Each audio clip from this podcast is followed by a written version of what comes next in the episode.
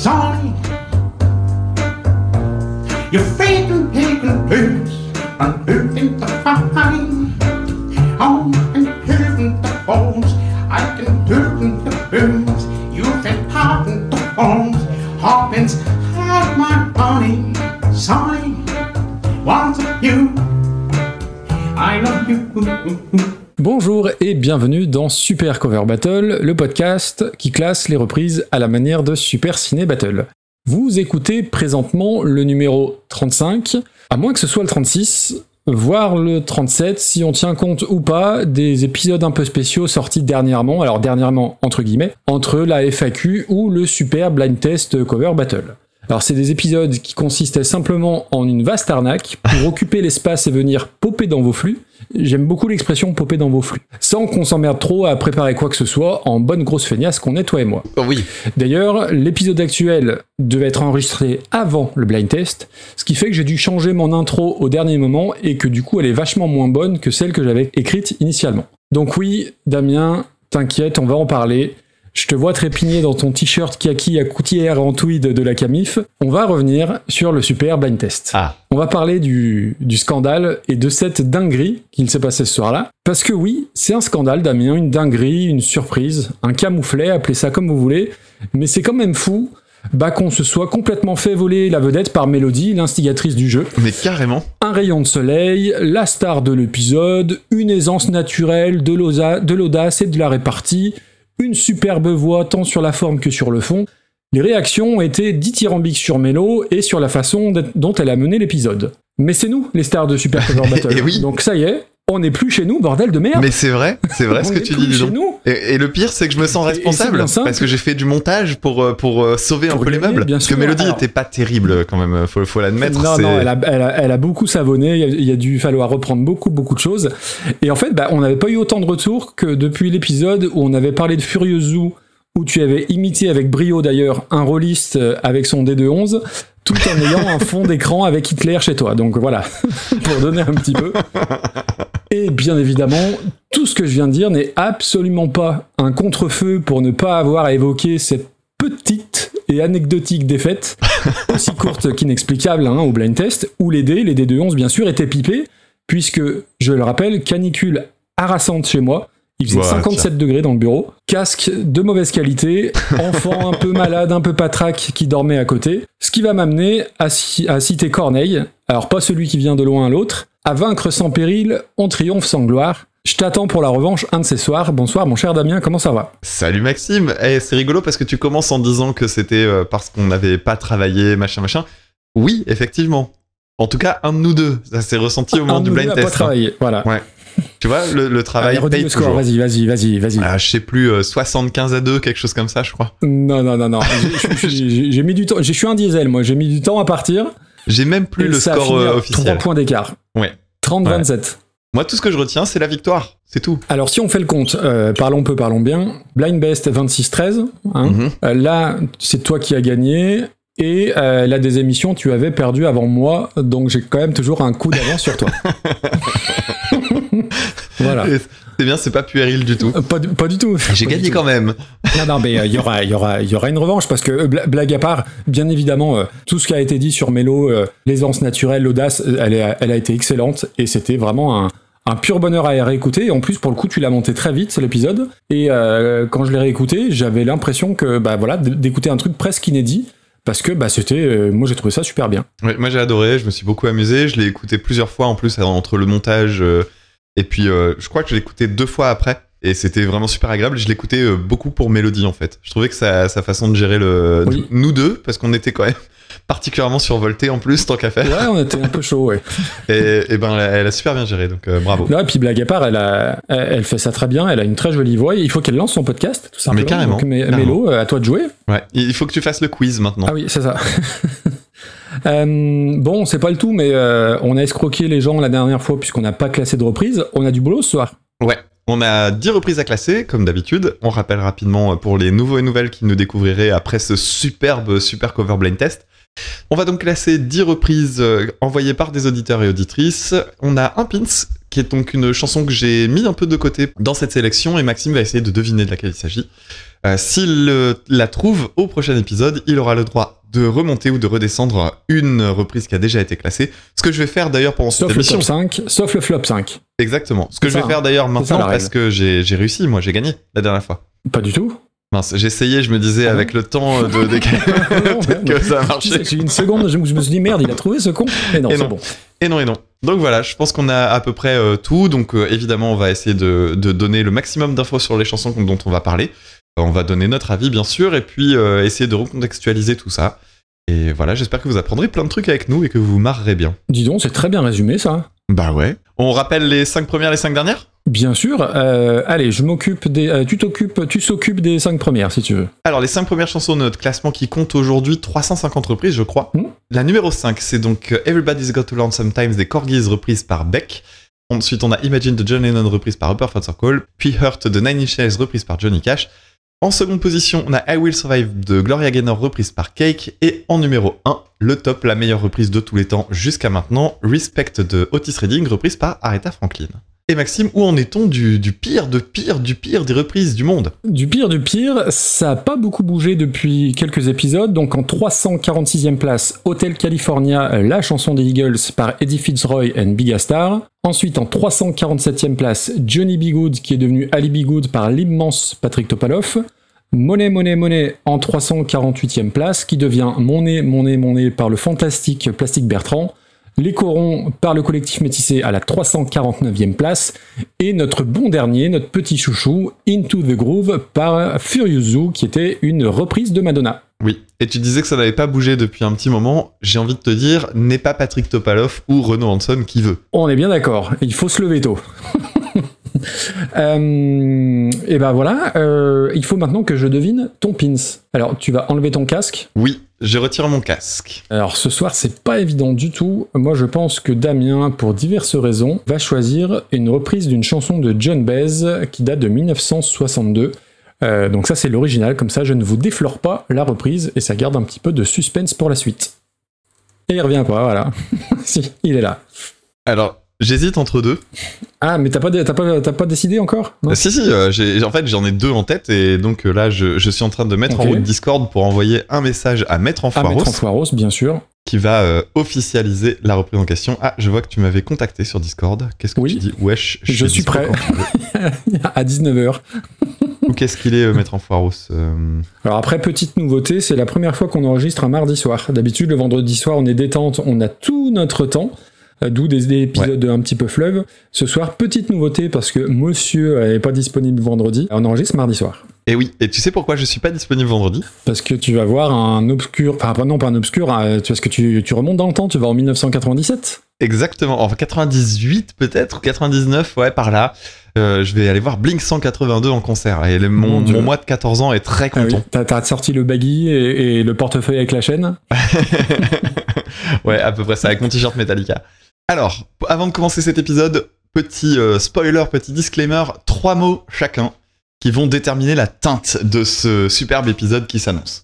Alors Maxime, aujourd'hui nous allons parler de... De Morindor, On va parler de copulation, de Freudenap Tailung, on va parler de Zorba le grec, et on va évoquer le même de Spider-Man.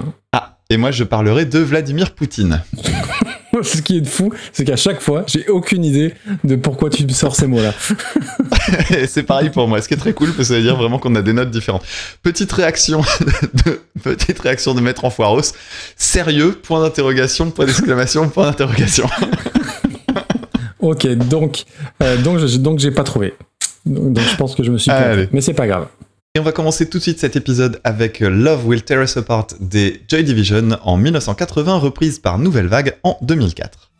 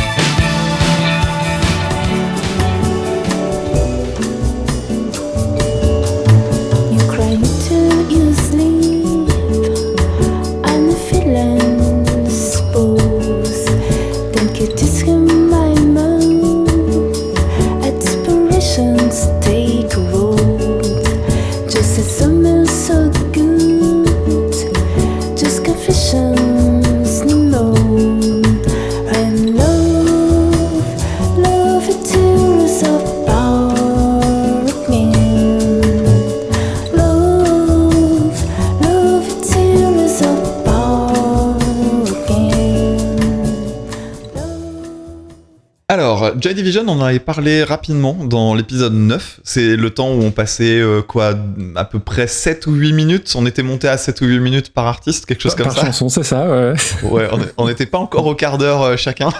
Et on avait parlé de la chanson Shadowplay que j'ai pas mal réécouté, euh, notamment au moment de la préparation de, du, du blind Oui, test. quand t'as révisé. Ouais, ouais, et j'étais très content de la réécouter. Alors, je me suis fait un petit run un, un peu de Joy Division. Euh, je dois bien admettre que je trouve Joy Division plutôt sympa, mais euh, pas extraordinaire de façon générale. Sauf que Love Will Tear Us Apart, c'est une chanson que je trouve vraiment super. Alors, le rapport que j'ai avec elle, c'est Donnie Darko. On a souvent parlé de cinéma. Il y a Oui. deux films qu'on mentionne très souvent. On a souvent parlé des, des affranchis et on a souvent parlé euh, de Forrest Gump. Et euh, un autre film qui m'a beaucoup marqué pour sa BO, euh, c'est Donnie Darko. Alors, aussi parce que c'est un super film. hein. Toujours pas. Euh, et ce qu'il y a de. Je sais pas, tu l'as vu, Donnie Darko, ou pas non, toi? Non, toujours pas. Toujours pas. Tu m'en as parlé plusieurs Ah, fois. d'accord. j'ai Pas vu. Eh ben, sache que la chanson est très bien utilisée dans le film et elle, elle est enchaînée en plus sur un autre morceau qui est vraiment super qui s'appelle Under the Milky Way de The Church, euh, qui est vraiment très très très cool. Donc voilà, c'était le, le rapport que j'avais avec ça. Et puis euh, pour Joy Division, je me souviens, bah, pour les gens de, de notre génération, euh, il y a eu un film, je crois, en 2007 ou 2010, quelque Dans chose comme ça. eaux-là, oui. Enfin, fin des, ouais, de début des, enfin, fin des années 2000, qui était euh, réalisé d'ailleurs par le mec qui faisait les clips de Dépêche Mode. Anton Corbin. Anton Corbin, ouais. Et donc le film s'appelle Control. Alors, comme souvent quand je vois ce genre de truc, je me dis, eh ben on va rattraper tout ça pour la préparation de l'épisode. Alors donc j'ai regardé Control en x2,5 et euh, x3. Oh là là. Putain, psychopathe. Un- non, non, c'est un film qui est apprécié parce que il est, il est plutôt respectueux de son sujet. Je trouve juste que ça raconte pas grand chose finalement parce que bah, ce, ce cher Ian Curtis, c'est quand même pas eu une, une, une vie euh, très très longue. Donc euh, à partir du moment où tu te dis, bon, on va parler de lui euh, dans, les, dans les années de son groupe, euh, c'est très court quand même. hein. Ouais. Oui, parce que pour rappel, donc il est mort à, à 23 ans, il s'est, pendu. Euh, le film raconte ça, et puis on, quand on cherche les articles, etc., on, on voit un peu les raisons. Il n'y a pas trop trop de mystère. Il était euh, malade, il avait, il faisait des, des crises euh, d'épilepsie, voilà. Et, euh, et en fait, bon, ça déjà ça l'effrayait visiblement, et en plus de ça, il avait une, il avait vécu une histoire, euh, une histoire amoureuse un peu compliquée puisqu'il avait, il s'était marié très très jeune, il avait eu un enfant un peu sans réfléchir visiblement. Et pas de bol pour lui, il tombe amoureux d'une d'une autre femme euh, un peu avant de faire une tournée. Et bah voilà, après ça, ça fout un peu la merde. Donc euh, bah suicide à 23 ans. Alors ah, c'est important d'en parler parce que j'ai l'impression que ça sert un peu de prétexte à pas mal de monde pour idolâtrer un peu le groupe. Euh, j'ai l'impression qu'il y a une espèce de, de fascination un peu glauque sur le fait que ce mec-là soit tué aussi jeune. Euh, Il y a un côté genre ah il est pas de la bande des 27, il est encore plus jeune que les autres euh, qui est pas forcément très très ragoûtante. Et puis euh, en plus moi c'est con mais j'ai un peu de mal j'ai un peu de mal à m'attacher à cet événement. Je trouve ça évidemment très triste hein, c'est très malheureux. Voilà. Je, je, me tiens assez éloigné de ce genre de truc. Et euh, pour avoir écouté le, les, deux albums je, ouais je trouve trouve que le, groupe a plein de, promesses. Et c'est vrai que ça aurait été intéressant de voir comment ils auraient évolué s'ils avaient continué. Mais ils avaient apparemment un- une sorte de pacte d'accord qui disait que si l'un d'entre eux arrêtait le groupe le groupe s'arrêtait Bon, c'est une façon assez définitive hein, quand même Le- pour le- arrêter. Oui, oui, c'est un peu ça. ouais. Mm. Mais, mais je trouve que c'est une bonne idée d'ailleurs. Euh, Il y, y a beaucoup de groupes qui auraient dû arrêter au moment où l'un des gars est mort, quoi. T'as, t'as- t'as des idées en tête? Euh, bah, alors, le premier qui me vient, c'est euh, Queen. Euh, Queen les ressucés avec euh, que ce soit Paul Rogers ou euh, Adam Lambert, c'est une hérésie. Alors après, il y a des contre-exemples. Euh, ACDC, ils ont bien fait de continuer Ouais. parce que Brian Johnson, il fait le job. Mais glo- globalement, je j'aime bien cette idée. un groupe, c'est euh, quatre ou cinq personnes. Il y en a un, un en moins. soit on change le nom, soit on évolue vers quelque chose d'autre. Mais il y a plein de contre-exemples. Donc euh, donc je Donc tu disais de la merde un peu. c'est un, un peu ça. Alice in Chains aussi, Euh, ça, ça, ça continue et c'est Oui, très bien. Euh, c'est vrai. Et enfin, voilà. Alors que c'était pas évident hein, de reprendre. Complètement. Donc je reviens maintenant sur la chanson. Donc en elle-même, euh, c'est une chanson que, que je trouve vraiment très très bonne. Alors j'aime bien le, le, le mélange, ce fameux mélange typique des années 80. euh, et pourtant, on est juste en 80. Qui est une mélodie globalement majeure avec des paroles particulièrement plombantes puisque bon, elles sont autobiographiques. Mhm. En soi, la chanson est très très répétitive, mais ça pose pas trop de problèmes. J'aime bien aussi le fait que la, la mélodie principale, en fait, elle soit jouée à la basse. Il n'y a pas énormément de, de, de morceaux qui sont, euh, qui sont menés par ça et ça fonctionne très bien. Et un truc qui me sidère toujours, c'est le rapport entre la voix, que je trouve très mature, alors qu'il est très jeune, Oui, oui. et, euh, et, et ce qui m'a frappé à la réécoute, c'est le placement rythmique, en fait, qui est très spontané, pas, pas euh, carré, ça tombe pas pile poil sur les temps, etc. Et je trouve que ça, ça fonctionne vraiment bien sur la chanson. Ah, c'est ce que. euh, On, on est d'accord que la, la batterie, euh, j'ai écouté ouais, attentivement la, la batterie, il y a un truc qui me dérange. Euh, Je sais pas si c'est. euh, Ah ouais il est décalé à un moment donné, mais il y, a, il y a un truc sur la prise de la batterie. Euh... non, Ah, c'est une vanne. Non, non, pas, pas du tout. Vas-y. Non, non, mais la prise de la batterie qui n'a pas du tout eu lieu le 14 juillet, mais ça n'a rien. C'est pas drôle du tout. ah, si, ah, si, très très bon. Ah non, ah non, très très bon, j'adore, j'adore, j'adore, je garde. C'est spontané, hein, je, suis, je suis désolé. Non, non, pour de vrai, il y a un truc qui me, qui, qui me chiffonne dans l'enregistrement de la batterie. Il y a un moment donné, tu écouteras vers 40 secondes où, où je trouve que soit il tape trop tôt, soit trop tard, mais bref.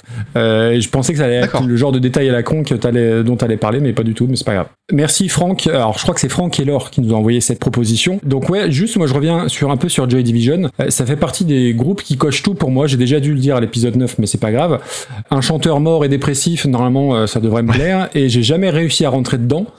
Euh, je comprends l'intérêt historique, mais moi j'ai un vrai problème avec la voix. Globalement, J'ai- j'aime pas la voix d'Ian Curtis. Et pour le coup, je préfère largement le groupe qui a suivi, c'est-à-dire qu'on a gardé les mêmes euh, musiciens sans, euh, bah oui, sans Ian Curtis forcément. Euh, New Order, qui est beaucoup plus positif, beaucoup plus un peu électro, dance euh, à certaines périodes. Et voilà, je, préfère New Order, mais Joy Division, voilà, ça fait partie des des cases à cocher, à écouter à un moment donné, notamment cette chanson sur cet album avec la fameuse pochette avec euh, l'espèce de kebab là. Voilà, je l'avais déjà dit au l'épisode 9. Le kebab je- à plat. Je, je recycle, le kebab à plat.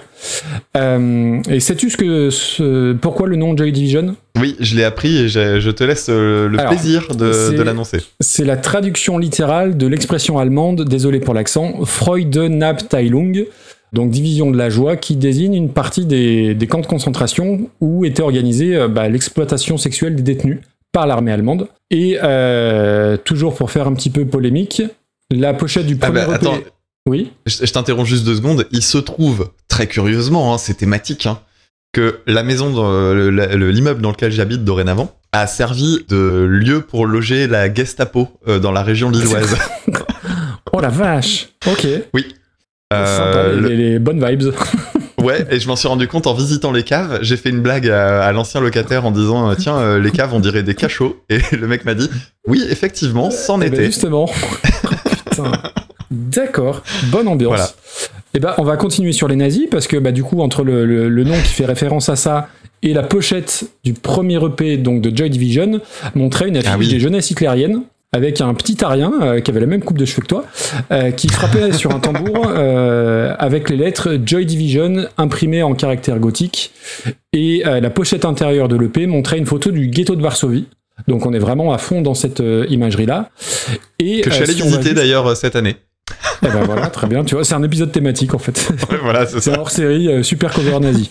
Euh, et pour pousser le, le truc euh, jusqu'au bout, euh, alors je sais pas, il y a certainement, je, je peux pas croire que c'était une fascination pour le régime nazi. Je pense qu'il y a évidemment d'autres d'autres explications derrière. Mais New Order, le, le- le- le groupe d'après, bah ça a quand même aussi une connotation. euh, je crois que ça désignait euh, les groupuscules d'extrême droite dans les années 30. Euh, donc voilà, il y a quand même une espèce de de- d'imagerie un petit peu bizarre par rapport à ça. Mais voilà, c'est pour revenir sur le groupe et leur musique. Ils ont sorti que deux albums, mais ils ont une influence qui perdure encore. Il y a encore des tous les groupes de post-punk actuels, Fontaines DC, tous ces groupes-là se revendiquent de Joy Division. Et je te rejoins sur le fait que euh, s'il n'était pas mort aussi jeune, ils auraient fait d'autres albums peut-être moins bien, et euh, l'aura du groupe euh, aurait peut-être euh, aurait peut-être pas pas été la même. Là-dessus, euh, là-dessus, je te rejoins. Ah, mais moi, je pense au contraire, justement, qu'ils auraient sans doute évolué en bien. Et je, me- je me demande en fait ce que ça aurait donné. Mais après, on peut pas refaire le monde, mais je, je pense Oui, que c'est un groupe qui avait quand même des bons outils. La- L'aspect mort jeune, ça aide à glorifier quelqu'un. Ah, c'est évident, hein. ben voilà, Jim Morrison, enfin tous- de- tous les exemples. J'en arrive quand même à la chanson parce que j'ai encore pas parlé de la chanson. C'est vraiment la chanson signature du groupe.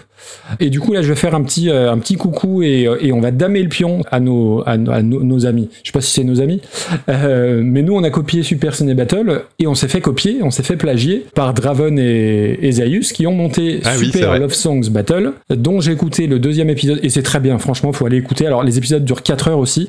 Mais on apprend plein plein de choses, c'est super intéressant. Et il parlait de Joy Division et il disait voilà, j'espère qu'un jour on, on parlera de Love Will Tear Us Apart, puisque en fait il ne traite que les chansons dont- où il y a le mot love dedans.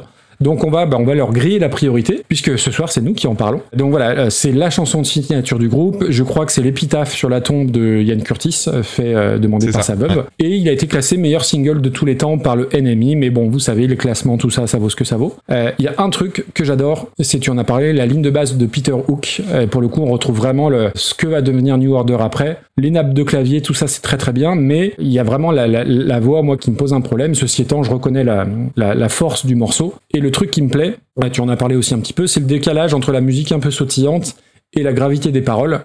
Un peu comme chez les Smiths. Les Smiths, c'est le- le- les, spécialistes de ça. Et ça me fait euh, penser à ce même. Alors, ce même, c'est plus une photo qu'on voit. Sur la photo de gauche, on voit un toboggan d'enfant et c'est noté euh, la chanson, voilà, la musique. Et à droite, on voit un cimetière avec des, avec des tombes, les paroles. Voilà, c'est, on est exactement là-dedans. Et ça, moi, c'est un truc qui, qui, qui me touche. Stromae fait un petit peu ça aussi. À, son, euh, à, son, à son échelle. Mais ouais, c'est pas une chanson que j'aime beaucoup, mais je comprends l'importance. Et donc j'enchaîne sur la reprise parce que c'est une chanson, bah, vu le, le standard que c'est, qui a été reprise par énormément de personnes, par Moonspell, par Fallout Boy, par Calexico dont je parle dans un épisode sur deux, et par Michel Darkness. Je ne la connais pas, mais j'aime bien son nom. Voilà, Michel Darkness, ça, ça a le mérite d'être assez, assez original. Et donc la reprise, eh ben, c'est signé par Nouvelle Vague. Alors Nouvelle Vague, c'est quoi? C'est un projet monté par Marc Collin et Olivier Libaud, des blazes à être milieu défensif au FC Sochaux en division 1. Non, non, non, non, Et- non, parce que moi, je suis désolé, je peux pas laisser passer ça, je suis anti-socho. Oh la passe décisive, oh on est bon. et figure-toi, et, et je reviendrai à la chanson après, Olivier Libaud, je suis retombé dessus au, au sens figuré bien évidemment, pas plus tard que ce matin. Incroyable le, le hasard de la vie. Euh, ce matin, je vais prendre ma douche, comme tous les matins, et j'aime bien écouter de la musique quand je prends la douche. Le- L'enceinte Bluetooth étanche, meilleure invention du monde. Et donc, je dis, bah tiens, je vais réécouter, je m'étais mis de côté un album de, de reprise des Queens of the Stone Age, qui s'appelle Uncovered Ah, euh, oui. Queens of the Stone Age. Et figure-toi, tu vas pas me croire que euh, c'est un projet qui est monté par Olivier Libaud. Incroyable que ça tombe le même jour. Voilà, ça fait partie des, petits, Fantastique. des petits hasards de la vie que, que j'aime bien. Et l'idée euh, du projet Nouvelle Vague, c'était assez simple, reprendre des morceaux phares de la New Wave, d'où le nom, avec des guests et de façon un peu, un peu décalée. Alors Nouvelle Vague, ça fait euh, référence à la New Wave, ça fait référence aussi à la Nouvelle Vague, le courant euh, cinéma des années 60, et euh, ça fait référence aussi à Bossa Nova, qui veut dire Nouvelle Vague en portugais. Donc aujourd'hui, quand on écoute Joy Division, techniquement, on peut dire qu'on écoute de la Bossa Nova. Et quand on écoute euh, de Joao Gilberto, techniquement, eh ben on écoute de la New Wave. C'est quand même formidable.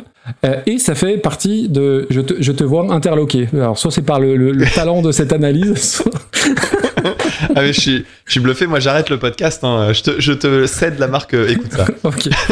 Euh, Il y a du boulot, hein, il y a du boulot. Euh, c'est aussi pour meubler parce que j'ai pas grand chose d'autre à dire sur plein plein de chansons. Donc tu vois, je, je mets tout maintenant. Et euh, oui, Nouvelle Vague, moi ça fait partie de ces albums que j'ai téléchargés à l'époque, donc en 2004, à l'époque de Imul et tous ces trucs-là. Et j'étais persuadé que ça avait été un one shot. Et en fait, il y a eu, euh, il y a eu six albums, des lives, une compile. Enfin, c'est vraiment un truc qui a duré dans le temps. Et euh, ils avaient beaucoup de, de guests hein, qui chantaient. Euh, Vanessa Paradis, Elena Noguera, Camille est venue chanter, Elodie Frégé. Alors pas sur celle-ci, sur celle-ci, c'est j'ai noté son Eloisia, alors qui est pas forcément la, la, la guest la, plus connue. C'est un mélange entre ton amoureuse et Isia. Euh, ouais, c'est un, ouais, un peu ça. Eloisia, ouais, ouais, c'est- bien vu, c'est bien vu, on prend. Et je la connaissais, mais je m'en souvenais pas trop. Et voilà, bah c'est, j'ai pas grand chose à dire de- dessus, si ce n'est que c'est apaisant. Évidemment, le côté bossa nova exotique, mais juste ce qu'il faut sans que ça fasse euh, musique de pub pour l'UNICEF, quoi. Ça a le bon goût de pas en faire des caisses, ça fait la même durée, ils en mettent pas, pas trop, juste, juste ce qu'il faut. Il y a les petits bruits des vagues histoire de, de te mettre un petit peu dans l'ambiance. C'est jamais le genre de truc que je vais écouter spontanément, jamais ça me prendra, tiens, je vais écouter un album de Nouvelle Vague. Par contre, si ça passe à la radio, je vais pas zapper. Bon, il se trouve que j'écoute pas la radio, mais euh, voilà. Mais euh, je, trouve ça très agréable. Ça a le mérite de, se démarquer de façon euh, très très nette de, l'original. Et c'est plutôt ambitieux hein, de reprendre un titre comme ça aussi marquant de la, vraie New Wave. Donc moi je salue, je salue la performance, même si c'est pas, ça ira pas dans mon top 50, mais c'est plutôt, c'est plutôt très bien. Ok. Alors, j'avais jamais écouté euh, Nouvelle Vague, même si j'avais déjà entendu parler du projet. Je savais pas que c'était euh, français. hein. Enfin, je me doutais que ça pouvait être français à cause du nom, mais euh, ça m'aurait pas surpris non plus que ce soit un, un nom, sais, emprunté pour euh, donner un côté Oui. chic, parce que Nouvelle Vague, ça porte tellement de choses. En soi, je trouve que c'est un super nom de groupe. Je me demandais même, je, je me suis même dit, mais en fait, il doit y avoir 200 groupes qui s'appellent comme ça. Et donc, j'ai découvert un peu en écoutant ben, l'album sur lequel il y avait cette Ok. reprise-là. Et euh, j'ai découvert des trucs super en fait. Il y a une reprise de euh, A Forest des Cure euh, qui est très très très bonne. Oui. Il y a oui, oui. Making Plans for Nigel de Ecstasy, qui est un groupe que j'aime énormément et l'album sur lequel c'est c'est vraiment super aussi. Tu parlais de Camille sur la- sur l'album. Je crois que la meilleure chanson de l'album, c'est une chanson qui s'appelle In the Manner of Speaking, qui est une chanson que je connais pas. Je sais même pas de qui elle est au départ. Ça me dit rien. Et elle est, elle est vraiment, vraiment très, très, très bonne aussi. Globalement, c'est c'est très beau, très varié. Ce que j'aime bien, c'est que ça fait pas gimmick. C'est-à-dire que ça pourrait être juste un album à concept et, et foiré. Et c'est pour ça que je suis pas surpris qu'ils aient fait d'autres albums derrière. Parce que quand tu écoutes le, le premier, tu dis, on sent quand même que derrière, c'est des musiciens de studio, c'est des gens qui Oui. connaissent leur boulot. Et ils font pas juste, euh, allez hop, je vais jouer au doigt rapidement euh, trois accords septième et puis hop, ça, ça, ça- mine de rien, ça va faire la blague. Non, non, c'est vraiment plus élégant que ça. Et justement, je trouve que c'est là que le bas blesse, c'est que euh, Love Will Tear Us Apart, parmi les chansons que j'ai écoutées de l'album, bah, c'est une des moins intéressantes en fait. C'est une de celles où le, où le concept est peut-être le, le moins euh, manifeste, ou en tout cas le moins riche, même si j'apprécie évidemment le concept, parce que euh, la, la, reprise, elle est hyper agréable à écouter. Euh, Eloisia a une, a une très jolie voix, hein. c'est une chanteuse brésilienne, alors très très peu d'infos sur elle, hein. elle a juste fait quelques collaborations avec un musicien allemand vraiment pas grand chose c'est pas apparemment les chanteuses euh, c'est un peu un- c'est pas un tremplin mais beaucoup de des chanteuses qui ont euh, travaillé avec Nouvelle Vague après ont eu des carrières un peu plus développées. Et là ça avait pas l'air d'être trop le cas. Il y a des choses que j'aime bien quand même c'est que dans l'instru c'est relativement maigre en termes d'instruments. Il y a guitare évidemment. Il y a des percussions dont du triangle qui s'entend assez bien. De la contrebasse avec de chouettes lignes de contrebasse par contre. J'ai bien aimé ça. Et en plus elle est bien mixée assez fort et tout. C'est plutôt chouette et euh, je crois que c'est du vibraphone qu'il y a derrière aussi. Tu parlais de l'ambiance euh, avec la- le- les bruits de plage. Je trouve que à cet endroit-là, je trouve ça un peu forcé. C'est pas la meilleure de l'album, c'est sans doute pas la meilleure reprise que j'ai entendue dans la playlist aujourd'hui. Mais euh, c'est réussi, c'est réussi, c'est Ouais, sympa. c'est du ventre la- positif quoi. L'aspect un peu, la, la nonchalance qui se dégage du truc, c'est vraiment un truc un peu, un peu chill. Euh, le seul, l'autre reproche qu'on peut peut-être faire, mais la chanson n'y est pour rien, c'est qu'il y a quand même une grosse vibe euh, musique euh, de Paris dernière de Béatrice Ardisson. Tout- tout- toutes ces reprises là, Ouais. qui étaient un peu faites sur le même mode. Voilà, c'est un truc qu'on peut un peu lui reprocher, mais globalement, euh, j'ai pas passé un mauvais moment en l'écoutant, et toi non plus, je pense. Non non, c'était c'était en soi, c'était plutôt cool. Ouais, moi je trouve qu'elle trouve- je pense qu'elle trouvera sa place dans le dans le haut du milieu quoi. Ouais, dans le haut du milieu, c'est très bien. Alors Franck et Laure, merci parce qu'en tout cas, je suis très content d'avoir découvert l'album et je suis content d'avoir pris un petit peu de temps euh, pour euh, pour écouter d'autres morceaux parce que sur l'album, il y a vraiment de très très des Ouais. il y a vraiment des trucs très très bien. Ok. Euh, donc le milieu, on est euh, aux alentours de la 220e place.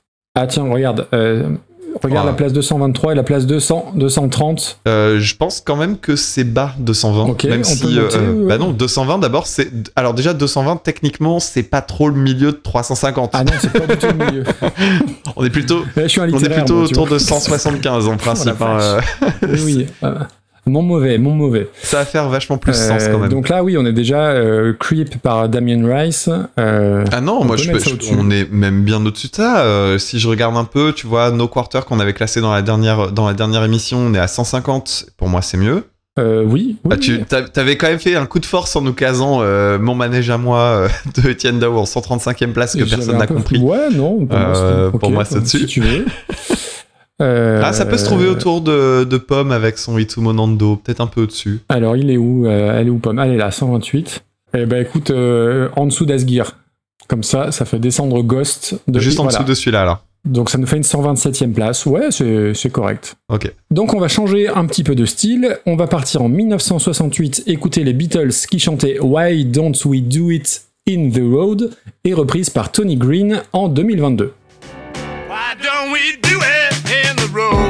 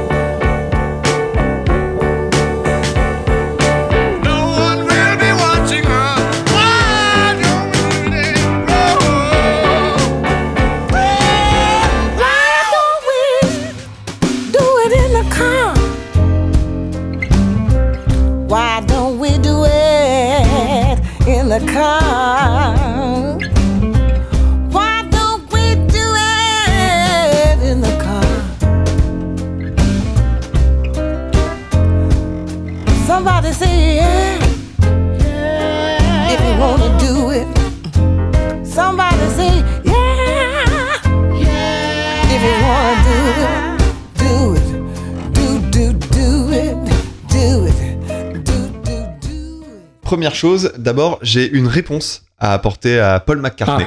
Eh oui. Oui, oui, oui. Il pose une question. Il Donc, euh, why don't we do it in the road? Eh ben, parce qu'on n'est pas des animaux, qu'on est civilisé, qu'on fait pas ça au milieu de la rue, c'est dégueulasse. Enfin voilà, c'est tout. J'ai terminé. Ok, très bien. Ah ouais, tu, t'as terminé là-dessus. Euh, ok. ok. Euh, donc une fois encore, on va parler des Beatles, mais euh, c'est bien normal parce que c'est le groupe le plus influent de l'histoire de la musique moderne. D'ailleurs, euh, cet été, il y avait Mishka Asayas sur le, le- donc il y a le podcast, enfin l'émission que vous retrouvez en podcast sur France Inter, Very Good Trip, qui a euh, consacré six épisodes à Paul McCartney. C'est passionnant. euh, alors j'ai encore pas tout fini. C'est passionnant. Il y a juste un petit problème. J'en ai marre. Mishka, si tu nous écoutes, on est en France. Tu n'es pas obligé de dire Paul McCartney à chaque fois, parce qu'en plus tu le dis euh, 17 fois par épisode. Et je m'étais déjà fait la réflexion euh, sur l'épisode de Mark Lanegan, de Mark Lanegan, et euh, il en fait des caisses à chaque fois sur la prononciation euh, des, des- des mots et des artistes anglo-saxons. Et c'est insupportable. Donc voilà. Peut-être aussi il y a un peu de jalousie de ma part parce que je, je- je maîtrise moins la, la langue anglaise que toi, mais ça me sort à chaque fois de, de- du podcast. Bref. Euh, Ça, ça, mais ça, c'est parce que t'es fan de Quen. ah oui, très bon. Euh, donc quand même, euh, oh, il faut qu'on s'arrête deux minutes sur la chanson parce que tu as répondu à Apollo, mais c'est pas la chanson la plus connue des, Beatles, donc il faut qu'on en parle deux minutes. Euh, donc oui, elle est signée Lennon, McCartney, mais c'est Maca qui l'a écrite. Sur le White Album, 1 minute 39, je suis pas loin de penser que c'est une des chansons les plus courtes des Beatles, peut-être pas. En tout cas, elle fait pas partie des plus longues. La thématique est assez simple. Les Beatles euh, sont en Inde et euh, McCartney, il explique qu'il a vu deux singes s'accoupler sur la route et il a été frappé par la, facilité, la simplicité de faire ça pour les animaux, en opposition à la vision euh, qu'on a très intellectuelle pour certains de, de la chose. Et il s'est dit, je cite, hein, et j'ai pensé que merde alors, ça remet les choses en perspective. L'acte de procréation est aussi simple que ça. Il y a une envie, ils la satisfont, et c'est fini, et c'est simple comme ça. Nous avons des problèmes épouvantables avec ça, et pourtant, les animaux n'en ont pas. Why don't we do it in the world peut s'appliquer à quand on baise, ou quand on chie, pour dire ça crûment. Voilà, c'est très, très classe. Pourquoi on ne le fait pas dans la rue? Et la réponse est que nous sommes civilisés, pardon. C'est un, c'est un point de vue de garçon. Hein. Et puis c'est pas sa meilleure inspiration ni son plus grand texte, hein, il, faut, il faut être honnête. Ceci étant, c'est très la, la chanson, on revient sur le strict plan musical, c'est très rock pour du McCartney qu'on est habitué à entendre sur des, petites euh, bluettes euh, inoffensives. Euh, rock teinté bluesy, euh, voilà. Il y a plein de versions différentes hein, sur les différentes anthologies du White Album. C'est pas le morceau le plus incontournable des Beatles. Je pense, je pense qu'on peut vivre sans connaître ce morceau-là. Et pour vous donner un- une idée de la non-importance de ce morceau, il y aurait que 48 reprises officielles de Why Don't We Do It in the World, là où Across the Universe en recense 237 et Yesterday 1180. Voilà, pour, vous, pour situer un petit peu l'importance historique de, de cette chanson. Ça serait intéressant même de pas- trouver la chanson des Beatles la moins reprise. Très, bah, très bonne idée, très bonne idée. Bah, Dodoy, si tu as la, la réponse, tu peux, bah, tu peux, nous- tu peux nous répondre. Euh, donc oui, oui, c'est, je- je- honnêtement, je la connaissais très peu et je, oui, voilà, c'est pas ma chanson préférée de, euh, de la playlist. Et puis on en vient à Tony Green, tu veux en parler? Euh, bah, en fait, c'était une blague hein, tout à l'heure quand je disais que j'avais fini sur, sur Paul Ah, McCartney. pardon, ah bah ok. Donc oui, euh, rapidement, ju- juste l'album blanc, bah, c'est juste pas mon préféré des Beatles, mais on l'avait déjà dit, et euh, c'est un, morceau qui est aussi assez symptomatique de cette espèce de petite guéguerre d'ego entre McCartney et Lennon sur j'ai fait ma chanson, il a fait sa chanson, et puis il me l'a pas dit, et puis machin, et puis truc. Quand on regarde des interviews, c'est quasiment les seuls trucs qui ressortent à chaque fois. Musicalement, moi, je la trouve vraiment inintéressante comme chanson. C'est un sujet potache euh, qui, en plus de ça, me touche pas une seconde. Donc euh, voilà. Le seul truc que je trouve vraiment intéressant dedans, c'est le chant. Parce qu'il faut quand même reconnaître qu'il y a des moments où il, il crie, il fait des, des, des moments où il va très aigu, il sature. Enfin, c'est vraiment euh, un, un truc assez, euh, assez étonnant. Et parmi les reprises, les 48 reprises dont tu parlais, j'ai pas repéré grand chose d'intéressant non plus de ce que j'ai entendu. J'en ai, j'en ai sélectionné 7 ou 8 et euh, comme elles sont très rapides, ça, ça se fait vite. Oui, J'en ai quand même gardé une de côté qui était celle de Paul Gilbert, donc le, le guitariste de Ok. Mr. Big, qui fait évidemment une reprise guitaristique où il refait la ligne de chant à la guitare. Et comme c'est un, un guitariste euh, très expressif, un peu espiègle, euh, qui en plus de ça euh, a, a- a une très très bonne façon de jouer du blues de façon intéressante, et ben c'était une reprise que j'ai pris plaisir à écouter. Alors ça a toutes les limites du genre, donc euh, je l'ai écouté une fois, je suis content. Hmm. Est-ce que tu as préféré la reprise de Tony Green? Par rapport à celle de Paul Gilbert? Ouais. Euh, J'ai préféré la reprise de Paul Gilbert. Pardon, euh, Paul Gilbert. Euh, Paul, Paul Gilbert. Euh, tu veux parler de Tony Green parce qu'on la connaît pas, pas si bien que ça finalement. Ben non, et en plus, euh, il y, a, il y a assez peu d'infos qui filtrent. Euh, c'est une choriste, si j'ai bien compris. Alors, elle, elle est assez âgée aujourd'hui, elle a plus de 70 ans, je crois. Alors, souvent, on voit euh, écrit euh, oui, elle a travaillé avec. euh, alors, c'est avec qui j'ai vu? Il y, y a des grands noms qui sont cités, et en fait, quand tu essaies de trouver. Tu sens qu'elle a fait un remplacement de choriste dans, Oui, dans les bacs et tout ça, et ça. ça, ça, ça survend un Moi peu j'ai le lu truc. qu'elle avait été choriste des, des Doobie Brothers, mais c'est peut-être euh, elle est peut-être passée euh, comme ça faire coucou à une copine qui était choriste, euh, je, je sais pas. Je me souviens plus de qui, je me demande si c'était pas Isaac Hayes. Ah si, je l'ai lu aussi, t'as raison. Voilà, et, et je me. Par contre, assez honnêtement, faut le reconnaître, il y a donc on voit ça partout sur les sites en français. Et j'ai trouvé euh, un moment où elle en parle sur un site euh, américain, etc., avec des interviews assez anciennes qui dataient des années 90, je crois, et où elle expliquait, elle disait, il m'est déjà arrivé de faire des remplacements au pied levé de choristes pour Isaac Hayes. Et ça change quand même pas mal les choses parce que du coup ça embellit un peu moins. Malgré tout, c'est une excellente chanteuse. Hein. Faut quand même reconnaître aussi que pour faire ce genre de taf, euh, faut quand même en avoir sous le pied aussi. Apparemment, elle est connue euh, dans ce petit milieu pour son ancrage autour de la ville de Memphis, parce qu'elle vient de là-bas. Mm. Euh, c'est une ville qui est très importante dans le milieu musical. C'est la, ville du label Stax, donc qui était la concurrente de la Motown. Elle est aussi euh, assez engagée, en tout cas, elle parle beaucoup euh, sur les questions des mouvements des droits civiques euh, des Afro-Américains. Elle est engagée en tant que femme aussi, donc du coup, cette ville-là, elle a aussi son importance parce que c'est la ville de l'assassinat de Martin Luther King. Voilà, il y, a- il y a plein de petites choses comme ça qui se croisent. C'est intéressant pour l'aspect quasiment historique. Alors, il se trouve qu'elle a euh, un album euh, dans lequel elle a collaboré avec un groupe français qui s'appelle Malted Milk. Oui, tout à fait. Et c'est là qu'on peut trouver euh, pas mal de choses sur le net parce que il y a eu des passages chez FIP et compagnie de, de ce groupe-là. Tu, tu le connaissais déjà, toi? Et ils sont même passés, ils sont même passés aux Nuits de Fourvière. Voilà, donc à côté de chez moi. Ok. Et j'ai repéré sur l'album qu'ils ont fait en 2014 un morceau qui s'appelle I Can Do Bad All By Myself, qui est vraiment, vraiment très très bien. Très bien. Après, euh, il y a quand même une émission qui lui a été euh, consacrée à, à Tony Green qui s'appelle euh, L'épopée des musiques noires sur RFI. C'est une interview d'une trentaine de minutes. C'est pas passionnant, mais c'est bien parce que ça permet quand même d'en découvrir un petit peu plus sur elle et son background parce qu'il y, a- il y a assez peu de sources quand même. Oui. Donc voilà, j'ai trouvé ça assez intéressant. Quant à la reprise, bah, c'est une reprise que je trouve cohérente en fait parce qu'elle a une, elle a une assise blues qui est évidente. Par contre, c'est hyper scolaire. hein. C'est ni bon ni mauvais, c'est très technique. Euh, Il y a un côté un petit peu joueur à la fin à remettre Oui. des phrases euh, Why don't we do it in the swimming pool, etc. Bon, ça fait un petit peu euh, liste de liste de lieux, tu sais, pour euh, des cours d'anglais. Sauf que c'est pas des cours, oui. Le petit truc que je trouve bien quand même, c'est que je trouve ça sympa qu'elle ait repris cette chanson-là parce que c'est euh, assez euh, rare visiblement. Mais oui, c'est scolaire quoi. Ouais. Ok. Ce qu'on n'a pas dit sur Tony Green, euh, et ce qui est important, elle a aucun lien avec Mickey, Mickey Green. Elle a Ni- aucun lien avec Al. Elle a aucun lien avec Brian Austin. Elle a aucun lien évidemment avec Mark. T'as la ref? Mark Ah, Green, c'est euh, euh, urgence le médecin dans, dans Urgence. Et Ouais. elle a aucun lien avec Ed Paltrow. Oula merde, ça. ça Green Ed Paltrow. Et Voilà. Est-ce est-ce qu'elle a Euh, un lien je avec te- euh, avec ce avec Tom Green? Ah, je connais pas Tom Green. Qui Tu c'est connais pas Tom Green? Oula, t'es pas de la Tom- génération Tom MTV, t'as loupé, loupé ça? Alors peut-être que des personnes qui nous écoutent euh, connaîtront euh, Tom Green et notamment son, son, son chef-d'œuvre euh, Va te faire foutre Freddy, qui est un, un film du, de- Oh du début des alors années 2000, euh, de pleine période de MTV bien, bien cringe. Je sais pas quoi penser de ça. Je sais que j'avais regardé le film et que ça m'avait fait marrer quand j'étais quand j'étais gamin. Il était marié avec Drew Barrymore. Voilà. Ah bon? je, je viens de le googler. D'accord. Le Google. Et il fait de la musique apparemment maintenant. D'accord.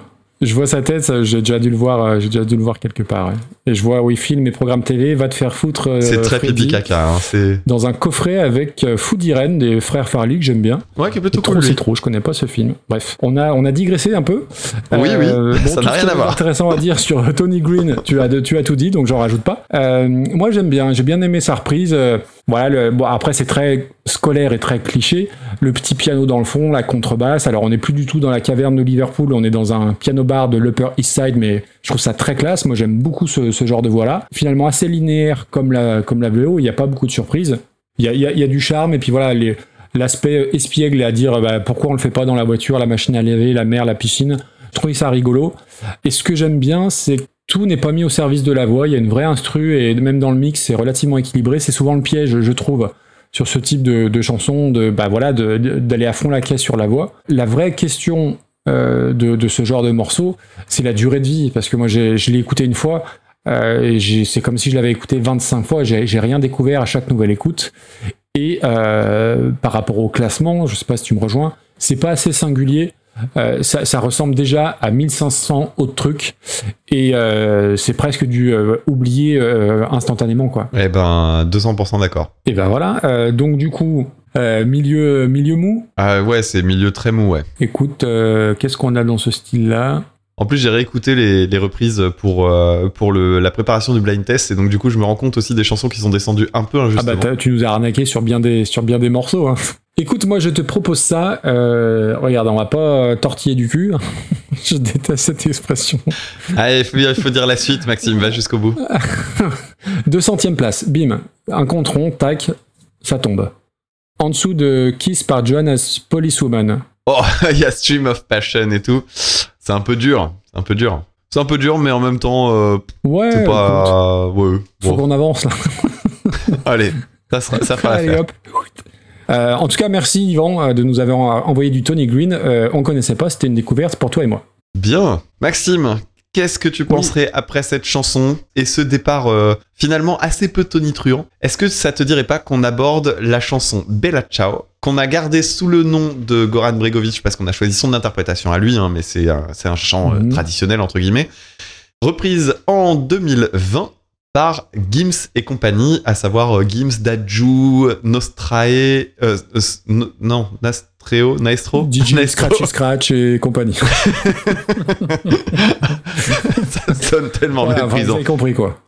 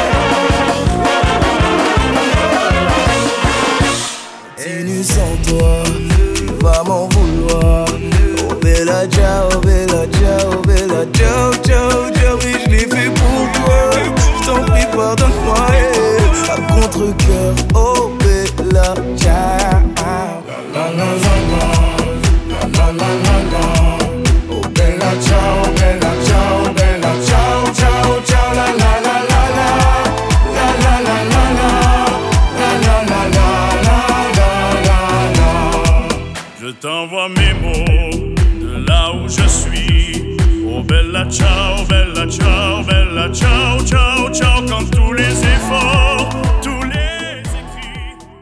Alors, parlons peu, parlons bien.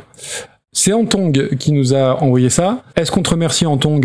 On verra. euh, on, ver- on verra plus tard. Je suis désolé, je pense à 8000 jeux de mots avec ton, avec ton pseudo Antong, mais, euh, mais voilà. Euh, je, je vais- je vais m'arrêter C'est peut-être pas un pseudo, c'est peut-être un prénom, auquel cas c'est terriblement raciste. oui, c'est ça. Merde. Je, je suis désolé. Moi je me désolidarise tout de suite, hein. je vis déjà dans un immeuble nazi, je peux pas me permettre. Ah non, euh, ah putain, non, non, my bad. je- tout- toutes, mes, toutes mes confuses. Bon, euh, Bella Ciao. Alors, on va essayer de faire simple, de faire concis et de faire efficace parce qu'il y a quand même beaucoup de choses à dire.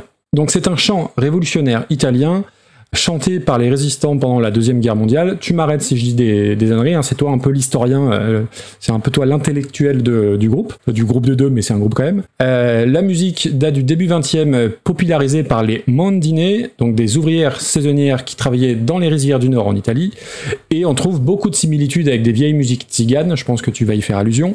Les paroles d'attrait, parce que euh, voilà, il y a différentes écoles, de 1944 par Vasco Scansani, oui, qui a un blaze à être milieu défensif à la Sampdoria de Gênes, évidemment. On fait une petite explication de texte euh, brièvement. Euh, je- là encore, je cite euh, Internet. hein. Les paroles célèbrent la victoire. C'est important, j'insiste, mais c'est important pour comprendre un petit peu la merde que tous ces connards vont en faire après. Les paroles célèbrent la victoire de la lutte sociale qui aboutit en 1908 à l'instauration d'une loi limitant le temps de travail journalier à 8 heures. Ciao Bella, c'est un salut à la Mandina, donc cette ouvrière agricole, et euh, donc les paroles choisies par Scanzani comme symbole de la condition du prolétariat du nord de l'Italie. Et le refrain Bella Ciao a un double sens en italien, puisque ça veut dire bonjour et au revoir. Ciao. Voilà. Et c'était aussi la première brelle de mes frères, mais ça n'a pas tellement de, ça n'a pas tellement de lien. Et on disait pas comme Mishka Sayas, ciao, on disait, euh, vas-y, prête-moi ton ciao, faut que j'aille voir, faut que j'aille voir ma copine. Bref, je. C'est, n'importe quoi. Euh, la chanson a été chantée par Yves Montand, qui était italien, hein, Yves Olivi de son, de son vrai nom. Et on va parler de la version qu'on a choisie, donc la version de Monsieur Bregovic, Goran Bregovic, connu pour avoir fait les musiques de Kusturica, je dis pas de bêtises, Oui, c'est ça. et pour être vainqueur de Wimbledon en 2001 et le coach de Djokovic, parce qu'il a un nom qui ressemble à Goran Ivanisevic, ce qui peut être très raciste aussi, donc peut-être que tu l'enlèveras au, au- au montage. Euh, Goran Bregovic, je connaissais pas, j'avais lu le nom parce que Kusturica, tout ça, et il a eu un groupe de rock en ex-Yougoslavie. Il a bossé avec Iggy Pop, avec euh, Cesaria Evora, et voilà, c'est un nom qui est plutôt, qui est plutôt connu. Euh, sa version, parce que c'est pas lui le, signataire de l'original, ça commence par l'hymne italien, Fratelli d'Italia. C'est un hymne que j'adore, vraiment. Je trouve que la, musique et la dynamique de ce morceau-là, c'est fantastique. Après, euh, j'ai pas grand chose d'autre à dire. Euh, c'est aussi chargé que Marco Pantani ou Claudio Chiappucci sur un Tour de France. C'est du jongli-jonglo italien. Donc du jongli-jonglo qui parle avec les mains. Et pour moi, c'est l'enfer sur Terre, ni plus ni Ah moins. ouais Voilà, je déteste, je déteste. J'ai détesté les petits violons, les machins. C'est vraiment, vraiment, vraiment pas ma carte. Putain, vivement qu'un jour on nous envoie les musiques de Chat Chablanc, qui est ma BO préférée de, de Goran Ah oui, Bregovic, puis pour vivement qu'on rappel. parle de la reprise. Euh, ouais, alors Ah bah tu vas en parler mieux Pour être moi, tout alors. à fait honnête, non, non, justement pas, parce que euh, j'ai choisi de pas trop trop m'intéresser à la version de Goran Bregovic. On, on était obligé de trancher et de choisir une version.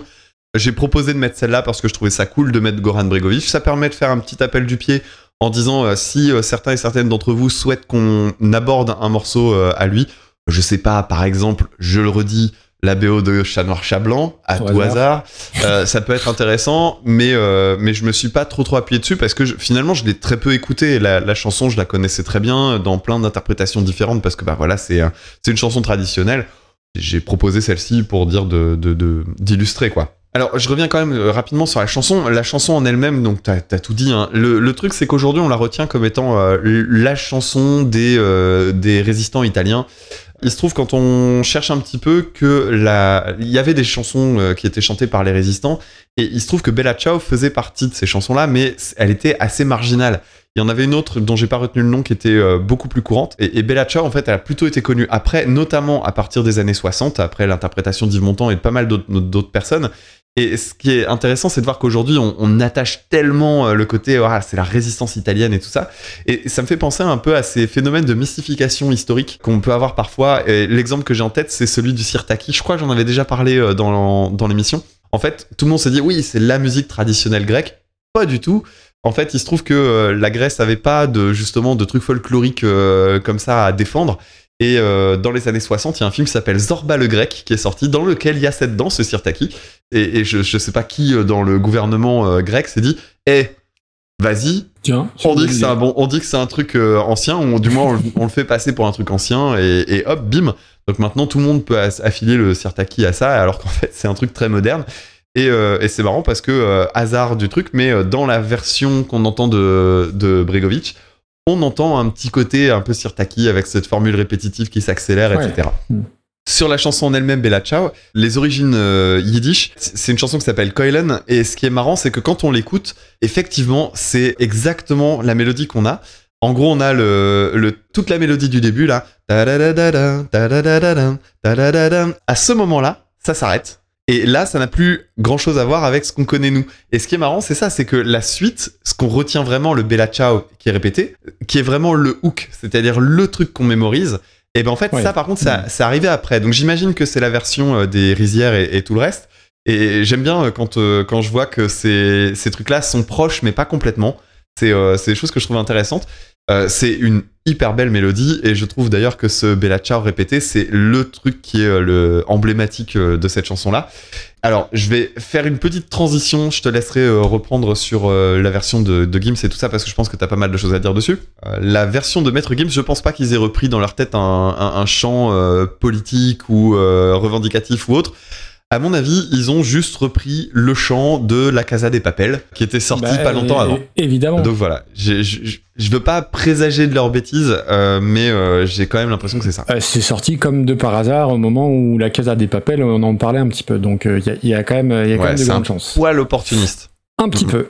Euh, donc c'est Gims et toute sa clique. hein. donc il y a Slimane, Vita, Naestro et Daju. Donc comme j'ai pas grand chose à dire sur la, la reprise en elle-même, je vais m'arrêter sur les sur les personnages. Euh, Gims, donc de son vrai nom Gandhi Juna, ex maître Gims et aussi égyptologue chez EDF, hein, évidemment.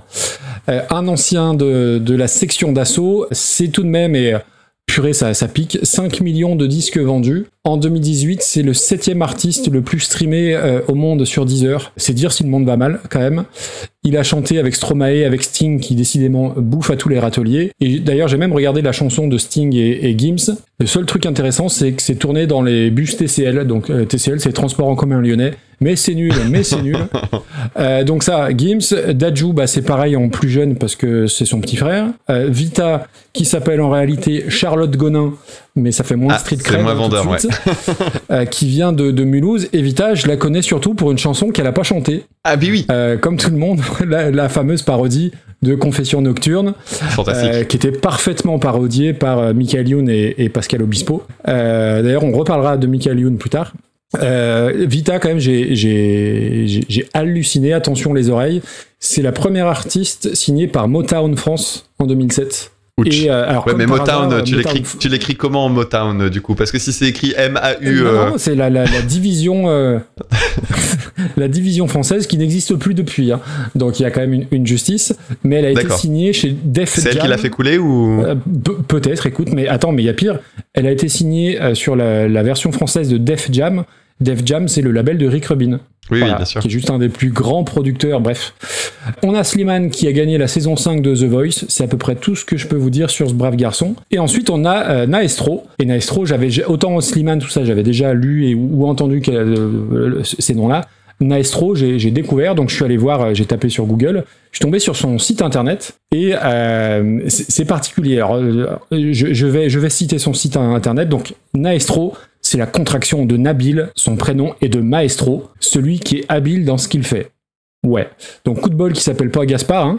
Euh, voilà. Et, euh, ensuite, euh, ce- celui qui est habile dans, dans ce qu'il fait, la phrase d'en dessous, pardon, ça résume assez bien cet artiste à la voix et au parcours hors du commun.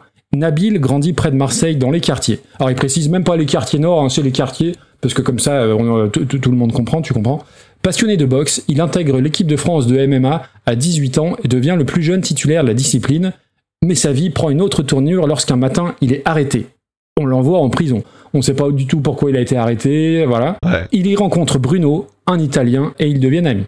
Pour le réconforter un soir d'hiver, Nabil entonne O Sole Mio. C'est la révélation, une voix de ténor résonne dans toutes les cellules. Le directeur de la prison le remarque et il devient alors le chanteur de la prison et se passionne pour les airs d'opéra jusqu'à ce qu'il soit innocenté.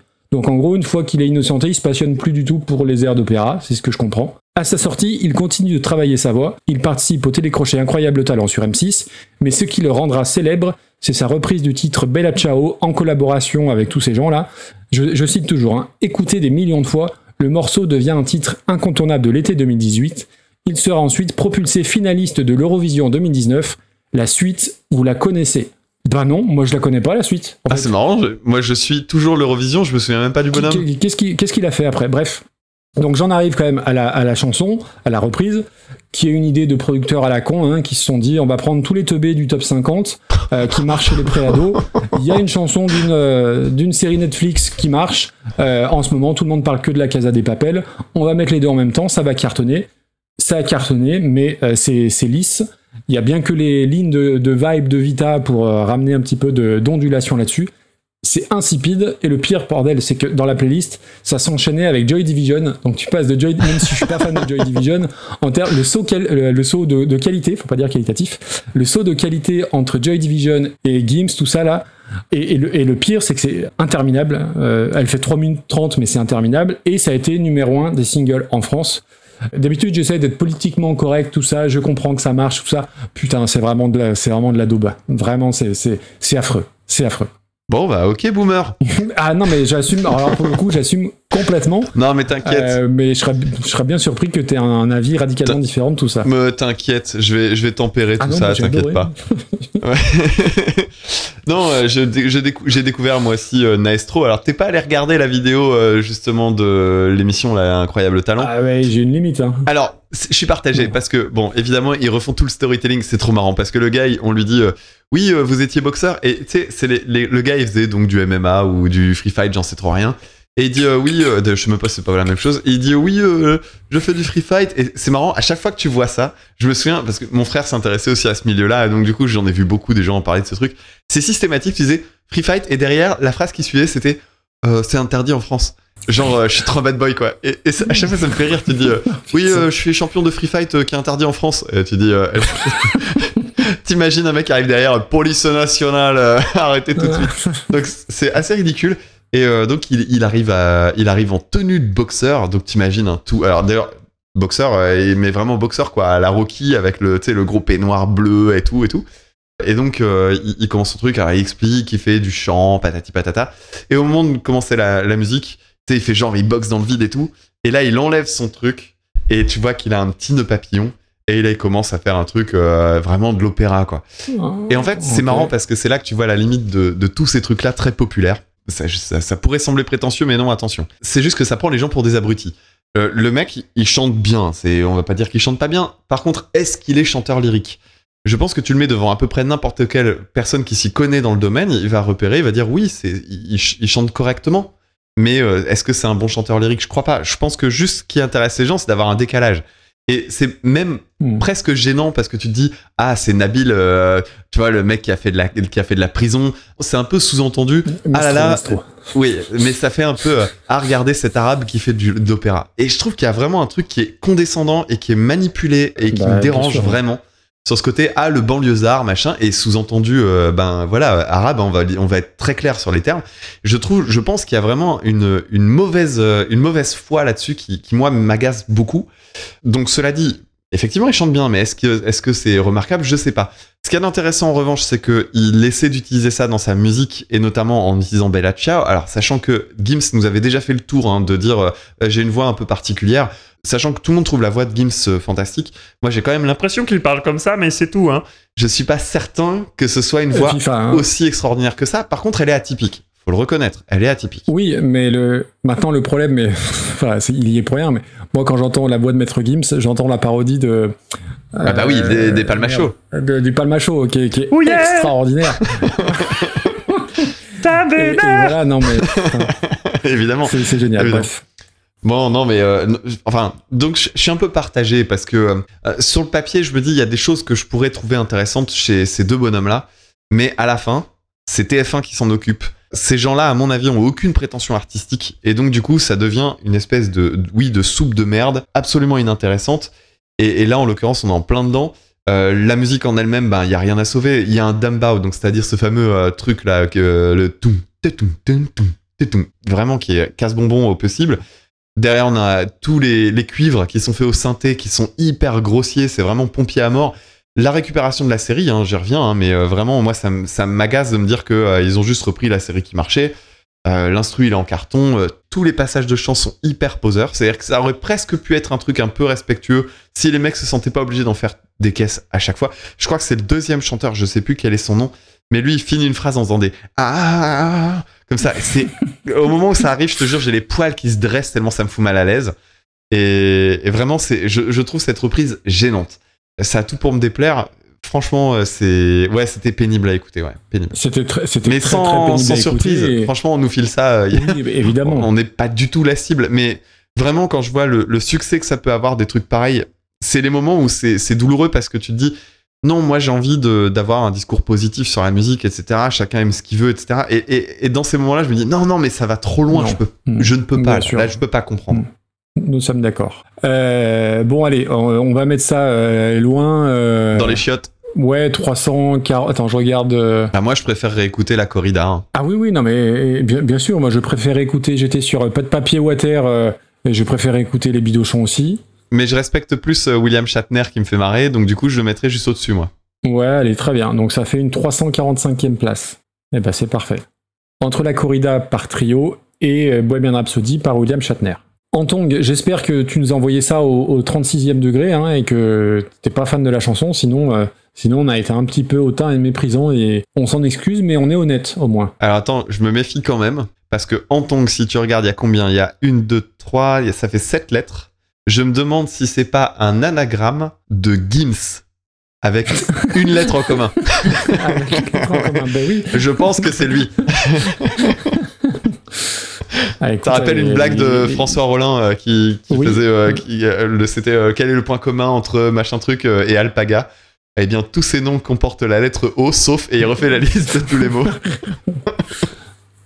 Quel génie, ça aussi, Rollin. Eh, je, suis retombé sur le, le sketch du. Le, code, le code de Les carte codes de carte bleue. Mais oui. Ah, bah c'est Ah bah oui. Euh, machin truc drôle, de Sauvagnargues euh, Ouais, avec c'est oui. c'est génial. Bref. Jérôme conduit. Jérôme conduit comme un con, le fameux. non mais vraiment, alors bon, faisons, bah attends et profitons-en, on est dans, on est chez nous, On digresse, on digresse. On est chez nous. Euh, on vous invite à chercher le, le- le- le sketch de la carte bleue donc de François Rollin où il essaie de proposer des façons de cacher son code pour les personnes qui surveilleraient euh, quand on fait le code devant la machine et c'est c'est vraiment brillant. Je crois que c'est un, C'est un, de ses- ouais, c'est un de ses monuments. Puisque nous parlons de mémoire, j'en profite pour répondre à une question que vous êtes chaque jour très nombreux à me poser. Comment faire pour retenir les quatre chiffres qui constituent le code secret de ma carte bancaire? C'est un problème, un vrai problème pour tout le monde. Alors voici une astuce très précieuse que je vous donne. Composez une phrase de quatre mots, chaque mot ayant un nombre de lettres correspondant à chaque chiffre de votre code secret, et retenez cette phrase. Comprenez? Par exemple, le code 2539 hein, se traduira très bien par la phrase je trace une diagonale, hein, qui est très facile à retenir. hein. Je trace une diagonale, je deux lettres, trace cinq lettres, une, trois lettres, diagonale, neuf lettres, je trace une diagonale. Bon, 6, 7, 5, 2, Jérôme conduit comme un con. En enlevant les trois lettres qui correspondent au mot con, et qui ne sert à rien sinon à, terminer logiquement la phrase très logiquement dans ce cas précis. Alors même, un code à petits chiffres hein, se traduit très bien de cette façon. Vous voyez, 1, 2, 2, 2, j'ai eu la diarrhée. Hein, en enlevant là encore les huit lettres de diarrhée qui ne servent à rien non plus et qui par-dessus le marché n'évoquent pas un bon souvenir. Alors, il n'y a qu'un code qui échappe à cette astuce mnémotechnique, c'est le code 1, 1, 1, 1. Parce qu'on ne peut pas bâtir une phrase de quatre mots d'une seule lettre. Alors tout n'est pas perdu pour autant parce que si vous avez oublié votre code, c'est certainement que vous ne disposiez pas d'un bon moyen mnémotechnique pour le retenir, c'est donc que votre code est le 1, 1, 1, 1. Et on va continuer maintenant avec une chanson de 1962 de John Baez, reprise en 1969 Ah, par... putain, c'était. Je m'ai trompé, j'ai cru que c'était ça ton Ah, pin. tu pensais Eh ben que c'était voilà. celle-là Eh ben non Ah, comment j'étais bien eu Ah, Comment j'étais bien... J'ai bien envie de te dire comment j'étais... comment... C'est bon. comment j'étais bien baisé, évidemment. Oui, Damien Baisé, forcément. est- bon. Et donc, allons-y avec Babe I'm Gonna Leave You, reprise par Led Zeppelin en C'est 69. N'importe quoi.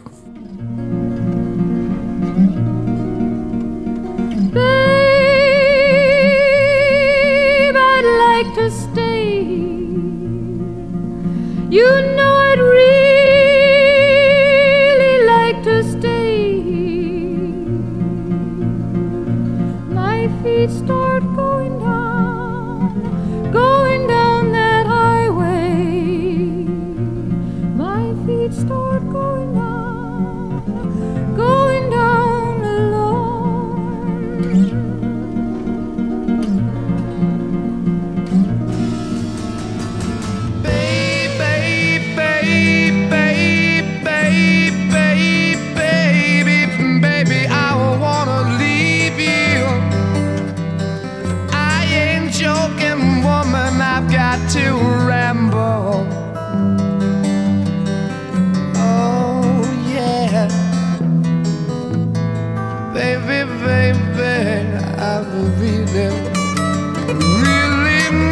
to ramble.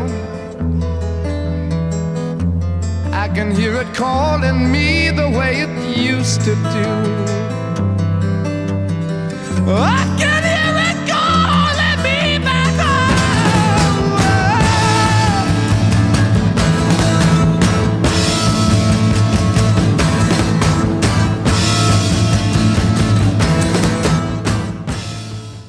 Bon, alors euh, John Baez, on en avait, on en avait déjà parlé ou pas? Jamais. Non?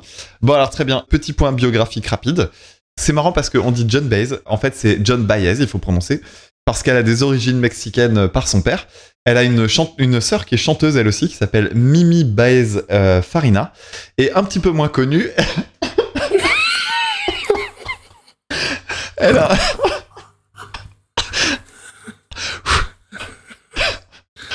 Elle a un frère qui s'appelle... C'est mauvais en plus Ça recommence, putain. Elle a un frère qui s'appelle Est-ce que tu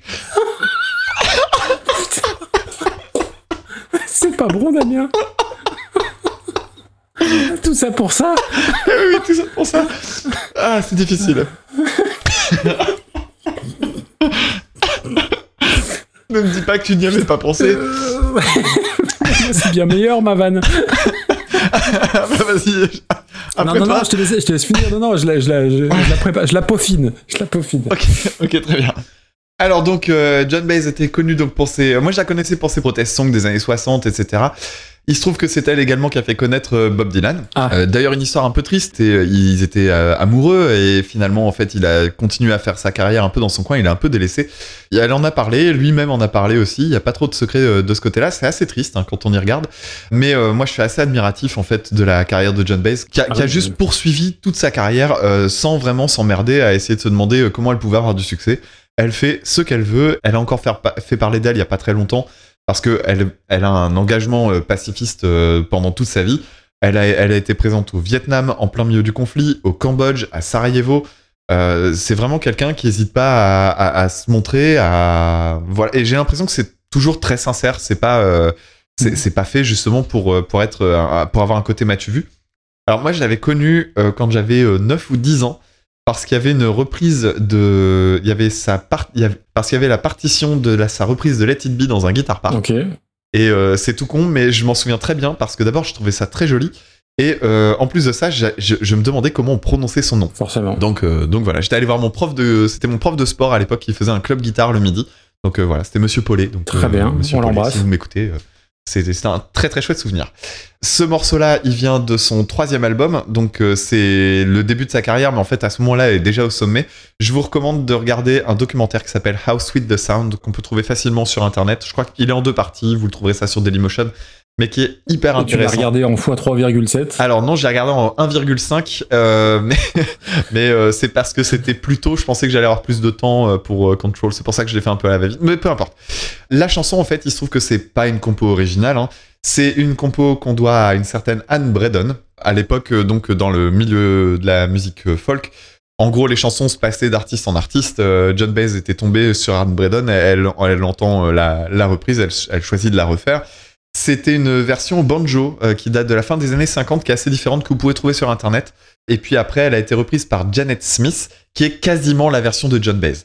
Très très belle voix hein, de John Baez, version en live. Elle a une voix euh, cristalline, euh, extrêmement reconnaissable, avec ses trémolos, etc. Très très haute. Et il y a un truc qui me fait toujours marrer dans ces cas-là, c'est que bah, on entend forcément à un moment donné le mec qui tousse. Et euh, on, on se dit juste, le, gars à un moment donné dans sa vie, et on va l'entendre pendant Ah, c'est moi qui 40, toussais. 50, 100 ans, et c'est, je trouve ça toujours marrant de voir ce genre de truc. Et il y a une autre reprise qui date de 1965 par un groupe qui s'appelle The Association. Et euh, j'ai l'impression que ça a pu inspirer Led Zeppelin parce que la, Ah. la première partie, le chant un petit peu traînant, l'arpège à la guitare électrique, il y a des similitudes. Je suis pas certain de mon coup, mais il y a quand même des trucs qui sont euh, étonnants dedans. Donc euh, au début de la, de la version de John Baez euh, que je connaissais, j'avais déjà entendu il y a longtemps, donc c'était vraiment un, un rappel. Et je me disais oui. Et puis euh, petit à petit, euh, au fur et à mesure des réécoutes, je trouvais ça vraiment plutôt agréable. Quant à toi, Alors, c'est C'est un hasard total, mais il s'avère que c'est Mélodie qui nous a envoyé cette Ah. reprise. Donc Mélodie, hein, donc l'animatrice de Super Cover Blind Test Battle. Euh, donc c'est pour le coup, L'émission que j'ai gagnée, c'est ça? Celui où tu as gagné de justesse, c'est vraiment pas fait exprès.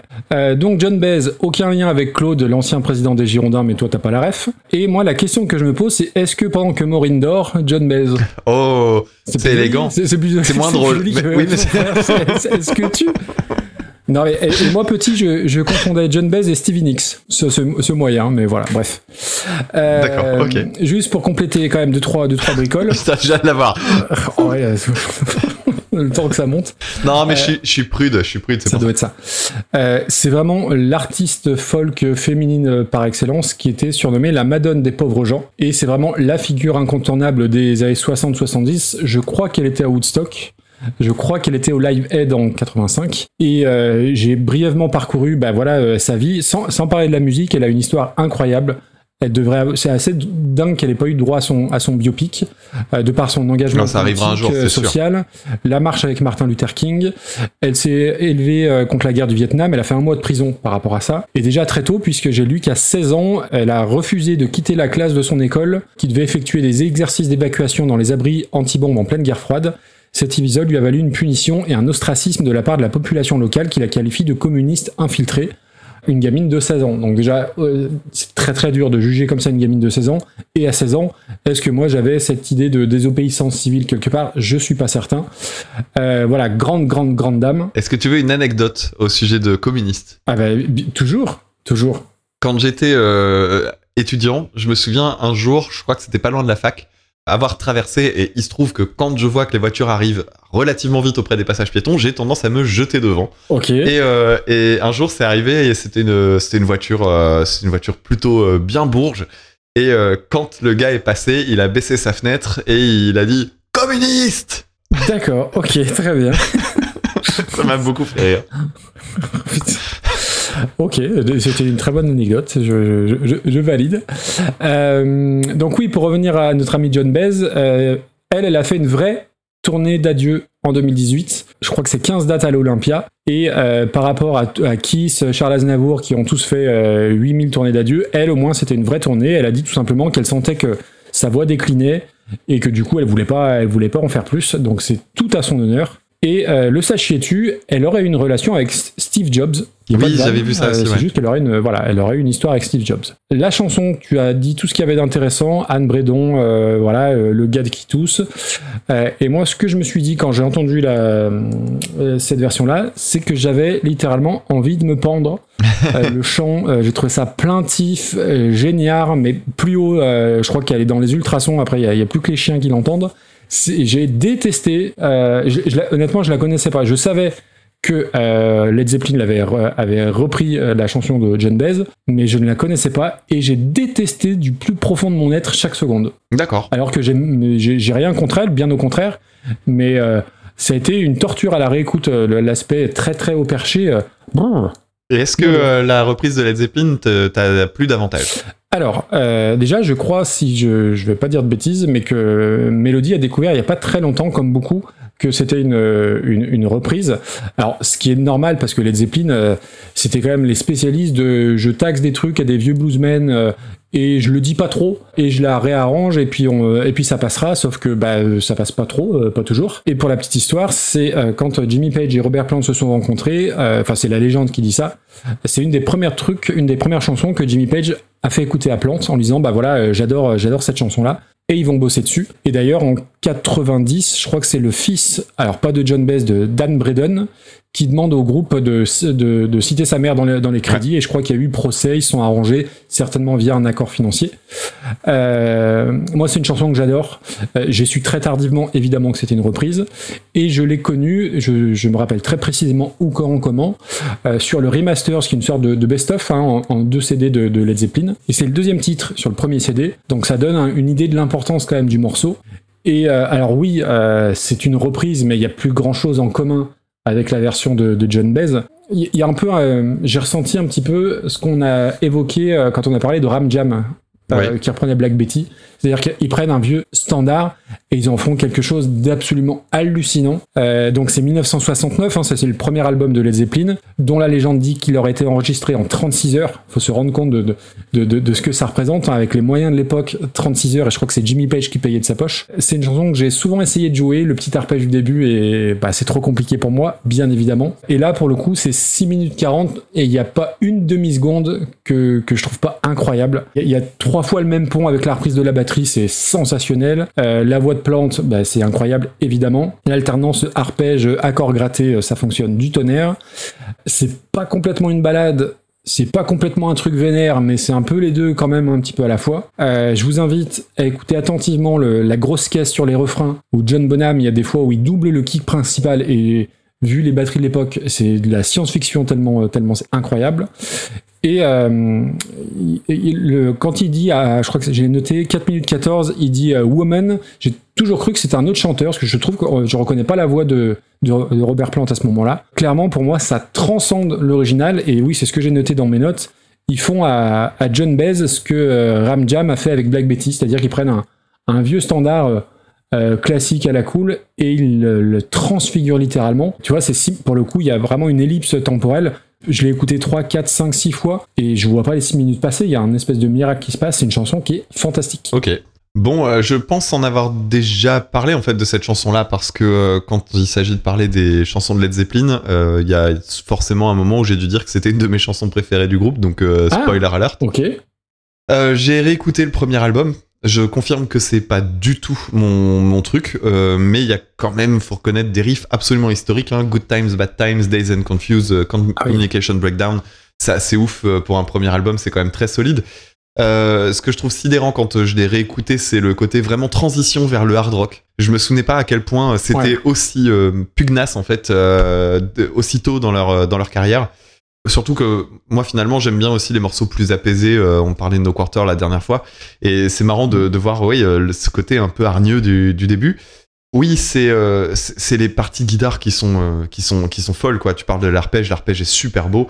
C'est un, un morceau que j'adore jouer moi perso. Et euh, alors lui il le joue au doigt. Je trouve que c'est vachement plus rigolo à jouer au Mediator parce qu'il y a, il y a des petits sauts de cordes à faire et tout ça, c'est assez cool à jouer. Et, et en plus de ça, il y a, il y a beaucoup de variations. C'est très très très ludique. Il y a une euh, version vidéo que tu peux trouver euh, d'un live très ancien. hein. Je crois que c'est vraiment de l'époque euh, du premier album où il joue, tu sais, c'est un, un peu genre un live télé où les gens sont assis par terre devant une scène. Ah oui, je la vois très bien. Après, de toute façon, je suis pas persuadé qu'il l'ait beaucoup joué après dans les années 70 parce que ça, ça fait partie de leur du, du, du- ouais, du premier album et des morceaux très blues là où ils ont évolué vers des choses beaucoup plus alambiquées après. hein. Mm, mm. Et, euh, et, je trouve que c'est un morceau vraiment génial pour plein de raisons. Bon, le riff évidemment. Ce que j'aime bien, c'est la dramaturgie dans la construction aussi. Il y a vraiment tout un truc au niveau de l'intensité qu'il met dans la voix, les, les montées, le break, etc. C'est un morceau. Quand tu, on pense souvent euh, en termes de construction brillante à Stairway to Heaven, forcément. Et, je trouve que celui-là, il a un côté plus linéaire, mais il a quand même ce gros point commun de réussir à monter très très très très fort sans qu'on s'en rende compte presque. Mm. Et je suis euh, assez halluciné par euh, le chant de Robert Plant qui, à l'époque, n'avait que 21 ans. Ouais, oui. Là, franchement, c'est intimidant. Euh, les pistes de guitare aussi sont chouettes parce qu'il y en a, il y en a deux. hein. Il y a une guitare, enfin, il y y a plusieurs guitares, mais il y a les pistes de guitare électrique et de guitare acoustique et je trouve qu'elles se complètent vraiment, vraiment, vraiment très bien. Ouais, moi, c'est une, c'est une chanson vraiment que j'adore. c'est fou. Et, et c'est rigolo que tu parles de Ram Jam parce que j'y ai pensé au moment où je me suis dit, euh, bon, va falloir la- la classer et moi, je la voyais très, très, très haut. Évidemment. Et avec tout ça, c'est pas ton pins, bab bordel. Et non. Parce que j'avais finalement Euh, peu de choses à dire à part euh, c'est trop beau. Écoute, euh, Ram Jam, on l'a mis en huitième place. Pour moi, ça se joue par là, euh, Easy Baby. Hein. Oui, alors le problème qu'on a à chaque fois, c'est euh, les morceaux du top 10. euh, on peut même aller un peu plus bas, on va aller jusqu'au top 20, top 25. C'est quand même des chansons qui sont assez ouf. Euh, réussir à trouver sa place là-dedans, en plus en avançant dans les épisodes, donc euh, c'est-à-dire que tout ce qui est indéboulonnable au-dessus est encore plus indéboulonnable. Tu me demandes de le mettre en, top- en top 5, c'est ce que j'ai écrit sur ma liste. hein. J'ai écrit top 5. Et en même temps, je vois Everybody's Got to Learn Sometimes, je me dis Ah, mais dans le générique, j'aime trop réentendre cette chanson, c'est trop beau. Je, suis- je, je, je suis d'accord. Et en même temps, euh, ça me semblait Mais- évident. Donc euh, voilà, je suis partagé. Euh, moi, je pense que, enfin, alors oui, c'est une chanson qui est connue globalement. euh, quand on écoute le travail de base et ce qu'ils en ont fait, quand bien même ils l'ont pas crédité tout de suite. euh, voilà. C'est incroyable le, le boulot qui a été fait dessus. Quand bien même entre les corgis et Beck, il y avait énormément de boulot aussi, mais euh, l'impact de cette chanson-là me semble plus considérable que l'impact de la reprise de Beck. Tu vois ce que je veux dire? La reprise de Beck, merveilleux. Merveilleux, un jeu de mots involontaire. Bah, voilà. Celui qu'on n'a pas fait quand on en Ah, avait parle. Euh, écoute, Exactement. moi j'ai un truc à te proposer. Je te propose en troisième position. Troisième, troisième position. Ouh là là, là là, attendez, attendez, messieurs, dames. Donc ça veut dire que Jean Pognon sort du, sort du podium. Ouh là là là là. Écoute, euh, ouais, ok. Ouais, non, non, après, euh, le podium est le même depuis le 32e épisode. Johnny Cash est là depuis l'épisode 19, donc il y a 1000 ans. Écoute, euh, ça me va. Allez, c'est parti. Et puis c'est bien aussi de. Alors, c'est pas le but, hein, mais de, de renouveler un petit peu le top, le top 5 qui bouge pas beaucoup. Alors, évidemment, tout le monde ne sera pas d'accord avec ce choix-là. Quoique certains euh, se- s'enorgueilliront de voir Johnny Cash euh, dégager. Mm, mm. Euh, mais ouais, troisième, c'est. Non, troisième, c'est bien. Bon, très bien. Et après, et c'est pas du tout moi ma chanson préférée de Led Zeppelin, mais effectivement le fait de la réécouter euh, attentivement au casque plusieurs fois et te dire que ouais les mecs avaient 20 ans, ouais, c'est fou quoi. Bon et ben voilà. Donc du coup, euh, ah, Beck ne sera plus dans le ne sera plus dans le générique. Ah, ça c'est triste. hein. Ouais, quand même. Bon en tout cas, bah Mélodie, euh, bien joué quoi. Bravo. On va maintenant écouter une chanson envoyée par Clégo qui a eu l'immense honneur de gagner le Pins Auditeur. C'est une chanson de AA en 1985, Take on Me, reprise par Annie B. Sweet en 2009.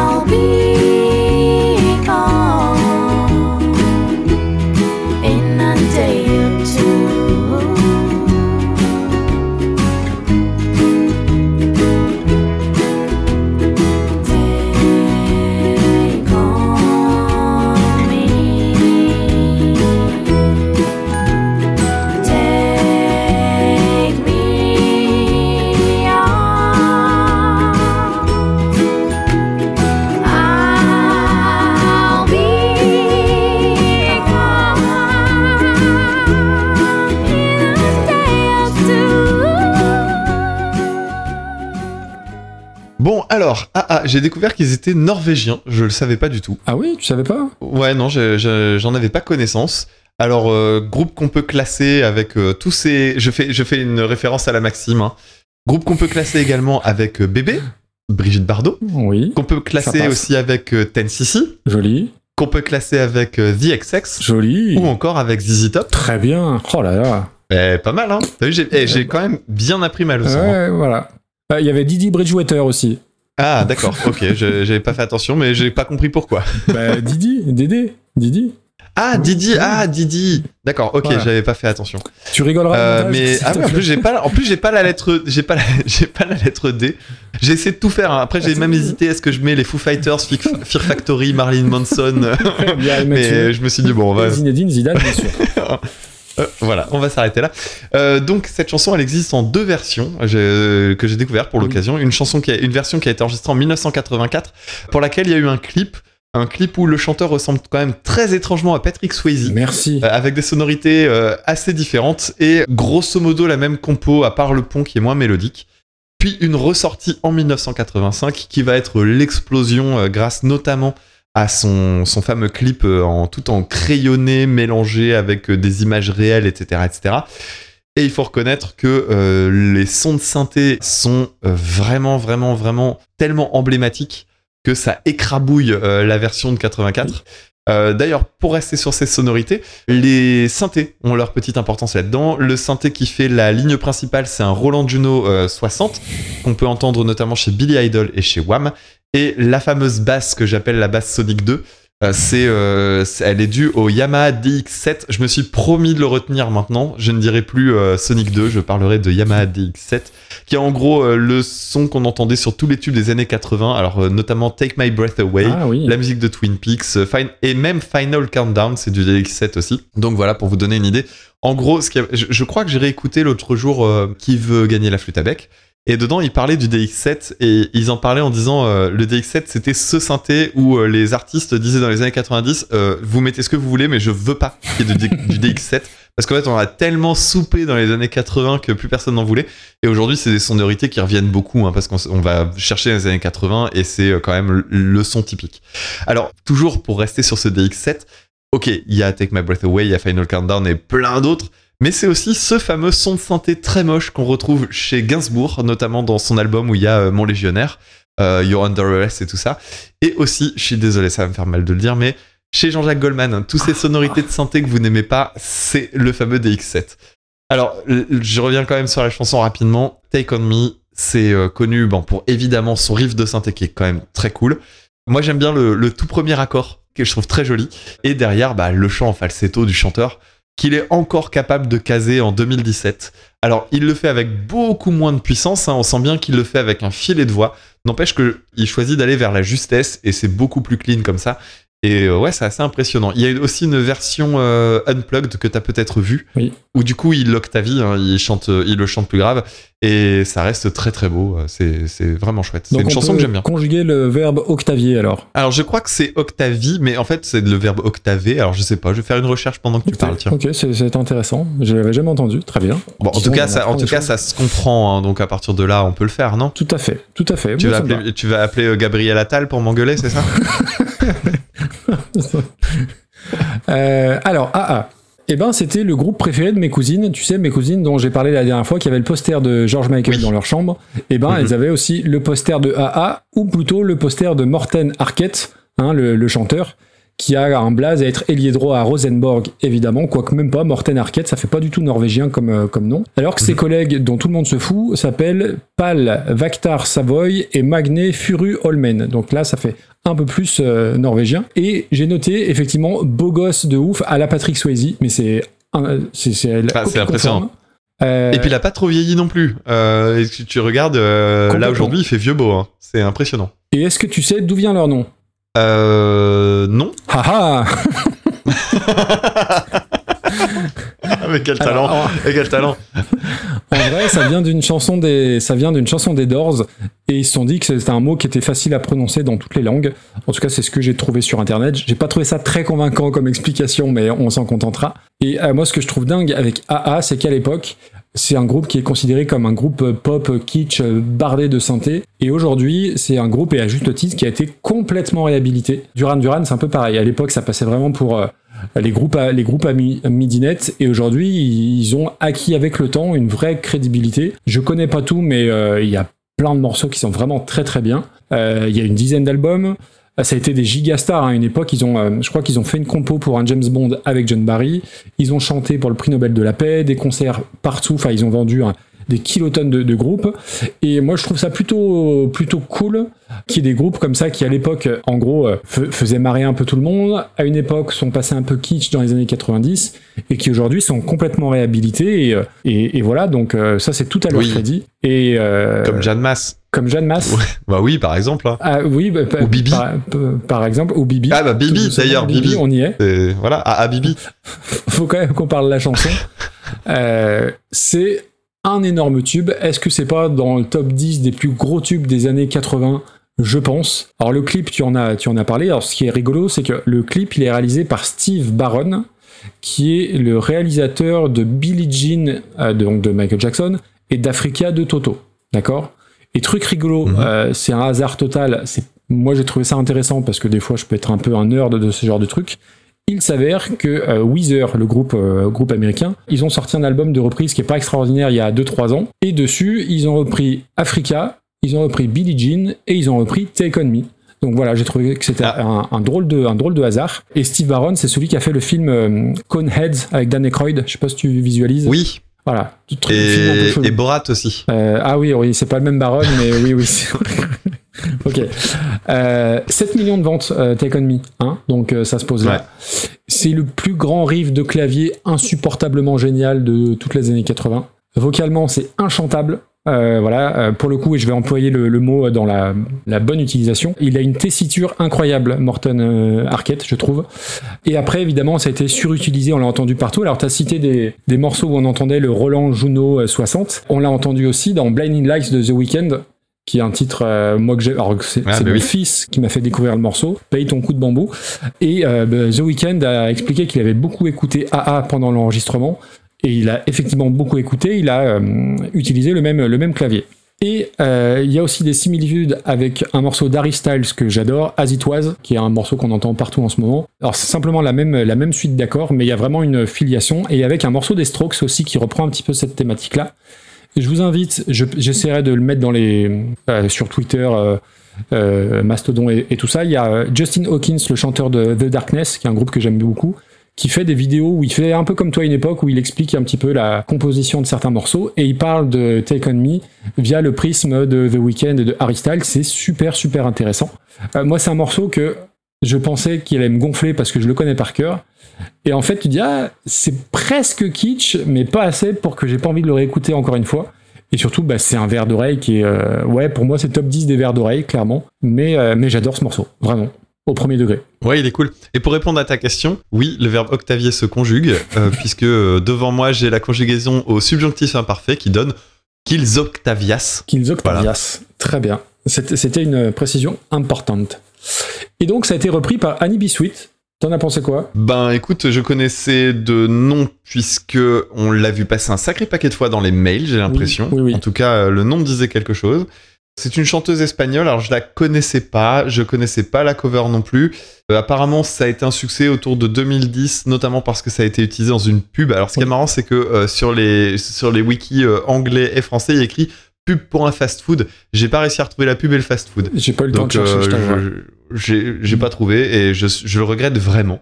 Euh, j'ai écouté euh, vite fait ce qu'elle fait euh, globalement à part ça. Aujourd'hui, c'est un petit peu du, du pop rock tendance un poil rétro.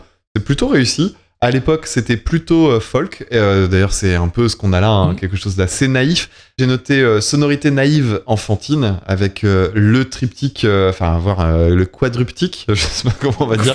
Voix féminine, ukulélé, les petits arpèges, le glockenspiel. Bon, c'est très fidèle, sauf justement le moment crucial, c'est-à-dire cette fameuse ligne de chant. Et ça pourrait être une bonne idée sur le papier. Mais d'abord, euh, la sonorité naïve, moi j'y arrive pas, hein, c'est vraiment un truc que j'aime pas du tout. Et euh, ça me rappelle le fait qu'elle ne reprenne pas la ligne de chant, que si tu désosses un petit peu le morceau de AA, en fait, la ligne euh, basique derrière la structure d'accords et compagnie, c'est un truc qu'on a entendu des milliards de fois. La ligne de chant en elle-même est pas extraordinaire si tu la gardes justement dans la même octave. Ce qui est intéressant, c'est qu'il monte. C'est ça qui rend le morceau chouette. C'est qu'au départ, il a une voix voluptueuse. Quand il est dans les graves, on sent qu'il est obligé de descendre. Et quand il monte, il a cette voix qui, est, euh, qui est à la fois très aiguë, mais pas hyper puissante, qui est ju- juste hyper bien calibrée. C'est ça qui va porter tout le charme du morceau. Et t'enlèves ça, bah d'un seul coup, je trouve que ça marche plus. Et le, le riff de synthé, bah tu le retires, c'est con, mais t'enlèves un énorme gimmick du morceau. Pour la petite histoire, on l'a reçu très tard ce morceau par rapport à notre euh, playlist, donc c'est le morceau que j'ai techniquement, que j'aurais dû le moins Le écouter. moins écouté. Oui. Mais il se trouve que c'est peut-être celui que j'ai écouté le plus. Parce que euh, comme euh, je l'ai reçu euh, il y a, bah, on l'a reçu il y a deux jours, je l'ai écouté en boucle. Donc je l'ai mis en route et puis j'ai juste activé la fonction euh, boucle sur Spotify et j'ai dû l'écouter sans déconner une quinzaine voire une vingtaine de fois en Ah, sur, sur les deux derniers jours. Et en fait, à chaque fois que j'écoutais, je, je l'oubliais instantanément. Alors maintenant, ça y est, c'est bon, c'est là. Mais je trouve que c'est générique au possible. Les bonnes idées, en plus, arrivent à la fin. Et c'est même pas vraiment des bonnes idées, c'est juste qu'à à la fin, elle décide enfin de chanter en montant. Et elle reprend le riff, euh, le riff de synthé en chantant. C'est les deux petits ma- les deux petits machins que je trouve un petit peu jolis. Euh, elle aurait fait ça pendant tout le Ouais. morceau, euh, j'aurais trouvé ça vraiment fainéant. Le fait que ça arrive à la fin, ça sauve un peu les meubles. je trouve vraiment pas ça terrible. Ok, ok. Euh, écoute, je, je connaissais pas non plus Annie Biswitz et euh, donc on l'a reçu tardivement et c'est le pins auditeur donc c'est Clégo qui l'a gagné et euh, sans dévoiler toutes les coulisses.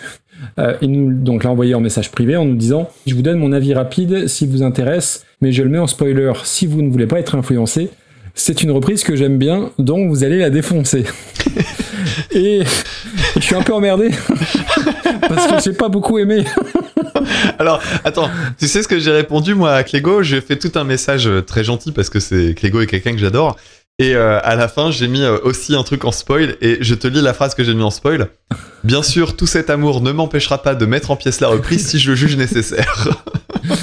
voilà, donc euh, on ne pourra pas nous taxer de- d'être euh, voilà de, de- de faire du copinage et, et je suis un peu emmerdé parce que déjà parce que j'adore Clégo, mais aussi parce que bah, quand je sais et là c'est écrit noir sur blanc qu'il aime beaucoup le morceau, bah voilà donc on va pas euh, on va pas faire long. Euh, moi j'ai trouvé le chant un peu un peu bien maniéré, ça m'a rappelé un peu chez my name, chez my name par moment dans le côté euh, dans le côté ouais un peu faussement enfantin. Alors ukulélé, le glockenspiel, t'en as parlé. Il y a quand même des jolies harmonies vocales et moi je suis toujours sensible à ça. Euh, donc oui, chanson utilisée dans une pub pour un fast-food, moi j'aurais plus vu ça pour OKD ou la Grande Récré parce qu'il y a vraiment ce côté un peu naïf, enfantin, euh, voilà. Euh, j'ai trouvé ça court, j'ai trouvé ça un peu feignant, un peu facile, et euh, surtout cette sensation que des reprises de ce genre-là, il en existe euh, 200 milliards sur YouTube. euh, voilà, une petite voix féminine, un, un ukulélé, on reprend un, un morceau euh, un peu kitsch des années 80 et on fait un truc euh, faussement espiègle. Bon, euh, ouais, moi j'ai. Alors je l'ai pas écouté 15 fois, euh, je suis tout à fait honnête, mais au moins euh, 5 à 6 fois comme chaque morceau. Et ça s'est pas bonifié avec le temps, donc, euh, donc oui, j'ai vraiment pas beaucoup aimé. Mais c'est pas très grave. Dans euh, les chansons qui utilisent exactement les mêmes ingrédients, c'est-à-dire une voix féminine qui reprend un morceau euh, très dansant des années 80 avec euh, également du glockenspiel et compagnie, euh, moi ça me rappelle euh, la version de, de Julie Depardieu qui reprenait Born to Be Ah, Alive. oui. On a les Oui, mêmes oui, ingrédients et t'as deux trucs complètement différents. D'un côté, t'as un, t'as un truc qui sonne. Bah, alors, c'est un petit peu dur comme ça, mais je trouve que la reprise euh, qu'on a entendue de, de, de Annie c'est une reprise de fête de la musique, quoi. C'est un, truc finalement euh, qui est pas mauvais sur le papier, mais qui manque de personnalité, quoi. C'est pas à notre goût, et, donc, ouais, non. Où est-ce qu'on met ça? Parce que, bon, il y, a- rien de rédhibitoire non plus. Par rapport à des trucs qu'on a, qu'on a écoutés aujourd'hui, euh, c'est quand même nettement mieux hein, par rapport à Bella Ciao et tout ça. Tu verrais ça où? Hum, J'avais mis milieu mou pour euh, Tony Green, et là j'ai enlevé le milieu pour moi. hein. J'ai- je, je voyais ça en dessous de Tony Green, je trouve ça moins bien encore. Oui, oui. Écoute, euh... eh ben, écoute, tu sais ce qu'on va faire? On va faire un petit tir groupé euh, de chansons envoyées par Clégo. Euh, il nous avait envoyé. Et alors, si, chose très je viens de le voir passer on- du coup. Et on aurait dû commencer par ça quand même. Et c'est pas honneur à, à, à- à- à- qu'on qu'on lui rend ce soir, mais Clégo, c'est la première personne à nous avoir euh, envoyé un morceau à la fin du, de l'épisode 1. C'est vrai. Donc on n'est pas cool de descendre sa proposition. Qu'on a voilà, classé ça- dans l'épisode 2 et qui va rejoindre, euh, qui va être rejointe par celle Voilà. qu'on vient, de dire. aux alentours de la 229e place. Mais euh, bon, j'espère que tu nous en voudras pas trop. Au moins, on est, on est honnête, on est honnête. Et en ce qui me concerne, je la mets en dessous de, des Brigitte. Ok, ça me va. Puisque on est en train de parler donc de la Dust North 29e place, c'est-à-dire en dessous de la reprise de Mabens des Brigitte euh, de la chanson de, d'NTM. Qu'est-ce qu'on a autour, tiens, parce qu'on on dit rarement ça et c'est, bien de resituer un peu. On a euh, bah, les Chromatics qui reprenaient Cindy Lauper, Girls Wanna Have Some Fun. Et en dessous, on a Lana Del Rey qui reprenait Sublime Doing Time. C'est pas si pire en vrai, parce que Non, ah quand bah tu non. regardes pas loin, euh, il y a Live and Let Die des Guns. Moi, je l'aime bien cette chanson. Euh, c'est un, classement euh, complètement volé euh, pendant un, pendant un live. Mais non, non, il y a, il y a- non, il y a, il y a quand même des trucs plutôt pas dégueulasses Oui, autour. oui. Bon, faut pas trop descendre après, parce qu'après, ça commence à. Ouais. Mais voilà, 200, 230e place. Et mer- merci, merci Clégo, quand, quand même. On va changer radicalement de style, puisqu'on va partir en 1968 écouter Serge Reggiani qui chantait Il suffirait de presque rien, reprise en 2014 par Sanseverino. Mais pourquoi faire du cinéma, fillette? Allons, regarde-moi et vois les rides qui nous séparent. À quoi bon jouer la comédie du vieil amant qui rajeunit Toi-même ferais semblant d'y croire? Vraiment, de quoi aurions-nous l'air J'entends déjà les commentaires. Elle est jolie. Comment peut-il encore lui plaire Elle au printemps, lui en hiver. suffirait de presque rien. Pourtant, personne, tu le sais bien, ne repasse par sa jeunesse. Ne sois pas stupide et comprends. Si j'avais comme toi 20 ans, je te couvrirais de promesses. Allons bon, voilà ton sourire qui tourne à l'eau et qui chavire. Je ne veux pas que tu sois triste. Imagine ta vie demain, tout à côté d'un clown en train de faire son dernier tour de piste. Vraiment de quoi aurais-tu l'air? J'entends déjà les commentaires.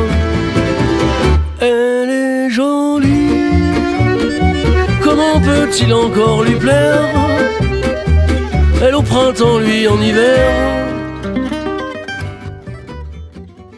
On va remercier, euh, on va remercier Serge Reggiani, oui, euh, mais il nous écoute plus, Bichette. On va remercier Mathieu Verrier de nous avoir envoyé ce morceau. Donc Serge Reggiani, je vais probablement dire la même chose que dans le vieil épisode, mais c'est pas grave parce que ça remonte.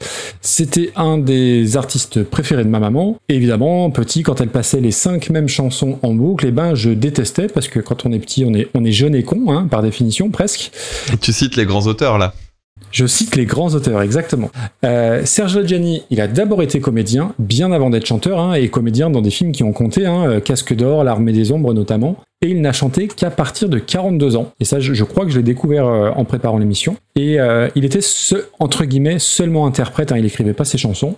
Une vie assez, assez dingue quand même, puisque son, son fils, qui était musicien avec lui, s'est tiré une balle dans la tête à 34 ans et dans sa maison. Et euh, voilà, donc euh, Ah ouais. c'est pas très drôle, mais ça fait partie, je pense que de- de- ça fait partie du parcours de, de l'homme. Et c'est quelqu'un qui va chanter quasiment jusqu'à sa mort. hein. Il, a, il a sorti plus de 30 albums, des Olympias euh, en veux-tu en voilà. Et je trouve qu'on l'a un peu oublié aujourd'hui. Quand on parle des, des vieux chanteurs, on parle d'Aznavour et compagnie. Mais tu vois, Gilbert Bécaud, Serge Reggiani, j'ai l'impression que c'est devenu un peu les seconds couteaux et je trouve que, je trouve que c'est dommage. Bref. C'est vrai. Et J'en arrive à la chanson, donc qui est écrite par Jean-Max Rivière et composée par Gérard Bourgeois. hein, donc euh, Reggiani ne fait seulement entre guillemets que de que, que l'interpréter. Et alors, j'ai pas beaucoup de notes, je vais faire court, mais je trouve qu'il y a plus de choses et d'inventivité en 2 minutes 24 que dans bien des chansons françaises et, même internationales, hein, évidemment. Les arrangements de cordes, le petit piano, la flûte traversière, les accords piqués, je trouve ça euh, splendide. Alors le texte peut paraître à la limite un petit peu du, cringe parce que bah voilà c'est un vieux qui s'adresse à une jeune Euh, si on recontextualise et qu'on fait les calculs il dit que elle elle a 20 ans lui en a 46 quand il chante la chanson donc voilà il y a un décalage mais euh, c'est pas Jean-Luc Lahaye non plus n'exagérons rien et aussi parce que ça m'arrange parce que c'est une chanson Ou que Hugo trouve- Frey. ou, ou Hugo Frey, bordel. Et c'est une chanson que je trouve absolument magnifique, qui me met les poils. Alors, est-ce que c'est parce que ça me rappelle et ma mère et ma jeunesse, j'en sais rien, mais euh, même sur la construction, je trouve que c'est d'une beauté à couper le souffle. Euh, c'est léger, il y a de la volupté, c'est romantique, c'est doux. Et pour moi, c'est pas loin d'être la meilleure chanson de, la playlist. Euh, reprise par reprise, on s'en fout. Mais c'est vraiment, je pense, dans mes chansons françaises préférées, je pense que c'est dans le top 3. Voilà. Ok. Je pense que c'est une de celles que j'ai le plus réécoutée dans la playlist aussi. Euh, je l'ai apprise par cœur. J'ai appris à la. Je, je me suis amusé Ah. à la chanter parce que je voulais euh, trouver des, ch- des chansons pour m'entraîner un peu à chanter et tout ça. Et j'ai appris celle-là parce que je la trouvais vraiment très très belle. C'est vrai que les- parmi les paroles, il y a, il y a quand même des, des phrases qui sont très très jolies. Hein. Le les rides qui nous séparent. C'est simple, mais c'est beau. Euh, si j'avais comme toi 20 ans, je te couvrirais de promesses. Je trouve ça très joli aussi. Et puis la fameuse Oui. phrase, celle que je trouve la plus belle de toutes. Allons bon, voilà ton sourire qui tourne à l'eau et qui chavire. Je ne veux pas que tu sois triste. C'est hyper beau et dans la chanson, c'est euh, ça magnifique. encore plus. Tu parlais de côté cringe, bah justement, je trouve pas. Je trouve que ça a un côté élégant. Il y a, il y a ce côté. Alors, moi, je euh, trouve pas non plus, mais je. Voilà. Oui, ça peut, ça peut. des thématiques euh, qui sont importantes. Mais effectivement, la question de, de l'écart d'âge, etc., et quelqu'un qui se refuse en disant, ben non, mais soyons réalistes. Je trouve que c'est, je trouve que c'est beau et j'ai- j'aime bien le fait que la, que cette chanson-là sonne à la fois euh, triste entre guillemets, c'est-à-dire qu'on sent bien le, le déchirement. Mhm. Euh, rien que le, elle est jolie, euh, c'est, beau comme, enfin, c'est, je trouve d'abord que le mot joli est un des plus beaux mots de la langue française. J'ai toujours aimé ce mot. Et là, en l'occurrence, euh, je trouve qu'il sonne particulièrement bien. Et la chanson, elle, elle a ce côté dramatique, mais sans que ça soit, non, c'est pas non plus du Jacques Brel où tu vas te mettre à C'est pas, dans, pleurer, pas dans pathos. Ouais, ouais. Ouais. C'est, vraiment hyper bien dosé et euh, c'est, Ah, vraiment je suis top. content. Et Jean-Max Rivière et Gérard Bourgeois, c'est eux qui avaient écrit la Madrague pour euh, Brigitte Bardot. Bon, je trouve que cette chanson-là est nettement mieux quand même. Ah oui, on est, on est bien d'accord. Bon, super. Et donc, C'est juste une chose, pardon, euh, avant Ah, que tu vas-y. reprennes. euh, la chanson apparemment aurait été d'abord euh, refusée par euh, Reggiani quand elle lui a été proposée. Et c'est seulement sur insistance que ça a fini par, par se débloquer. Et il ne l'a joué euh, finalement pendant ses tours de chant que très très tard par rapport à quand elle a été composée. Et ce qu'il y a de marrant, c'est que ces informations sont à prendre avec d'énormes pincettes puisque je, elles sont citées sur Wikipédia, donc qui est pas toujours toujours top, euh, même si je suis pas aussi critique que beaucoup de monde sur euh, Wikipédia. La citation, elle est quand même euh, issue de euh, Fabien Lecoeuvre, qui est quand même pas le, le, le bonhomme Ah, le plus fiable hein, quand il s'agit de, de rapporter des non, trucs euh, non, liés à la musique. le, le couteau le plus aiguisé du tiroir. Ouais, Non, pour, la, pour celles et ceux qui ne sauraient pas de qui, on- de qui il s'agit, c'est le mec qui avait dit de Oshi des, des trucs absolument affreux en disant en gros, mais c'est qui, celle, c'est qui celle-là? Hmm. Vraiment le gars qui est, qui est passé complètement à côté du truc. Et donc, ça a été repris par Stéphane Sanseverino, euh, que je, je sais que tu aimes bien. Euh, que j'aime beaucoup, vu ouais. plusieurs fois en concert, il, il- il me semble. Alors, Sanseverino, euh, moi, je, je connais, bien évidemment. Pas beaucoup, mais je connais. Euh, pour moi, il est titulaire dans l'équipe type des Jongli Jonglo, hein, bien évidemment. Oh là là. Euh, et pourtant, Quel c'est un- mauvais procès. Et pourtant, c'est un gars, donc j'ai toujours aimé la dégaine. Je trouve qu'il il- il dégage vraiment, euh, vraiment quelque chose. Et j'ai même un album de lui, euh, l'album où il y a les embouteillages, forcément un de ses, un de ses morceaux euh, qu'on connaît pas mal. Pour la petite histoire, il a beaucoup voyagé gamin avec son père, euh, notamment en Europe de l'Est. Donc je pense que voilà.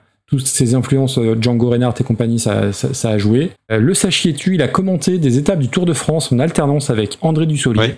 Faites ce que vous voulez de, de cette information. Et il a prêté sa voix pour un message sur l'interdiction de fumer dans les lieux publics. Donc je trouvais ça suffisamment rigolo pour le préciser. Et euh, je ne connaissais pas sa reprise de, de Serge Reggiani, qui est sur un album Le Petit Bal Perdu, euh, où j'aurais juré que c'était un nom d'album de Renault d'ailleurs. Ça fait très euh, oui, Renault Universe. Et dessus, il y a pas mal de reprises, dont ma chanson préférée de Georges Brassens, Supplique pour être Oui. enterré euh, sur la plage de Sète, que j'ai écouté avant et que j'ai trouvé catastrophique, que j'ai vraiment détesté. Donc j'ai eu très peur qu'il s'attaque à, à Serge Reggiani.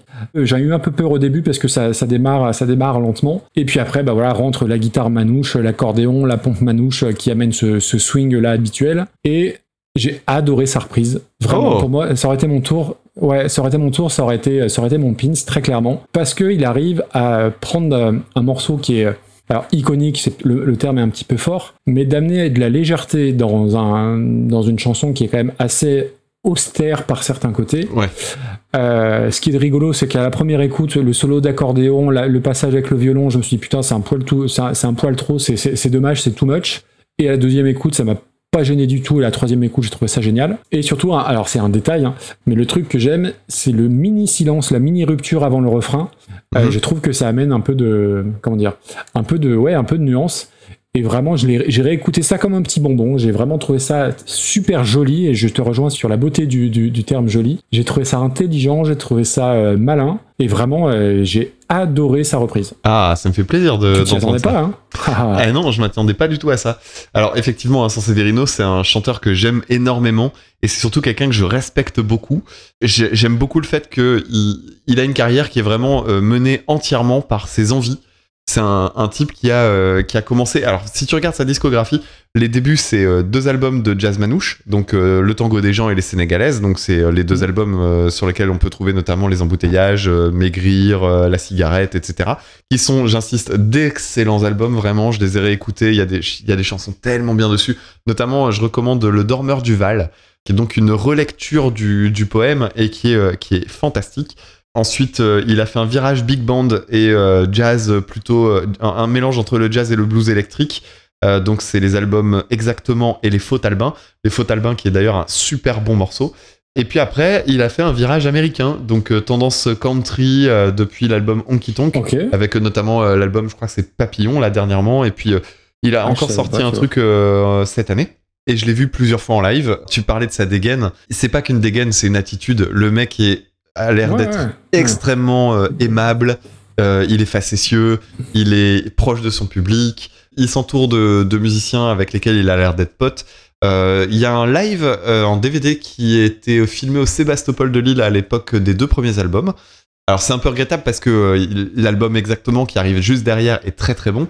Mais euh, cet album live, il est plutôt sympa et j'aime bien comment il se termine.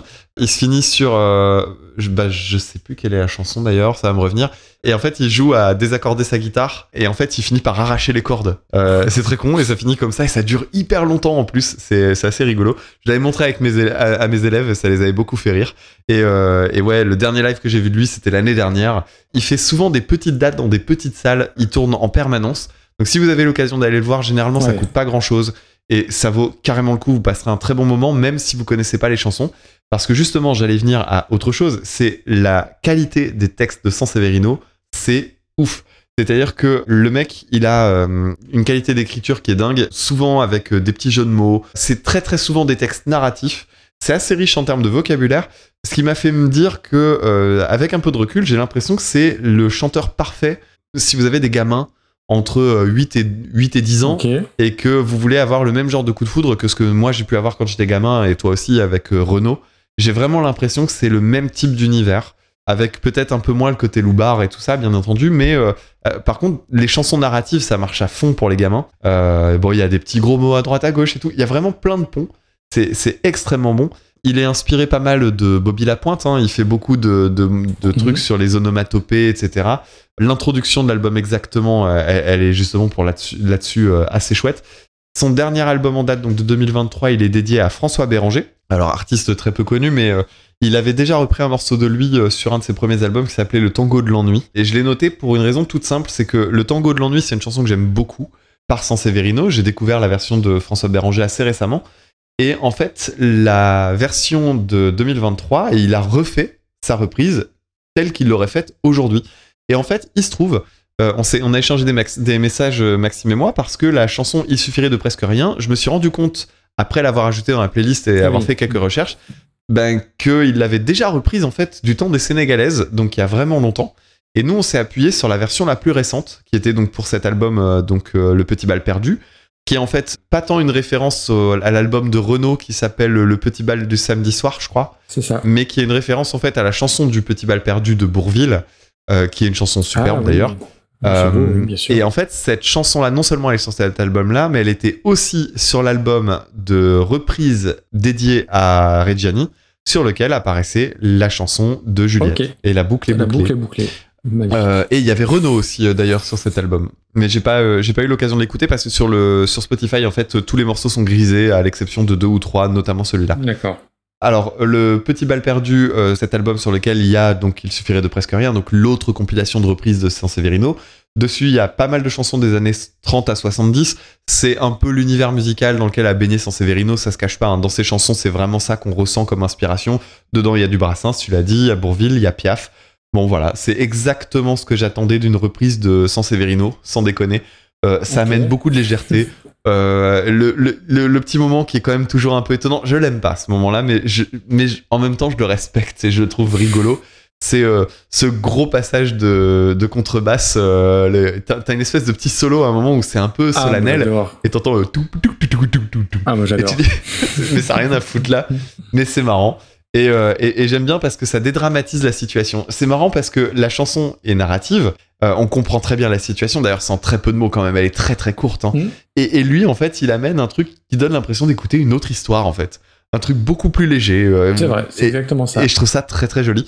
Ah, et une dernière chose que j'ai notée, il y a un gimmick de guitare en fait chez Sanseverino dans ses deux premiers albums qu'on retrouve là-dessus. Si vous connaissez bien sa carrière, vous allez vraiment repérer ce petit gimmick de guitare qu'il utilise tout le temps.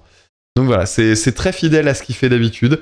Ça fonctionne bien avec cette chanson-là. C'est ouais, j'ai trouvé que c'est une, une chouette reprise. C'est pas évident à classer. Hein. Non, et je suis content que tu l'aies aimé. Bah, honnêtement, j'ai eu des gros doutes parce que euh, j'ai toujours aimé le bonhomme aussi, voilà, l'attitude, la dégaine, tout ça. Et quand j'ai vu que c'est qu'il y avait Supplique pour être enterré, j'ai d'abord écouté ça et je dis oh là là là là. Et du coup, la surprise n'en était que meilleure. Euh, Tu regardes dans quel coin, toi? Je regarde dans les 100 premières. Ouais, ouais, ouais, largement. Enfin, largement.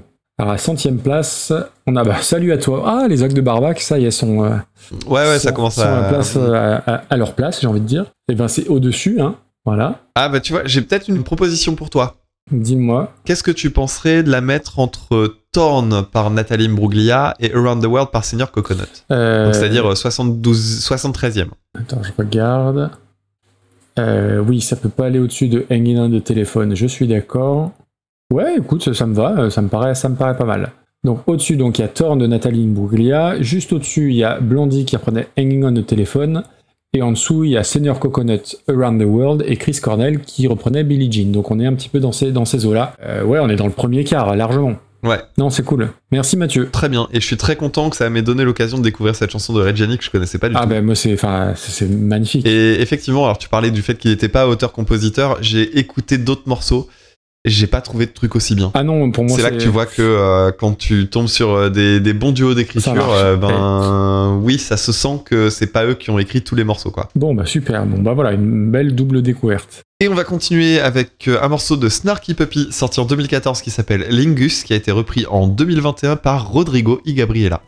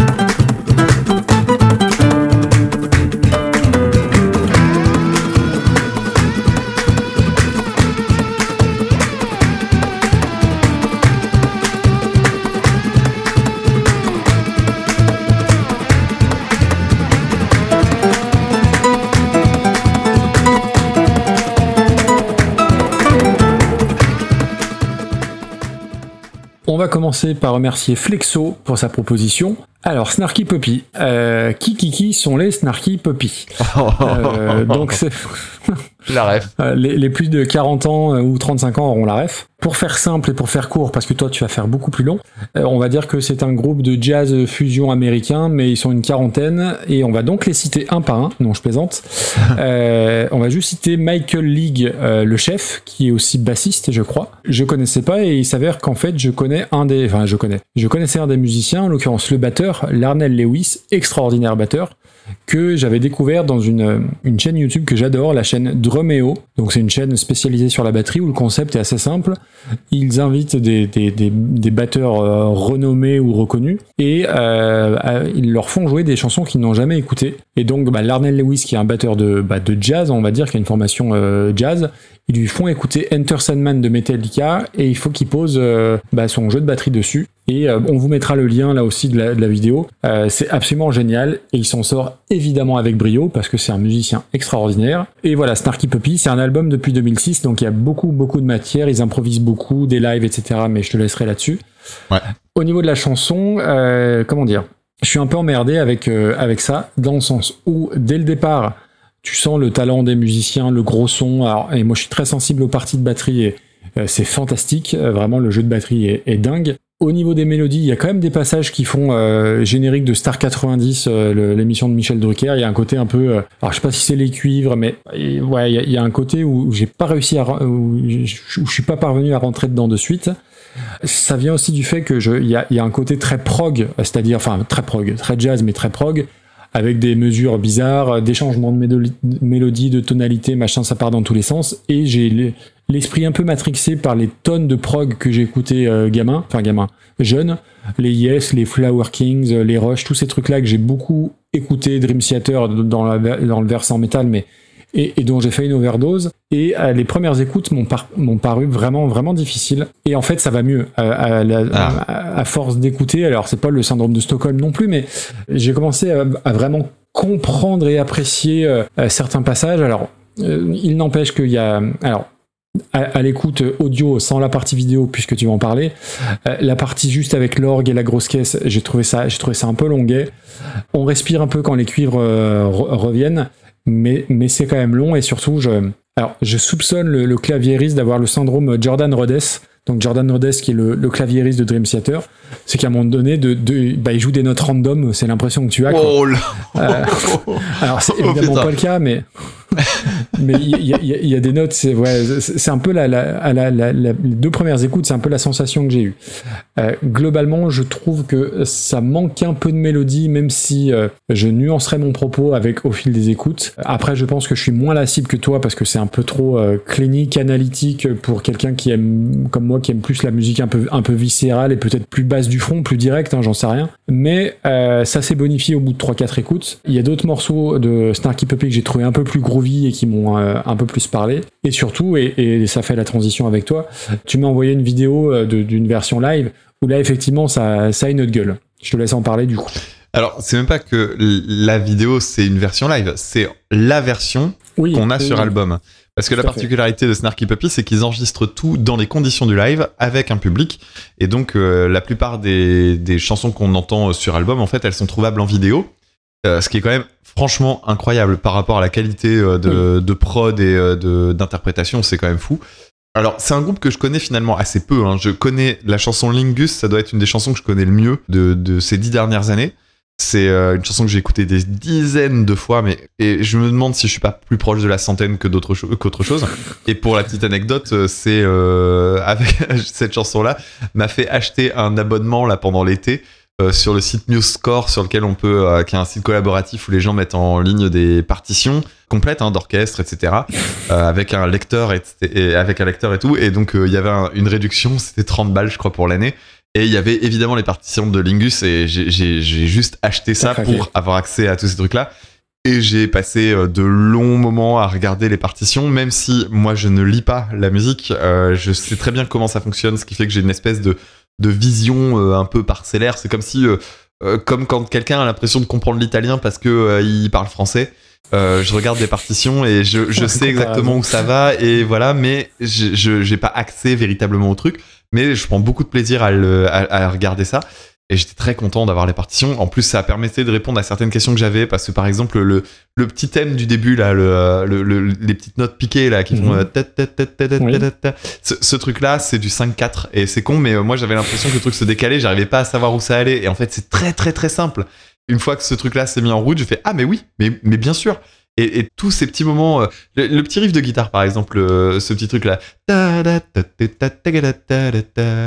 Ouais, vois. ce, ce machin-là, c'est du 5-4. Le, le, c'est, impossible de se dire qu'il y a une, une métrique euh, un peu particulière parce que c'est, bah parce que c'est hyper beau. Mais ce qu'il y a d'intéressant, alors tu vas dire que c'est un truc de nerd, mais on est tellement habitué à entendre du 4-4 partout que moi je trouve toujours intéressant d'entendre quelque chose qui est composé différemment, mais tu t'en rends pas forcément compte. Alors après, tu parlais de mème tout à l'heure, il y a un mème très connu sur internet parmi les musiciens qui dit juste euh, non mais en fait euh, tout est en 4-4, c'est juste euh, vous qui Si vous la pétez à compter autrement. Voilà. ouais. voilà, c'est ça.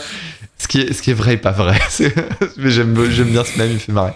Bref, effectivement, euh, le morceau est connu sur le net. Alors, très connu, hein, c'est une vidéo qui a euh, 33 millions de vues aujourd'hui. Ce qui est quand même franchement énorme pour un morceau de ce, dans ce registre.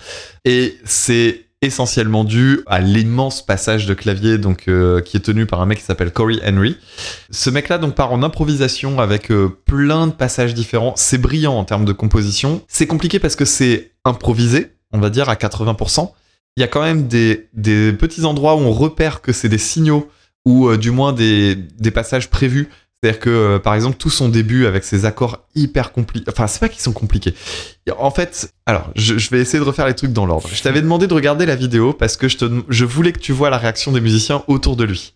Qu'est-ce que t'as remarqué quand t'as regardé les réactions des autres autour de lui? Bah que ils, ils, ils halluc- ils hallucinent. Alors après, enfin, t'en as un qui est, qui est plié en deux. Alors à, la fois euh, en train de enfin pas de pas de rigoler, mais de de rire et, de- et qui est complètement halluciné par euh, par ce que le gars est en train de jouer quoi. Donc euh, donc voilà. Alors après, euh, C'est le deuxième claviériste en fait. Et euh, il y a même un moment où il, il- il retire son casque en, en mode, mais vraiment, Oui. putain, mais Oui, oui. qu'est-ce qui, qu'est-ce qui branle C'est une des vidéos qui fait le plus parler les gens qui font de l'analyse musicale. des gens qui le font à un tout autre degré que moi, hein, des gens qui font vraiment, qui ont accès au solfège et tout. Donc pour les jazzeux, c'est un bonheur.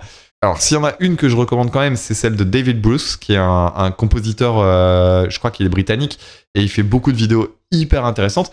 Et il en a fait une vraiment passionnante sur le solo. Alors elle est assez technique, je reconnais, euh, c'est quand même franchement pas évident à suivre, mais euh, il, décompose en gros les différentes, les différentes parties et les principaux ressorts de, sa, de son improvisation. Et, donc, il explique par exemple qu'à certains moments, oui, effectivement, il y a des appels qui permettent de montrer euh, que à ce moment-là, on va reprendre, etc. Et il a sans doute un nombre de mesures Mhm. données. Et en soi, la, la structure du solo, oui, ça commence par un moment où on laisse beaucoup de creux, puis après, on va remplir, puis après, on, on part dans des, dans des moments où ça devient moins musical, entre guillemets, puisque ça devient très chromatique, donc un peu dissonant.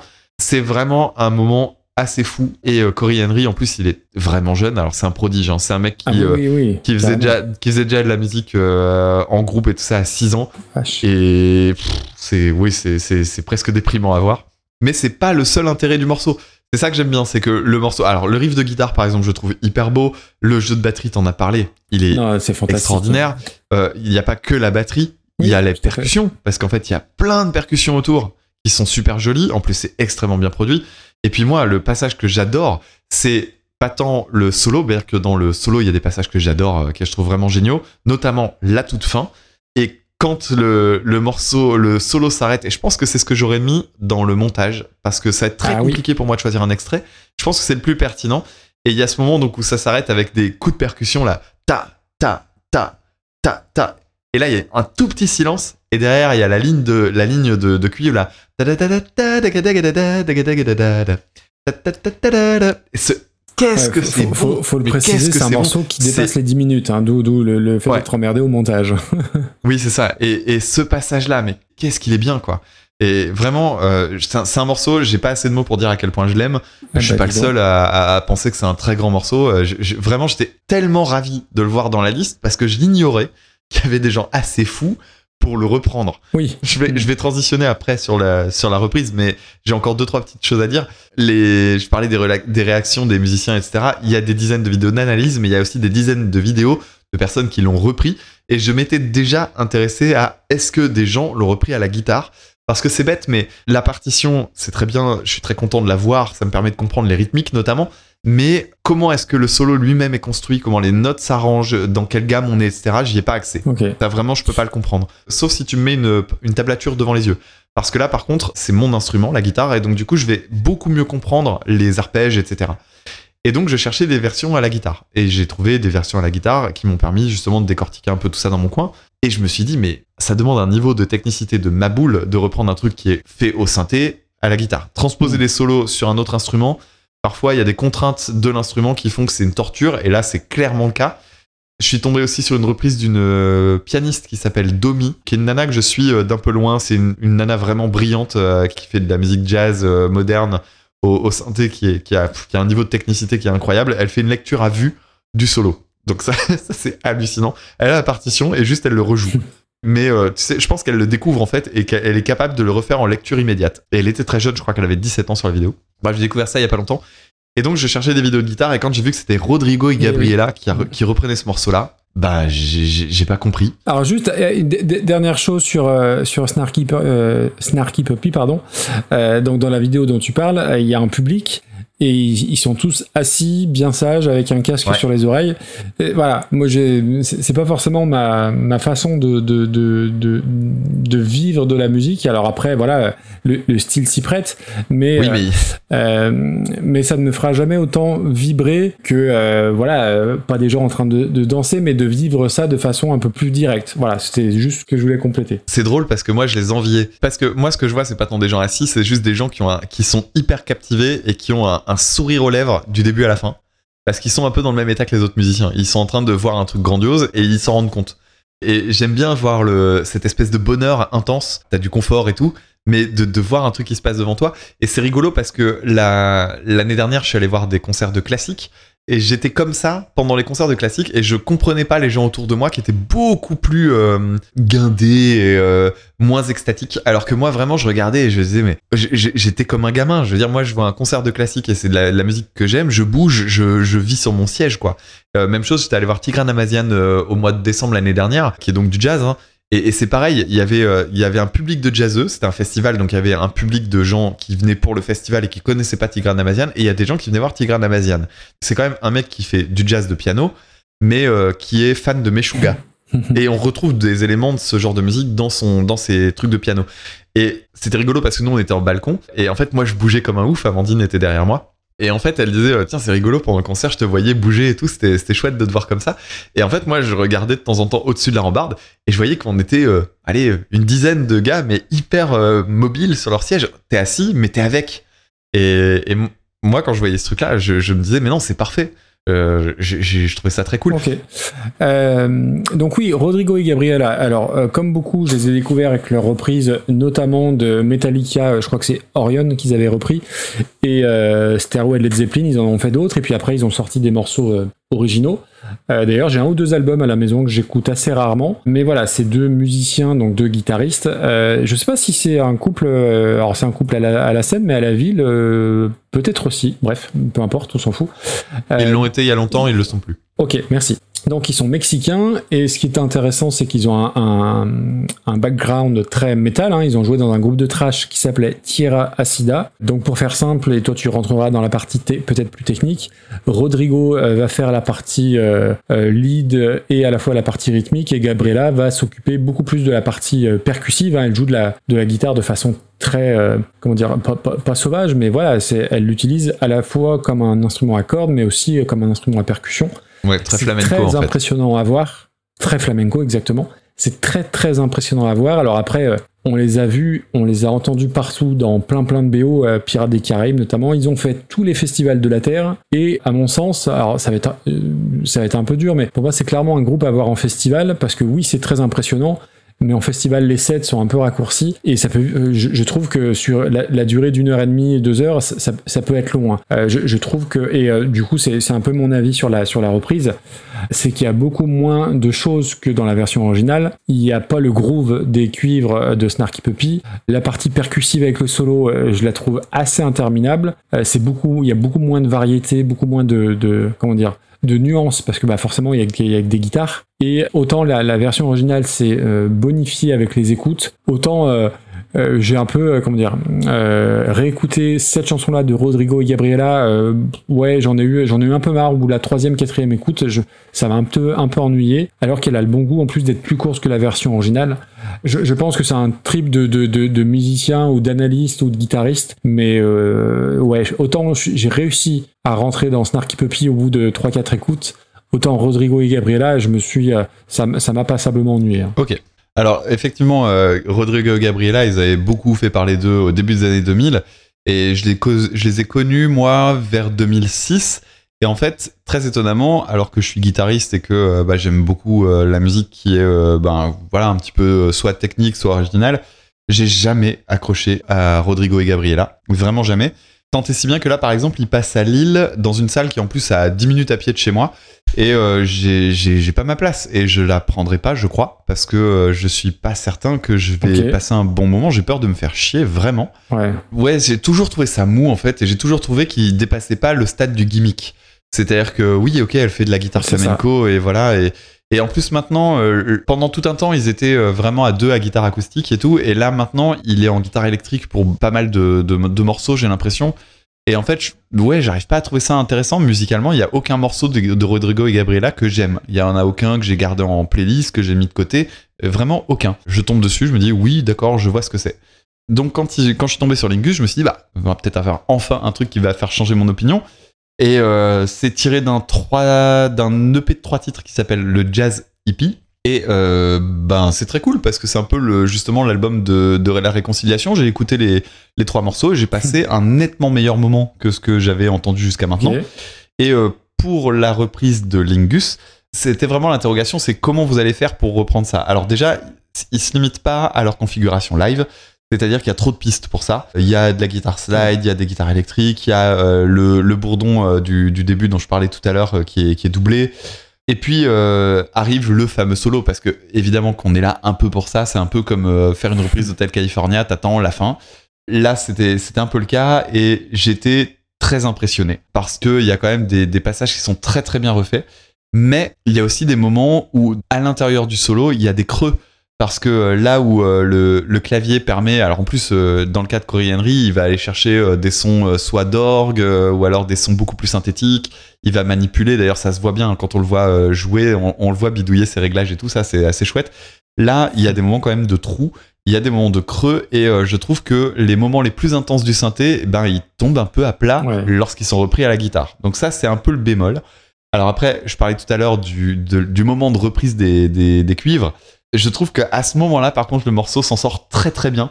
C'est-à-dire que le, le- la reprise et tout ça, avec les gens qui, qui font les claps et tout, ça c'est un, un ajout. Je trouve que c'est vraiment très réussi. Les aïe aïe aïe, là, euh, un petit peu caricaturaux, mais euh, tu sens une espèce de, de petit Ouais, plaisir. ouais. Je pense que c'est rejoué parce que le mec a pas fait le truc en une prise. Ça aurait été chouette qu'il le fasse en une prise et que ce soit une réaction spontanée. Je pense que c'est clairement du studio, un peu bricolé, mais ça fonctionne. Et oui, euh, il y a quand même des, choses que j'étais content de réentendre, c'est très bête, mais il y a un truc dont j'ai pas parlé que j'aime beaucoup dans la, dans la version d'origine, c'est l'assise qui est derrière le solo de, de clavier.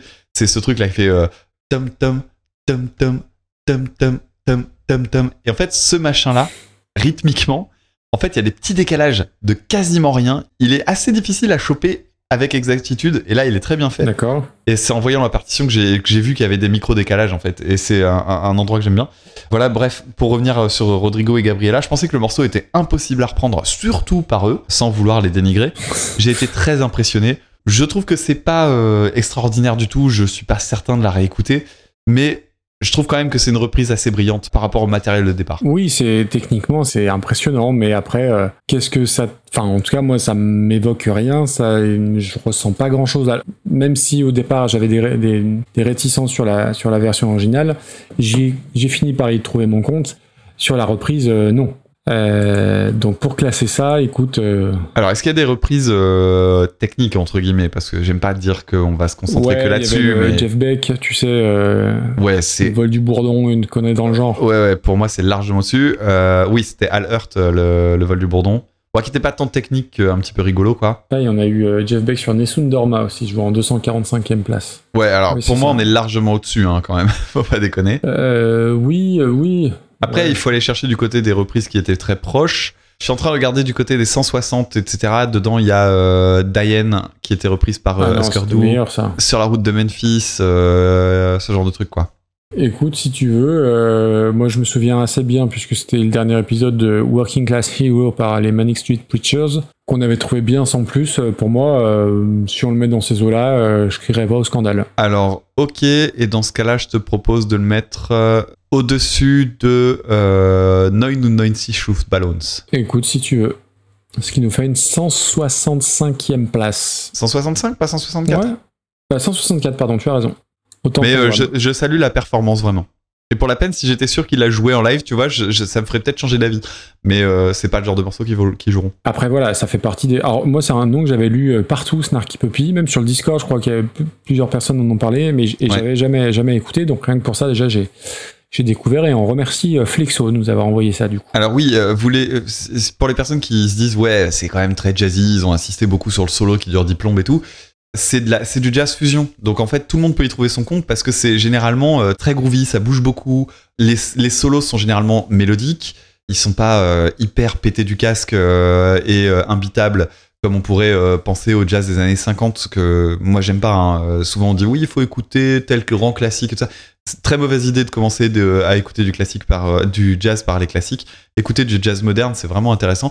Et le dernier album qu'ils ont sorti là, qui date de 2022, est très très très très bon.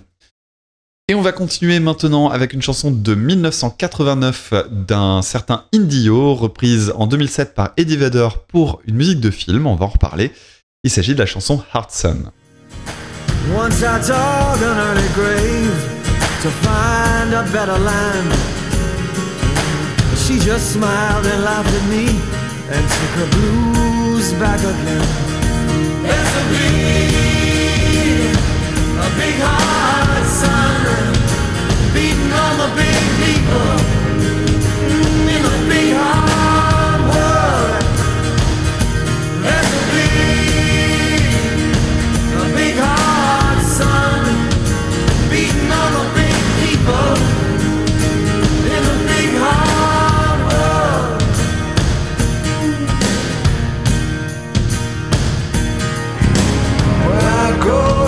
that river, she is comfort by my side. When I try to understand, she just opens up her hands.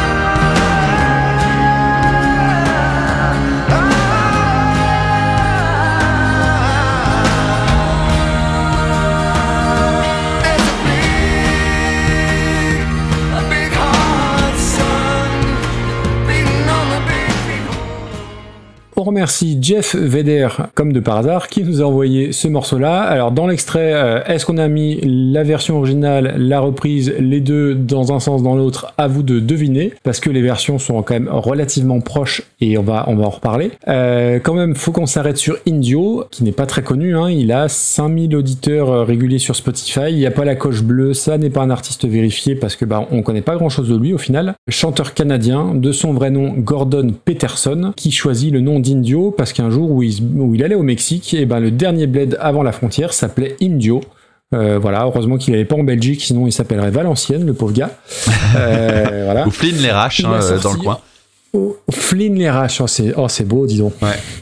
Euh, notre brave Indio, il a sorti un album en 89, donc Big Harvest, où il y a euh, Hardson dessus, et où a collaboré à la guitare euh, le guitariste de Peter Gabriel, donc il était quand même plutôt bien entouré. Album très bien reçu au Canada. Hardson a été dans le top 10 des charts, mais uniquement au Canada. Je suis pas sûr que c'est beaucoup traversé les frontières. Et puis c'est un artiste qui a vite arrêté le, le music business où il, voilà, il, se retrouvait pas là-dedans d'a- d'après les maigres informations que j'ai pu recueillir. Il a écrit une chanson après en 2007, mais qu'il a même pas sorti, qu'il a juste joué euh, à des proches comme ça. Et il y a une espèce voilà d'aura euh, mystique qui entoure l'artiste, qui entoure l'album, et qui au final assez raccord avec la thématique du, du film de Sean Penn, hein, l'aspect euh, spiritualité, phase avec la nature, etc., etc. On n'a même pas dit de quel film il s'agissait. Oui, c'est la BO d'Into the Wild, pardon, bien sûr. Tu fais bien de le, le- tu fais bien de le dire. Et euh, j'ai trois lignes sur la chanson. Je crois que de toute l'histoire de Super Cover Battle, c'est là où j'ai le moins de lignes, puisque bah, euh, c'est comme la reprise. Et en, je veux pas dire que c'est mieux, je veux pas dire que c'est moins bien, mais c'est tout pareil. C'est tout pareil. Donc, je sais pas si tu as des choses à compléter toi sur Indio. J'ai pas trouvé des masses de des masses d'infos à son sujet. hein. La seule info, c'est que j'ai écouté l'album Big Harvest. Euh, c'est du folk rock, euh, c'est très pro dans le son. J'étais très étonné par rapport au- à la très petite notoriété. C'est extrêmement euh, représentatif de ce qu'on pouvait faire dans les années 90 à ce moment-là. Et le morceau Hardson, d'ailleurs, est euh, finalement assez proche de tout ce qu'on peut entendre sur le reste. C'est plutôt pas mal en soi. Moi, je suis pas fan de ce genre de truc, mais j'ai passé un plutôt bon moment. Il a une voix un peu à la Sting par moment. La prod est très bonne. Il y a tout pour marcher, en fait, mais c'est curieux. Ouais, c'est resté confidentiel.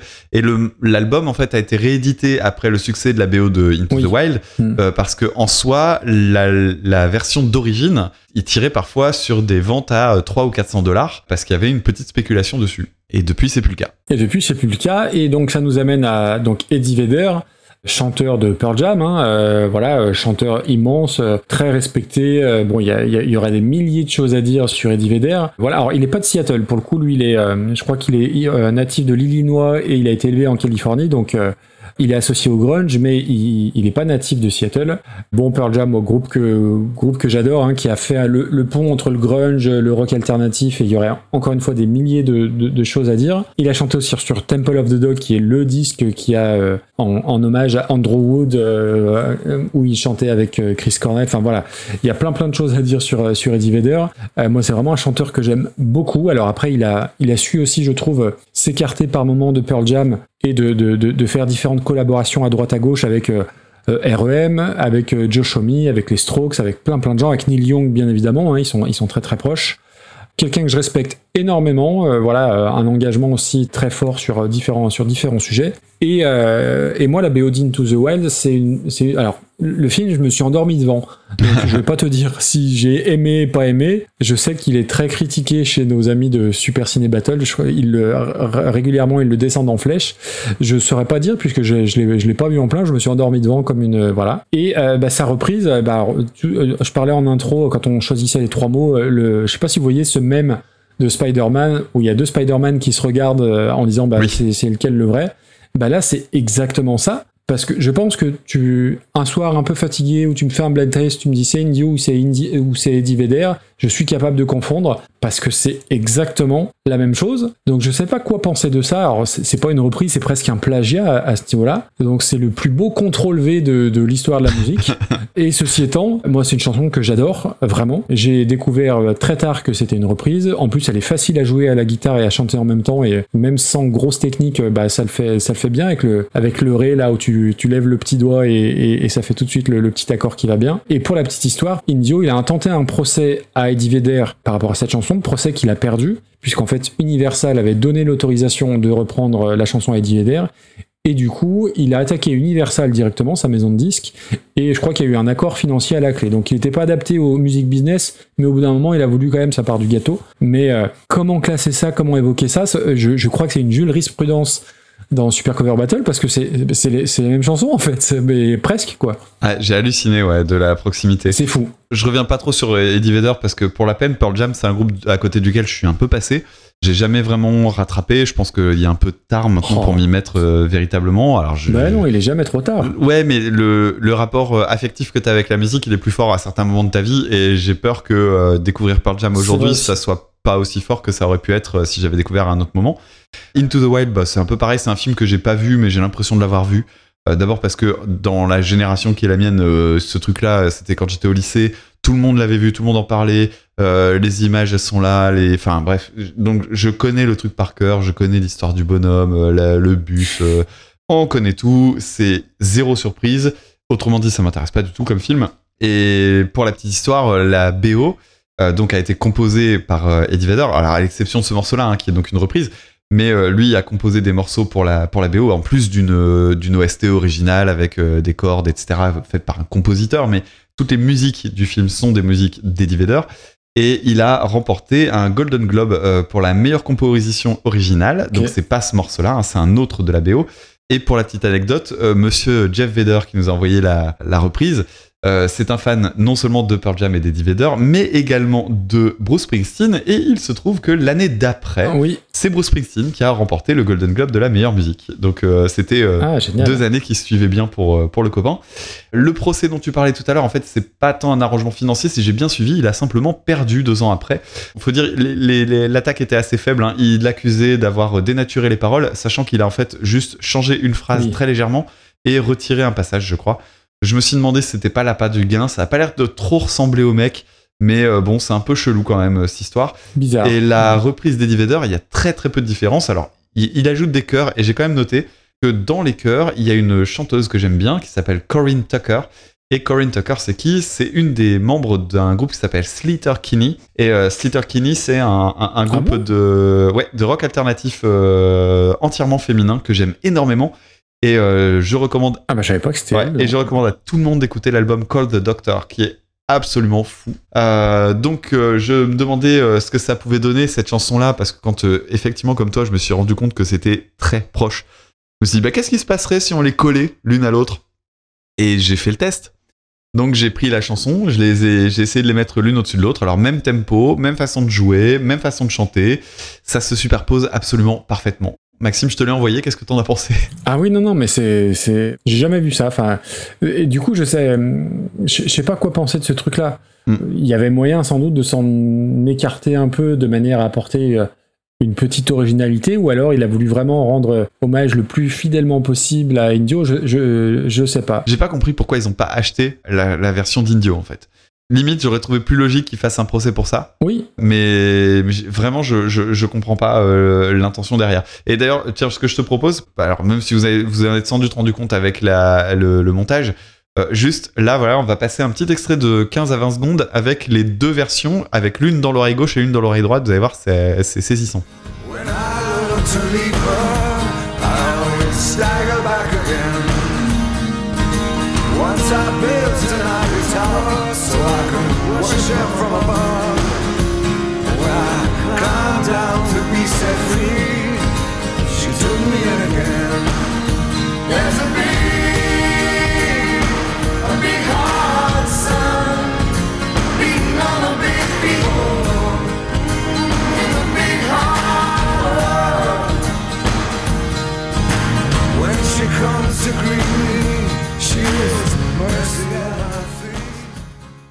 Et ceci étant, euh, je- si vous ne connaissez pas la BO du film, euh, je vous invite à l'écouter. Elle est fantastique. hein. Tous les morceaux de, d'Eddie Vedder sont géniaux. Hein. Euh, no Ceiling, Setting Force, Far Behind. Il y a vraiment des, alors des tubes. Je sais pas si c'est le terme, mais moi, je, suis- je suis très peu calé en BO et, et c'est vraiment un disque que j'écoute très, très, très régulièrement. Voilà.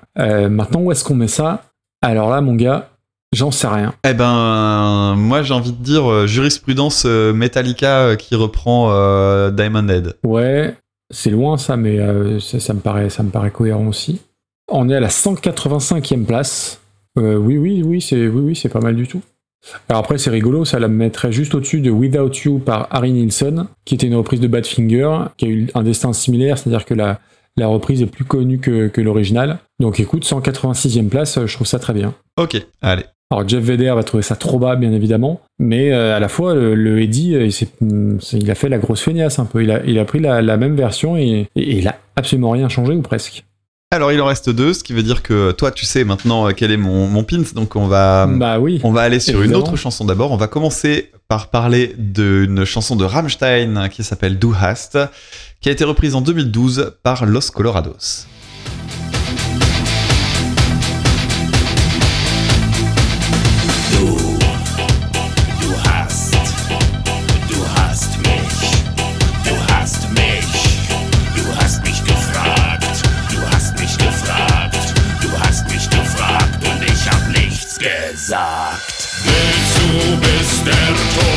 shine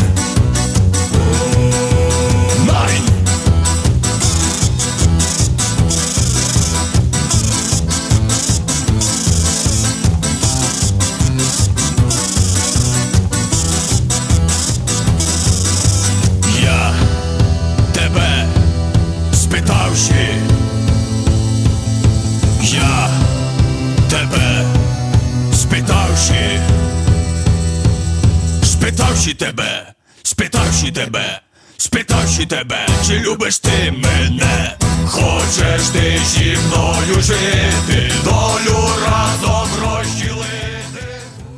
Bon, alors déjà, euh, première chose, on a, on a un peu lutté pour euh, choisir ce morceau-là. Parmi les morceaux, en fait, on était assez limité en choix et on avait posé notre, on, a- on était parti sur une reprise, qui- enfin, sur quelque chose qui aurait dû être une reprise de Kraftwerk par euh, Coldplay. Mais c'était pas tant une reprise que ça, c'était plutôt un- une réutilisation d'un thème, etc. On trouvait que c'était un peu trop loin et on avait laissé Rammstein de côté suite aux accusations euh, de d'abus sexuels dont ils avaient été euh, accusés. Je, ça fait deux fois accusation, mais c'est pas grave. euh, au courant du mois de mai, ça a suivi pendant tout l'été. Et donc on était réticents à l'idée de parler de Rammstein. Et en même temps, c'est moi qui suis revenu un peu au contact avec toi, Maxime, en disant euh, bah non, euh, au contraire, il serait peut-être bon d'en parler. Surtout que dans mon cas, j'ai quand même dédié un, un temps énorme à décortiquer Eh oui. leur album Do Hast. Ça fait un secret pour personne que je suis un grand admirateur de leur musique depuis très longtemps, depuis quasiment leur début. Euh, et donc je me disais bah non mais ça fait un peu c'est un peu couillon de laisser le truc sous silence. Après tout, euh, il y a des accusations, il y a des tas de trucs, euh, le morceau est important, ben allons-y et euh, abordons le sujet si on en a envie ou pas. Alors il se trouve que euh, la, la situation a été réglée, en tout cas sur un point de vue judiciaire, puisque le parquet allemand a, a annoncé un non-lieu. Donc, euh, a priori, euh, il n'y aura pas davantage de poursuites. Euh, le groupe Rammstein est dorénavant blanchi, tranquille. Il peut continuer sa petite carrière dans son coin, comme très souvent dans ce genre de situation, comme c'est étonnant. Ouais, Et, fois, ils n'avaient pas attendu la, la, la, la fin entre guillemets de l'enquête pour pouvoir pour continuer à jouer tranquillement et, et tout ça, tout ah, ça. mais Enfin, complètement. Ah, Il n'y a rien de nouveau sous le Ouais, soleil. eh quoi. ben justement, j'allais y venir parce que il a fallu faire un choix. Moi, j'avais des places pour la tournée de pour la tournée de cet été. On avait des places avec Amandine pour aller voir. euh, ah, je dis- deux fois que je dis Amandine, avec Amandine Nouche, pardon. J'en avais des places pour aller les voir au Stade de France et on avait des places pour aller les voir à Bruxelles.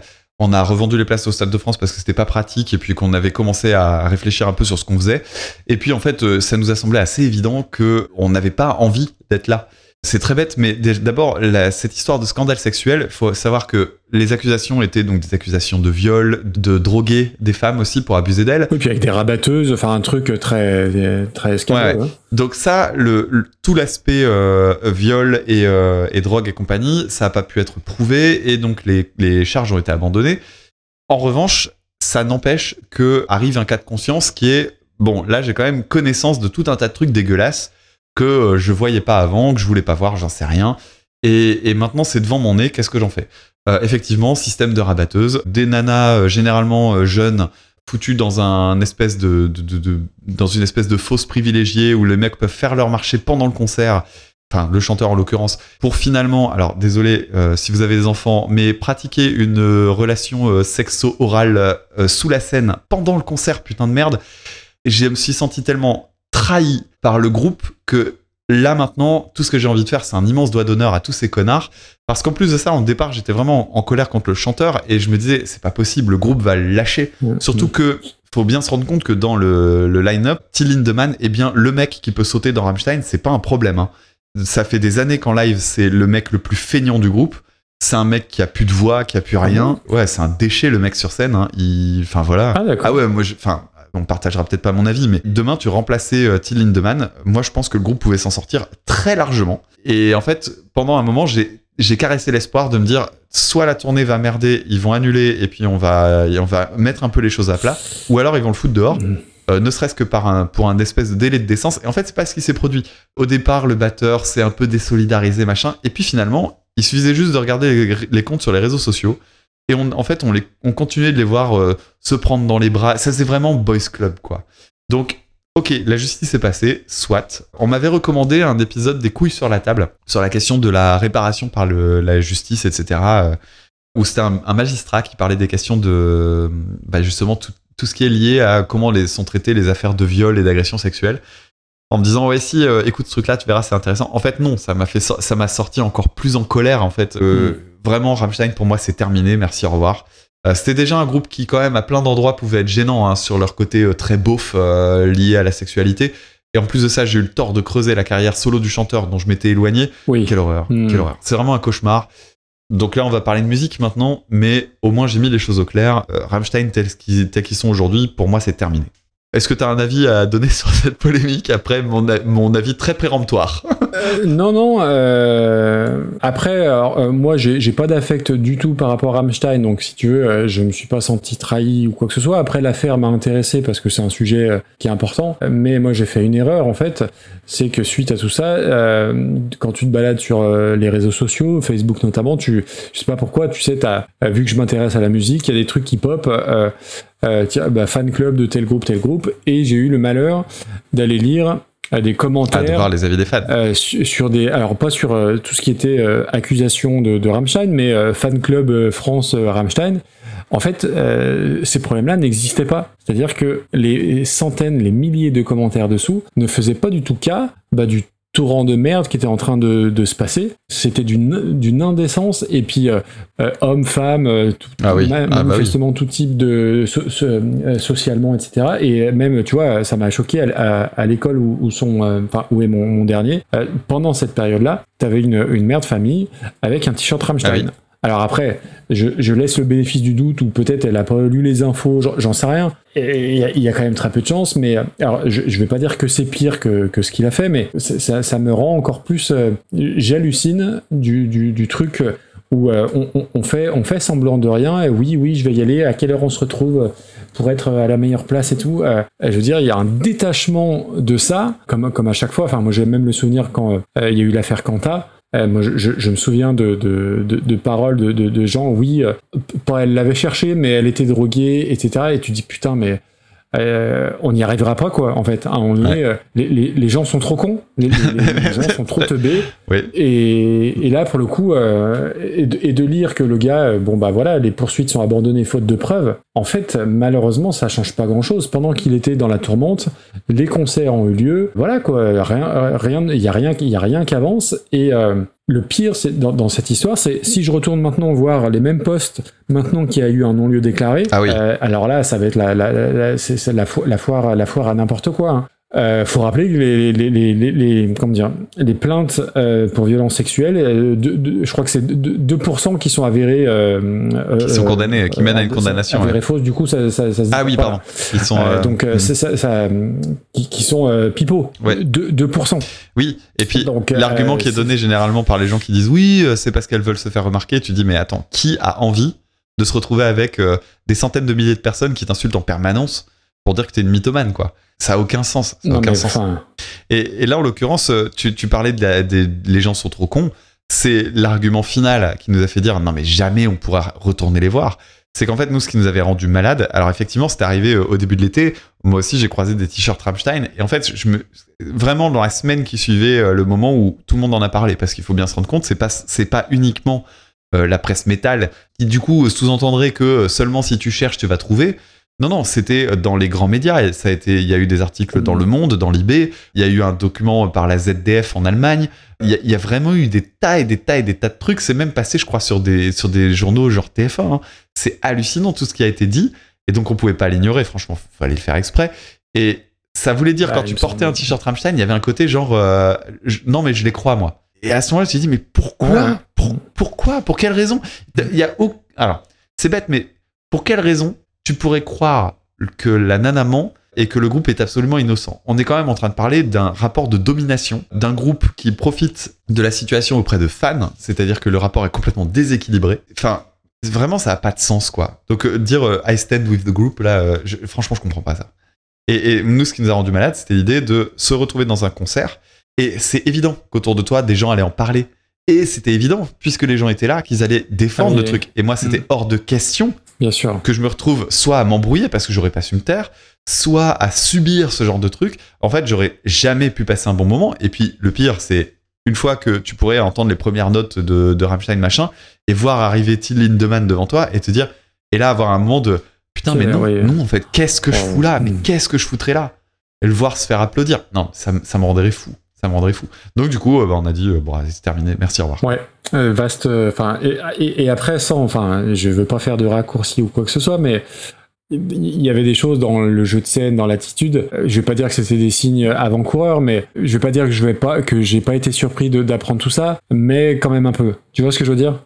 Dans le côté provoque. euh, Oui, bien sûr. Tu, tu- si tu fais référence à l'énorme beat pendant Oui. le morceau Pussy, d'ailleurs qu'ils ont qu'ils ont retiré parce que le management il a quand même dit bon ça ça craint les gars. Bref. Non non mais il y avait il y avait des signes avant-coureurs surtout dans la carrière solo. Hein, je veux vraiment euh, n'allez jamais chercher les clips qu'il a qu'il a fait. Il y a des clips qui sont pornographiques et je je dis pas ça genre ah là là il est pudique euh, et du coup euh, ah là là on a vu euh, un nichon une fesse. C'est pas du tout ça. Je vous parle vraiment de contenu pornographique explicite direct et pas truqué. Et c'est violent, c'est-à-dire qu'on parle de trucs avec des étranglements, des trucs comme ça. Si tu veux vraiment chercher un truc dégueulasse, tu vois ce mec-là. C'est répugnant, vraiment. Et ouais, c'est non, c'est- pas possible. Donc là arrive la question du jugement moral. C'est con, mais euh, je, je peux pas, je peux pas prendre plaisir à écouter, euh, à écouter cette musique et, Mm. et ça a vraiment abîmé quelque chose. Définitivement. Et en plus, il a chanté avec Zaz. Ouais, en plus, ouais. Alors, du coup, on va quand même revenir sur Douast maintenant que la parenthèse Oui. est faite. Euh, Douast, ça reste quand même, malgré tout, un, un titre culte de la scène Indus. hein. C'est un morceau simple et efficace. Très révélateur de leur début de carrière. Les deux premiers albums, euh, donc c'est Zenzurt et Herzlite. C'est des albums que j'aime énormément. Et en live d'ailleurs dans la dernière tournée, ah putain, bordel, j'y repense. Mais quand je les avais vus l'année dernière, euh, ils avaient rejoué pas mal de morceaux de cette période-là et c'était vraiment très très cool. Le morceau avait gagné beaucoup en popularité parce qu'il était apparu sur la bande originale de Matrix. qui était pas dans le Ah film bah oui, pourtant, c'était une bande originale inspirée d'eux. J'ai jamais compris ce principe. C'est en gros un gros best-of sur lequel il y avait plein de trucs. Euh, D'ailleurs, dans le genre connard dégénéré, il y avait Marilyn Manson dessus aussi. Et c'est un morceau qui a été beaucoup parodié, euh, notamment pour son côté euh, un peu. Alors, je dirais ridicule pour les gens qui l'aiment pas, avec les paroles, ce truc répétitif, deux mots, et puis voilà, boum, on a fait une chanson. Oui, c'est un morceau caricatural, mais c'est aussi pour ça qu'il est bon. Et, et j'aime beaucoup, c'est très con, mais je pense que le morceau serait pas aussi bien s'il n'y avait pas ce tout petit thème de synthé qui est, qui est vachement sympa. Qui a un peu vieilli quand même. Qui est un peu vieilli, mais j'aime bien les notes. J'aime bien ce que ça donne en, en termes de son. Ok. Euh, alors oui, alors je le disais, moi j'ai jamais été trop client de Rammstein. Ceci étant, moi j'ai connu le groupe au moment de la sortie de Zenzurt, donc on est en 97, pour la bonne et simple raison que euh, la personne, euh, je, je vivais chez un, enfin chez un ami et chez ses parents euh, à, à l'époque, et euh, donc Jérémy. Et Jérémy était originaire euh, de Lorraine, donc forcément tout ce qui venait d'Allemagne arrivait en premier chez eux, j'ai envie de dire. Oui, comme les Allemands bah, Un eux-mêmes. groupe de métal comme les Allemands, voilà, exactement. Forcément, un, un truc de métal chanté en allemand, euh, bah, il, il était évidemment grand fan et il fallait, il écoutait Rammstein en boucle tout le temps. Et alors, c'est pas un morceau que j'aimais bien, Douas. Euh, Je préférais le morceau Tire sur l'album Zenzor Ouais. que je trouvais plus, plus puissant. Et Zenzor Ceci étant, il faut reconnaître que voilà, Douast, le riff, il est ultra béton, c'est massif. Tu te prends quand même un, un espèce de parpaing en pleine tronche euh, qui est, qui est quand même assez fort. Euh, le synthé un peu vieilli. Voilà, après, c'est jamais une chanson que j'ai écoutée, mais euh, voilà, c'est une chanson que, que je reconnais dès la, dès la première seconde parce que voilà, je l'ai beaucoup, beaucoup entendue. Mais voilà, après, il n'y a pas grand chose d'autre à dire de, de plus. Après, que dire de la reprise, Damien? Los Colorados. Alors, Los Colorados, c'est un groupe ukrainien, déjà. Alors, je suis content qu'on puisse euh, parler d'un groupe ukrainien parce que c'est quand même pas une nationalité qu'on a rencontrée souvent puisque c'est la première fois. Morceau que je connaissais parce que gros succès sur internet, hein, Ah bon? 10 millions de vues. Ouais. Tu connaissais pas toi? Ah bah, pas du tout. Ah d'accord, ah, bah, moi je connaissais depuis très longtemps en fait. hein. Je crois que j'avais vu vraiment quand c'était sorti. Après, bon, moi j'étais très client de la musique de Rammstein, donc ces trucs-là j'étais passé dessus. hein. Alors, ce Oui. qu'il y a de marrant, c'est le clip, euh, parce que c'est donc il y a une vidéo au départ. Nous, on va parler de la Ah, j'ai musique. pas vu le clip. Ah, t'as pas vu la vidéo? C'est quel? Alors, vas-y, Ah, vas-y pendant que je parle. C'est pas super clip. Non, non, non, non, vas-y pendant que je parle parce qu'il faut le voir. Je pense que la personne qui nous l'a envoyé a forcément vu la vidéo. Je pense qu'il y a plus de succès sur la vidéo que sur l'audio. Et la plupart des gens connaîtront la version de vidéo. Et, et d'ailleurs, c'est Thomas qui nous l'a envoyé, on a oublié de le, de le préciser, on remercie Thomas. hein. Merci Thomas. Ouais. Alors donc 10 millions de vues, euh, aspect très soviétique hein, dans le clip. Euh, c'est très too much hein, pour la peine. Euh, en gros, ils sont sur un espèce de fond vert. C'est quatre bonhommes. euh, alors Ah, ils, si, sont, ouais, ils sont d'accord. tous sauf Ok. athlétiques, mais ils sont tous torse En fait, nu. je l'avais vu. je, je- à l'époque où je l'avais vu, et je pense que beaucoup de monde l'avait vu comme ça, je l'avais vu comme un truc au premier degré. Donc un peu genre, euh, ah là là, quand même dans les pays de l'Est, ils, ont un- ils sont un peu particuliers, ils sont un peu à la bourre. D'ailleurs, depuis le conflit entre la, la- la Russie et l'Ukraine, ou plutôt l'invasion de l'Ukraine par la Russie, je connais mieux la culture ukrainienne. Parce que euh, forcément, je me suis intéressé au personnage de Zelensky, euh, j'ai regardé tous ses sketchs, etc. Donc je commence à comprendre un peu le truc, et surtout, on a lu depuis euh, des, blagues, des blagues ukrainiennes, etc. sur le net. Et il y a un humour à froid, en fait. Et ce qui fait que je me dis, non, je crois vraiment que c'est une blague. Et j'ai compris ce qu'ils voulaient me faire. Je me demande s'ils ils étaient pas en train de parodier le virilisme de la couverture du premier album. Est-ce qu'ils étaient pas dans ce côté genre, euh, bah voilà, euh, c'est les, les gros Allemands qui font leur musique Ah. musclée et eux ils sont musclés comme des flancs au pruneau, comme dirait Renault, et, et ils font leur truc avec un accordéon. Et je me demande si c'est pas de l'humour à froid en fait.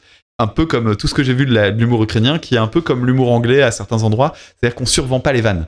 C'est-à-dire qu'à certains moments, on te, on te laisse le doute. Et, et je me demande si c'est pas ça le truc. Et euh, pour revenir sur la vidéo, tu as eu l'occasion de voir un petit peu quand même rapidement. Le chanteur, il te rappelle personne? L'accordéoniste? Ouais, ouais, ouais. euh, Bon, on dirait Olivier Besancenot un peu. Alors, il y a un peu d'Olivier Besancenot, c'est vrai. Moi, je trouvais qu'il ressemblait à un mélange entre Mathieu Bellamy et Vladimir Poutine. Dans mes notes, je l'ai renommé euh, Mathieu Bellamir Poutine. C'est pas mal, c'est pas mal. Il y a de ça, t'as raison. Ah oui, Voilà. oui, si, si. Oui, Et, euh, Besancenot et ça, ouais. Ouais. Ah, bichette. Putain, ouais, ouais. Et en plus, oui, ouais. Ils sont taillés dans une arbalète. Oh. Alors, j'ai écouté l'album parce que c'est, essentiellement des covers. euh, Donc, il y a du Katy Perry, il y a les Beatles, etc. C'est très, très pénible. C'est extrêmement lassant. C'est une blague qui dure trop longtemps. hein. C'est aussi varié que du reggae, c'est dire. Et euh, j'ai une petite anecdote sur, l'accordéon. Alors, l'accordéon, c'est un accordéon un peu particulier qui est un accordéon euh, soviétique qui s'appelle le bayan. Et donc, le bayan, c'est un accordéon chromatique avec des particularités techniques qui le rendent très polyvalent. Alors, en gros, si j'ai bien compris, du côté de la main gauche, tu appuies sur une touche, tu peux trouver une fonction qui permet de, euh, de faire en sorte qu'on entende un accord plutôt que devoir le faire complètement. C'est un truc un peu particulier et en fait c'est assez polyvalent pour être utilisé à la fois dans les musiques populaires mais aussi dans les musiques plus académiques, euh, type musique classique, etc. etc. Il n'y a pas beaucoup de compositeurs qui ont bossé euh, vraiment spécifiquement pour cet instrument-là. Celui qui, est- qui a été euh, apparemment, qui a laissé sa trace dans l'histoire, c'est un monsieur qui s'appelle Zolotaryov, qui était un, un compositeur soviétique. Et euh, je sais pas si c'est lié à l'instrument ou pas, mais il se suicidait à 32 ans. D'accord. ok. Bon, très bien, bonne ambiance. Et ah bah, et si et le Bayan, euh, il y a un groupe français qui l'a utilisé? Ah bon? Ouais, le Bayan Soupacro. Alors, il, il- il est- tard, hein, il, est, il est minuit 38. Euh, mais non, non, bah, écoute, j'ignorais, tout ça. Et en fait, oui, j'a- j'avais pas regardé la vidéo, mais quand tu m'as dit, bah regarde euh, pendant que je parle, dès la première image, euh, oui, c'est un truc qui a tourné, qui est, qui est ultra, qui est ultra connu, c'est clair. J'ai même pas dit si j'aimais bien ou pas. hein. Bah, moi, j'ai compris que tu aimais bien quand même. Ah, non ah. non, non, j'aime pas du tout. Et le, Ah. le- le- la reprise au. Je trouve en plus que c'est mal fait. C'est-à-dire que ça manque de pêche. euh, Il y, a, il y a plein d'endroits où ça, c'est, mou. Et le, le, le, le gimmick de le faire au kazoo, en plus, je trouve qu'il fait pas bien le petit truc du synthé. Il bouffe toutes les notes, il fait. Et ben non, c'est pas ça. Les, notes, elles sont séparées, on les entend. Alors, tu vois, si tu les le- chantes correctement dans ton putain de kazoo, on l'entendra. Le, kazoo, c'est la seule chose qui m'a fait, alors pas rire, mais qui m'a fait sourire, mais qui m'a fait sourire la première fois où j'ai entendu la, chanson et plus jamais après quoi. Alors après, ça, prouve quand même une chose, nos amis Los Colorados là, c'est que Michael Youn était quand même très bon pour les parodies, parce que tu m'aurais dit que c'était la phase B des Bratislava Boys, je t'aurais cru. C'est le même instru tout Ah pourri. euh, ah quel, quel enfer. Ah, je, fais pas plus long, j'ai pas pris d'autres notes hein, parce que c'est euh, voilà, j'ai- détesté. J'ai écouté d'autres euh, reprises qu'ils ont fait, hein, puisqu'ils ont repris Hip Hop, ils ont repris Let It Be, MC Hammer, Joan Jett, et c'est tout pareil, l'enfer, l'enfer, l'enfer. Donc, euh, donc moi, je, je mettrais ça loin, très loin. Eh ben ok, bah pas de souci. Pour moi, c'est quand même assez, euh, c'est assez peu digne d'intérêt. hein. Oui, Euh, ah, oui, oui. C'est pas un truc que je déteste, euh, donc voilà, j'ai pas envie de le punir plus que ça, mais bon, ça, le classement va pas avoir une grande importance. Non, écoute, euh, on met ça au-dessus de, au-dessus de Skinvey, 336e, ça te va? Allez, c'est parti. Donc ça nous fait une 336e place entre les écureuils qui puent qui reprenaient, ils venaient d'avoir 18 ans, et Kinvey. Bon, et ben on va arriver au pins. Donc le morceau que je me suis gardé euh, du jusqu'à la fin, alors t'as pas compris. Non. Et mettre en foireau, c'était très surpris aussi. Ce morceau, eh bien oui, c'est un morceau qui s'appelle A Hazy Shade of Winter de Simon et Garfunkel en 1966, repris par les Bengals en 1987.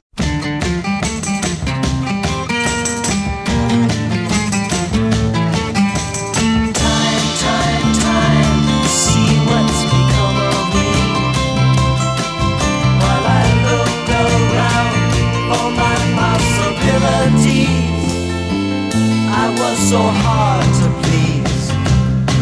But look around, leaves are brown, and the sky is a hazy shade of winter. Hear the Salvation Army band down by precise That'll be a ride than what you got planned Carry your cup in your hand Look around, leaves are brown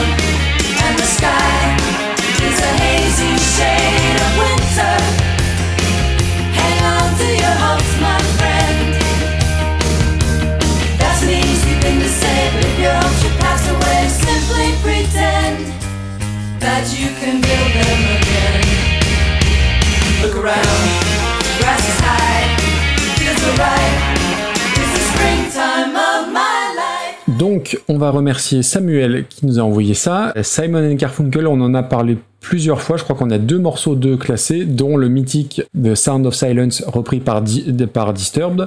Euh, je suis pas très client, euh, ce qui est bizarre parce que c'est blindé d'harmonie vocale, euh, des trucs auxquels je suis normalement très sensible. Mais il y a toujours un côté, ça sent un peu la naphtaline pour moi, c'est un peu, un peu vieillot. Et ce qui m'a toujours fait rigoler, c'est que leur premier nom à Simon Garfunkel, c'était Tom et Jerry. Donc voilà, je trouve ça, je trouve ça drôle.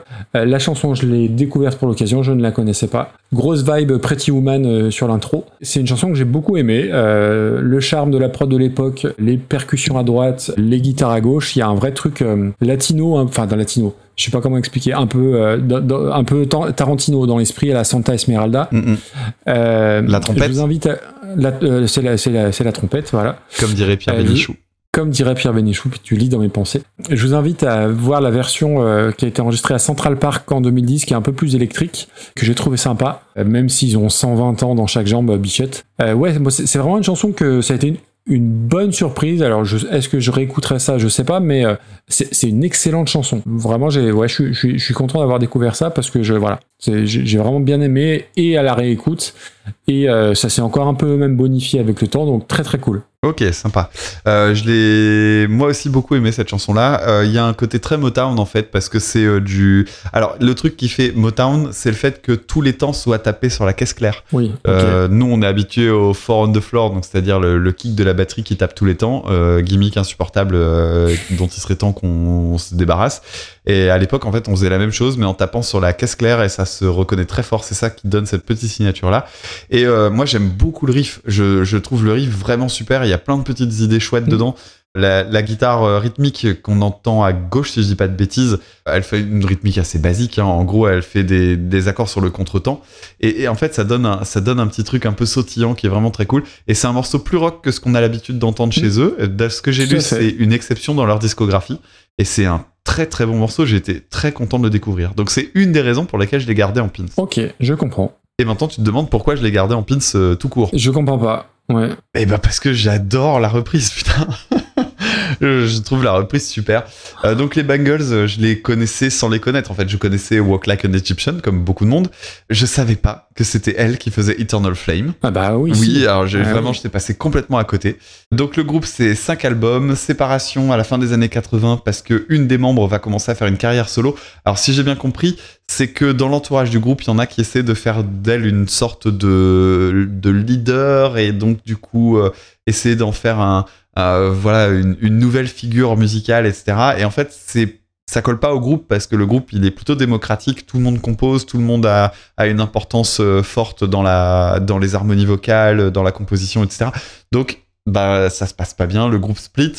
Euh, Il y a un album qui s'appelle Different Light en 1985, je l'ai écouté, ça baigne dans son jus, mais c'est cool.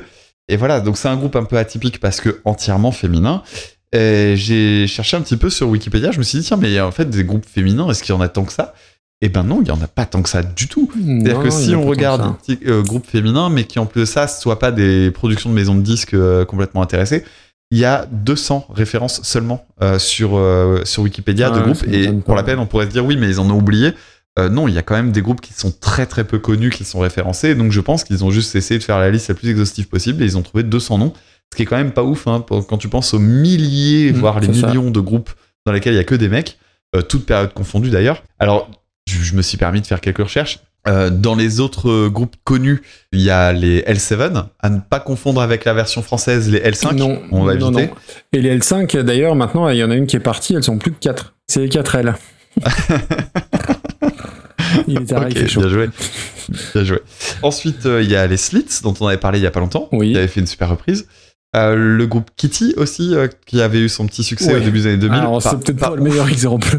pas ouf ouf mais euh, bon elles existent et dans ce milieu là il y en a quand même pas des masses surtout qu'en plus elle c'est pas iconisé c'est pas sexisé euh, rien du tout First Aid Kit toujours pour faire plaisir à Jeff Oui. qui nous avait envoyé tout à l'heure le, le- le morceau des Divader ou LEG dont on avait parlé il y, a, y a quelques épisodes également en reco perso J'en reviens à Slater Kinney, dont je parlais tout à l'heure, et je replace l'album Call the Doctor. Écoutez l'album Call the Doctor, c'est vraiment super. Et, tu oublies, euh, tu oublies un autre groupe, Vas-y. tu n'écoutes pas Reconversion. Warpaint. Ah oui, c'est vrai. C'est limite le, le- le meilleur de tous. C'est vrai, c'est Enfin, vrai. de toutes, en l'occurrence. Mais j'ai noté deux noms rigolos quand même. Un premier qui, alors je sais pas si c'est un cover band de Led Zeppelin, mais ça s'appelle Les Zeppelin. donc ça m'a fait marrer. Ok. Euh, donc oui, pour lesbians, hein, pour celles et ceux qui l'auraient pas. Et l'autre nom de groupe qui m'a fait marrer, c'est Dickless. D'accord, ah oui, bah, tout est dit. Tout est dit. Ok. Voilà. Donc je me suis promis de les écouter pour voir un petit peu ce qu'elles proposaient comme musique. Euh, la musique euh, Hazy Shade of Winter donc avait été fait pour la BO d'un film absolument mineur qui s'appelle Less Than Zero. Euh, apparemment encore un petit peu connu euh, outre-Atlantique. Nous, ça s'appelle Neige sur Beverly Hills. C'est dire à quel point on s'en oui, fout de ce film. c'est- l'adaptation de. euh, Bre- Enfin, je dis, j'espère que je dis pas de bêtises, de du livre de Bret Easton Ellis, moins que zéro. Ah d'accord, bah écoute, euh, j'étais passé à côté. hein. Bref. Ok, d'accord. Et tu parlais tout à l'heure de Rick Rubin. Euh, le, ce morceau-là a été euh, donc réalisé, euh, enfin produit par Rick Rubin.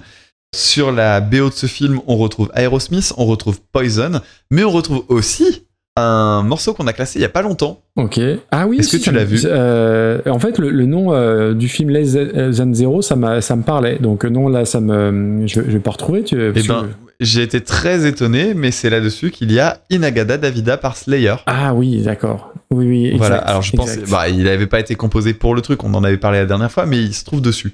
Donc le morceau euh, Hazy Shade of Winter par les Bengals avait été nommé au MTV Awards pour le meilleur titre de BO, et il a perdu face à un... Alors moi j'adore le morceau euh, de Hazy Shade of Winter par les Bengals, mais c'est assez logique qu'il ait perdu quand même, parce qu'il s'est quand même... Il, il a pas eu de bol, il s'est retrouvé devant la Bamba. Ah, ouais, forcément. Donc, euh, ouais, c'était un peu compliqué de passer devant, mine de rien. Mais le groupe, le morceau est très connu et très. euh, Enfin, il y a qu'à faire quelques recherches. il est encore extrêmement célèbre aujourd'hui. Alors, je, je trouve l'intro un peu curieuse avec les grelots, les harmonisations. Et puis là, d'un seul coup, bim, arrive le riff principal. Le riff est fait en version studio. Il est fait avec deux guitares. Il y en a une qui répond à l'autre, gauche et droite. Je trouve ça super malin. En live, c'est différent. Il y a qu'une seule guitariste lead en fait. Donc euh, du coup, c'est elle qui joue tout. J'adore le gros son de basse qu'il y a derrière. Il y a, de la basse intéressante en plus à jouer derrière. C'est pas juste euh, je boum, je fais les fondamentales. Y a, ça offre plus que ça. Beaucoup de textures différentes dans dans l'instrumental. Il y a de l'orgue, il y a des trompettes, il y a de la guitare acoustique et il y a une cloche à vache. Ah oui. Euh, ça nous Ouais. rappellera euh, le, le, Bruce Dickinson. le, le- le truc dont on avait parlé. euh, voilà, exactement. Et, euh, et j'adore les chants, euh, les parties de chant, il- il- c'est excellent. Il y a, il y a beaucoup de, il y a beaucoup de chœurs, il y a beaucoup d'harmonisation, il y a des voix dans les graves, ce qui est toujours cool quand on a des voix féminines. Enfin, bref, je, je trouve, et même le, le break est très bien refait. C'est vraiment, je crois que c'est la chanson que j'ai préféré écouter de, de, de la sélection. Et euh, alors, on a classé une chanson très, très, très, très, très haut, mais c'est une chanson que je connaissais déjà très bien. Et euh, donc je la mets un peu à part et je crois vraiment que Easy Shade of Winter c'est euh, une de mes chansons préférées qu'on ait fait dans les Super Cover Battle récents. Ok, bon.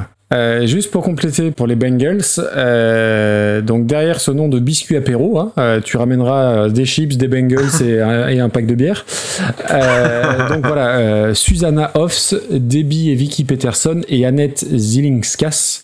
Il y a deux, deux gigatubes que j'adore, hein, Walk Like an Egyptian, Eternal Flame, c'est vraiment des, des pop songs absolument parfaites. Elles ont été signées au début chez les IRS, le label de Miles Copeland, qui est le frère de Stuart.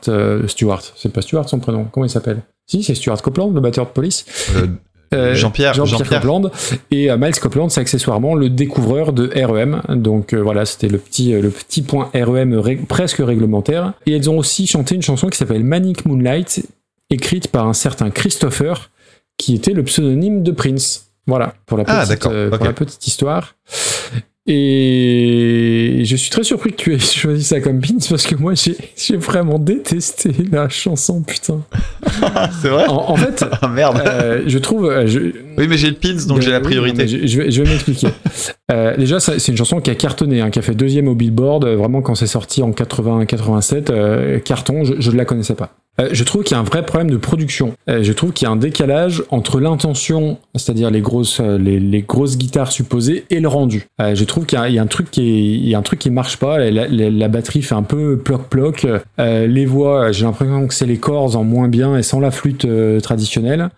et surtout, euh, alors, on a parlé de Jean Jonglo affreux avec les Los Colorados, je sais pas quoi là. On a parlé de, euh, de Gims et de toute sa clique. Mais pour moi, le pire moment de la playlist, il est dans la version des Bengals à 1 minute 11. Cette espèce de, de, de son de trompette. euh, Ah oui, à- oui, c'est vrai que c'est le- l'endroit un c'est peu une maladroit, ouais. euh, midi. Ouais.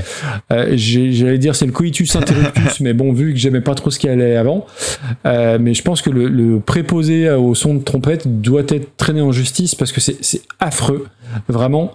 Euh, j'ai trouvé ça. Ouais mais c'est une seconde dans toute la chanson et c'est parce que c'est déjà présent sur la chanson de Garfunkel. c'est le bouton sur le nez. Oui, c'est vrai, Oh c'est vrai. C'est vrai, mais c'est un morceau pop, hein, par contre. C'est-à-dire que tu trouves que c'est peut-être pas assez raide. C'est une chanson pop, vraiment. Ouais, euh, c'est pop comme les All Saints euh, faisaient de la pop euh, dans les années 90, quoi. Ouais, bah, euh, c'est pas partagé. Moi, j'aime beaucoup Je, cette je- suis très surpris, pour ne pas dire déçu, mon, mon cher Damien. c'est pas la première fois que je te déçois, je Euh, crois. oui, c'est sans doute Ça devient une habitude. Hein. euh. Mais pour moi, euh, ah non, j'ai, et pourtant je me suis forcé parce que, en plus, je suis plutôt généralement très client de tout ce qui est voix féminine et tout, et voilà.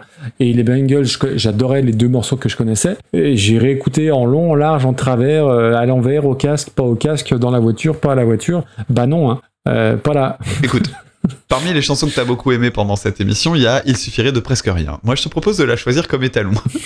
Mais même pas en rêve, euh, c'est pas possible. Tu vas pas me comparer à un des monuments de la Ah, moi, je te jure, moi, je te jure, je la mets, euh, je la mets, je la mettrai dans ce coin-là, moi, sans problème. mais, mais- oh quel enfer, hein, Damien. Eh, mais tu verras que le peuple sera avec, le, le peuple sera avec.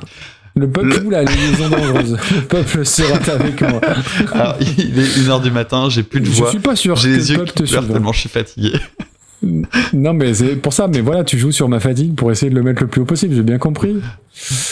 ah non, non. euh, honnêtement, pour moi, c'est alors c'est un truc qui est euh, anecdotique et qui, qui, tu vois, c'est c'est vrai, c'est c'est un truc qui n'a même pas lieu d'exister. Pour moi, c'est un comment dire. Euh, alors attends, je- je- au lieu de te trouver une image, je vais te trouver une, Une place. comparaison par rapport à notre classement euh, déjà préétabli. Pour moi, les Bengals, c'est How You Remind Me d'Avril Lavigne. Ah non, non, non, non, Voilà. non, hors de question. Chanson que tu avais déjà T'étais à beaucoup, combien, là beaucoup, beaucoup aimé. Faut pas déconner, c'est pas vrai. 223e Tu, place. tu, tu transformes la réalité. Euh, non, non, non, ça va pas aussi bas, c'est pas, pas possible. Où est-ce qu'on a une chanson de gros, gros désaccord? Eh ben, alors attends, fais voir. Non, mais en, en scrollant vers le haut, s'il te plaît. Oui, oui, bien sûr. oui. ah, finalement, il n'y en a pas tant que ça. hein. Ah bah voilà, bah il en faut une euh, dans les 100, dans les 100 premières. Euh, les bières euh, aujourd'hui sous ma Ah, j'avais pas trouvé ouais. ça dingue. Ok, et il est à combien celui-là? 183e. Non, non, non, non, non, pas, pas, c'est pas une bonne idée. non, non, je vois Antisocial, je vois Antisocial en 155, c'est mort, ça va pas en dessous. Euh, pff, allez, j'ai un truc à te proposer, ça me fait mal, mais je, je te le propose. Juste au-dessus de Shout par C2C. Alors attends, euh, ça me paraît bien haut ça. Oui, 134ème. J'ai largement préféré Pomme. J'ai largement préféré euh, Nouvelle Vague. J'ai largement préféré Asgir. J'ai largement préféré Cat Power. C'est très bien, c'est au-dessus. Alors, j'ai compris. Mon manège à moi, j'ai largement préféré. Ah oui, mais non, mais ça, c'est ton problème. hein. t'es, en train de me, t'es en train de me parler de la sonorité de trompette euh, sur une demi-seconde, alors qu'on a quand même 3 minutes. Non, non, on a, non, non, non. non. L'e- L'exemple Étienne Dao, c'est, c'est pas tenable. T'as 3 En fait, minutes fade, voilà, d'instrumental à chier. Euh, Tu vois, c'est même pas mauvais. le jour de la fade. sortie. Voilà, c'est, c'est, ah, c'est, Eh bah, c'est- Étienne Dao, c'est mauvais. C'est des endives, c'est des salsifis. Eh ben, je suis désolé, je voilà, pense qu'on est en train de regarder au bon endroit pour, la, pour cette raison-là. Pour moi, c'est entre Nouvelle Vague et Étienne Dao et rien d'autre. Donc maintenant, choisis là-dedans. Ouais, ouais, ouais, bah, entre, mais là au-dessus d'Étienne Dao. Ah. Donc, euh, mais vraiment, alors c'est vraiment pour te faire plaisir, parce que pour moi, ça vaut. C'est... Là, on est sur une 138e place. Pour moi, c'est au fin fond des, des, des 200. hein. Si je faisais le, le classement euh, tout seul, il serait déjà, déjà, il serait bien meilleur, bien évidemment. L'émission hein, en elle-même serait bien meilleure. J'allais dire, loin, hein. tu ferais le classement tout seul, euh, je suis pas sûr qu'on qu'on écouterait beaucoup cette émission, tout comme si moi je le faisais tout seul, euh, je suis pas sûr qu'on serait très nombreux à écouter mes conneries. Détrompe-toi, détrompe-toi. Et, et- et j'ai hâte de, de, de connaître la réaction du, du, du peuple sur, ce, ce- sur cette chanson que je trouve excessivement ratée. Maxime, n'oublie pas que tu es le plus populaire de nous deux. Tu es notre Didier Bourdon. Voilà. T'es t'es pas celui qui bosse le plus, mais t'es celui Alors, que les gens sais, aiment bien. C'est comme ça, je, j'y je- peux rien. je ne crois pas. Figure-toi, je ne crois T'es pas. un peu le Garfunkel et je suis un peu le Paul Simon, moi, tu vois. Alors, euh, je, je- je- je- je ne pense pas, et je vais te dire pourquoi, et je, m'adresse à vous toutes et tous qui nous écoutez. Euh, On veut un Euh, sondage. non, non, non, non, c'est pas un sondage. Les, les gens qui nous suivent savent globalement que globalement je suis meilleur que toi en blind test. J'ai donc fait une story la dernière fois annonçant l'épisode à venir du super blind test en mettant un sondage sur, euh, sur une story en disant à votre avis, qui va gagner? Figure-toi Oui, c'est pas que pareil. soix- 68% des gens ont, ont dit que c'est toi qui allais gagner et je suis très vexé de, de- de- de ce sondage-là. Euh, pas en termes de popularité, ça c'est autre chose, mais c'est moi qui devais gagner parce que je suis meilleur que toi dans le test. Et, et les gens t'ont choisi et tu m'envoies fort, euh, euh, fort contrarié. Voilà, donc expliquez-moi, euh, vous autres. Euh, voilà. Soit. Je, je suis désolé que tu aies été vexé. Non, non, non, je, je, je. Après, euh, tu sais, euh, techniquement, si tu, si tu veux pas être vexé, il suffit juste d'avoir un peu moins d'ego. Hein, ça, ça- Non, non, mais alors, et, et je vais répéter ce que je dis lors de l'épisode avec euh, avec Mélodie. Je surjoue bien évidemment le côté compète machin, et là j'en fais j'en fais des Bien caisses. sûr. On est bien d'accord. Euh, par contre, là où j'en fais pas des caisses, c'est que ta version elle est pourrie. Hein. Donc voilà, c'est c'est 138e place. C'est fait, il est tard, hein, donc euh, on va pas aller plus loin. hein. oui, le, le- le peuple tranchera, on, le- on leur demandera. Et j'ai très très hâte. D'ailleurs, on va mettre la playlist dans le Discord. Rejoignez-nous si vous voulez savoir euh, un petit peu euh, de quoi on va parler. Et à la fois, si vous nous écoutez maintenant, vous savez de quoi on a parlé, puisqu'on est à 3h30 d'émission. Mais les, les gens trancheront et je suis confiant. Ok, bon, bah très bien. Il nous reste 2-3 bricoles, dont le flutio. Euh, je te propose de commencer par le flutio. Oui, parce qu'en plus, ça m'arrange, parce que je sais pas ce que ça donne en termes de bruit pour mes voisins. Ok. donc, euh, donc on va essayer de faire le, on va essayer de faire le truc correctement. J'annonce, on est dans, on est dans une thématique un peu gênante si vous suivez l'actualité de la musique. on verra si t'as la ref, ok? Oula. euh,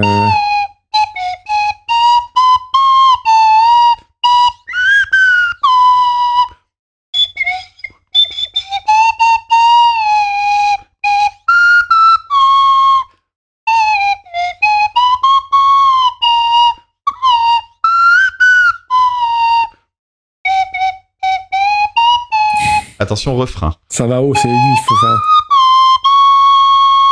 Putain, en fait, je, je deviens trop bon au flutio, ça va pas du tout. je sais, je dois retrouver un autre instrument, ça va pas, je le maîtrise maintenant, fait chier. tu tu l'as ou pas? Oui, oui, je l'ai. Je l'ai pas eu tout de suite, Ok, tout de suite, bon, mais rapidement quand Bon, même. alors je, je peux m'arrêter là, on n'est pas obligé d'aller jusqu'au refrain, ça, rend non, le truc un peux- peu plus épicé. Tu, tu Euh, peux t'arrêter là. Alors, est-ce que tu, est-ce que tu sais pourquoi c'est un peu touchy? J'ai vu passer ça là récemment, mais je me, je me souviens plus exactement. Tu vas me rafraîchir la mémoire. Oh bah c'est juste euh, que le chanteur de ce groupe il s'est retrouvé euh, cueilli par les gendarmes parce qu'il a essayé de d'entrer en contact avec une gamine de 13 ans. Ah oui, oui, c'est ça, voilà. voilà. Bon, Voilà. Bon, Donc, sans transition, désolé. C'est si pas, avez- de très bon goût, mais il est 1h du matin. Si vous avez reconnu un petit mail euh, reconversionpodcast@gmail.com et comme d'habitude, comme tous les deux mois et demi, euh, on fait un petit tirage au sort et vous aurez la possibilité de choisir euh, votre pins auditeur pour le prochain épisode. Exactement. Et la réponse au pins précédent euh, qui était le miaou miaou test là, c'était euh, la chanson A Horse with No Name par America et vous êtes une petite trentaine à avoir trouvé la bonne réponse et on vous en remercie. Bravo. Donc dans le prochain épisode, on entendra des propositions envoyées par François London Grammar Crébillet. très bon pseudo. On aura un morceau envoyé par Lagui, que je salue. Un autre envoyé par Raphaël, que je salue moi aussi. Alors je salue tout le monde, mais Lagui, on, on échange régulièrement, voilà. Et ben moi je salue tout le monde, mais je salue Raphaël parce que euh, elle est lilloise et que je l'ai Ah croisée il y a vrai. pas longtemps. On aura un morceau envoyé par Benoît Chambard. Une reprise envoyée par Clément. Alors il y a un pseudo également sur le Discord de Jambond, de l'excellent podcast Perfect Draft. Une reprise envoyée par Crackroot, c'est dur à dire, Oui, que je carrément. salue aussi. Une autre envoyée par Sylvie, mais qui n'est pas ma maman. Ok. Et aussi, on aura une reprise envoyée par Pierre Portejoie, que je salue également. Et une dernière envoyée par Mathieu. Alors je vois écrit The Doom Dad, c'est pas The Doom Dad. Euh, si, c'est The Doom Dad, le- l'excellent. Ah, c'est The- Doom Dad. Oui, oui, c'est l'excellente euh, chaîne euh, YouTube que je vous invite à suivre euh, et qui est derrière aussi euh, Children of the Sabbath, euh, dont on a déjà parlé. Et, et voilà, Ok, il y a du VIP. très bien. Ton actualité, quand même, ah, j'ai la voix qui part moi aussi, tu vois. Mon actualité, bah, ça allait très vite. hein. L'épisode sur Gainsbourg que je promets depuis des plombes est écrit depuis un bon petit moment maintenant. J'ai récupéré les voix des copains et tout et tout. Il faut maintenant que je l'enregistre et que je le monte. Ça devrait plus être très long du fait. Le Super Cover Battle passe devant forcément. Et euh, mais ça va arriver très bientôt. C'est Ouais, là, c'est prêt et ça va ça va piquer un peu. hein. Mais ça ne va pas que piquer. J'ai très très hâte de le sortir. Et toi, Maxime? Eh ben écoute, au moment où, à moins que tu sortes euh, l'épisode demain, ce qui m'étonnerait, mon épisode sera sorti, l'épisode de rentrée que je vous conseille comme à chaque fois. Euh, la chanson c'est The Love Cats de The Cure, repris par les Hot Rats. Les Hot Rats, c'est un cover band qui est constitué de deux ex super grasses et c'est super bien. Voilà. D'accord. Et aussi, euh, logiquement, vous allez pouvoir nous entendre euh, non seulement discuter, mais chanter, puisqu'on va chanter Renault. Oui, tout à fait. T'as bien, t'as, t'as raison. Je pense que on, on devrait euh, avoir la, la sortie un peu avant, donc ce qui fait que bah voilà, vous allez pouvoir attendre un, un- un événement. On va participer à l'émission Stucom. Euh, des copains euh, Ego, Michidar et Draven et Sandra aussi, qui donc nous ont proposé, nous ont invités quand on était à Podren à participer à une émission dédiée à Renault. Et donc on va chanter et parler de notre amour pour Renault. Et le premier ou la première qui me dit que Renault ça va, c'est facile à chanter, euh, on le fume ou on la fume parce que c'est- un peu plus compliqué que ça en vérité. Ah, voilà, c'est clair. mais clair. on- vous écouterez tout ça. Est-ce que ça sera bien? Je sais pas, mais en tout cas c'était rigolo à faire. Ouais, on va faire de notre mieux, toujours. euh, Complètement. Vu l'heure, on va pas vous retenir plus longtemps. Merci d'être resté euh, là jusqu'au bout. Euh, on se retrouve, alors j'allais dire le mois prochain, on fait la même vanne à chaque fois. On se retrouve au prochain épisode. Exactement. Bisous, Et on se dit à très bientôt. Gros bisous. Ciao. Ciao, ciao. Salut.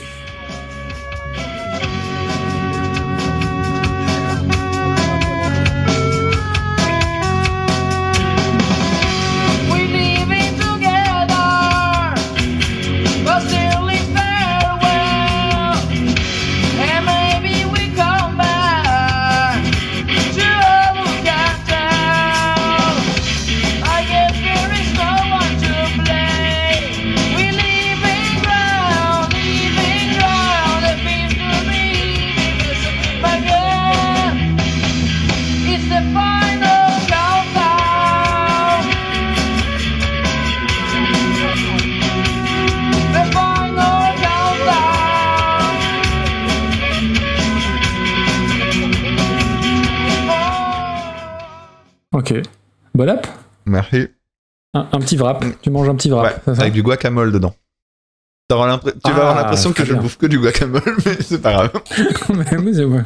Ça me rappelle ma, mon- ma visite à Lille. C'est très bien. Mm, Et dès que je mange du guacamole, je pense à toi. Mais à chaque fois que j'y suis, je pense à toi aussi bon, hein. et je t'envoie une photo. Donc, euh, Bah, Et après, la solution, c'est, faire, tu sais, comme le Chocolate Train.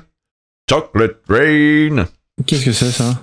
Tu connais pas ce truc-là C'est non, Internet de du tout. 2006, mais...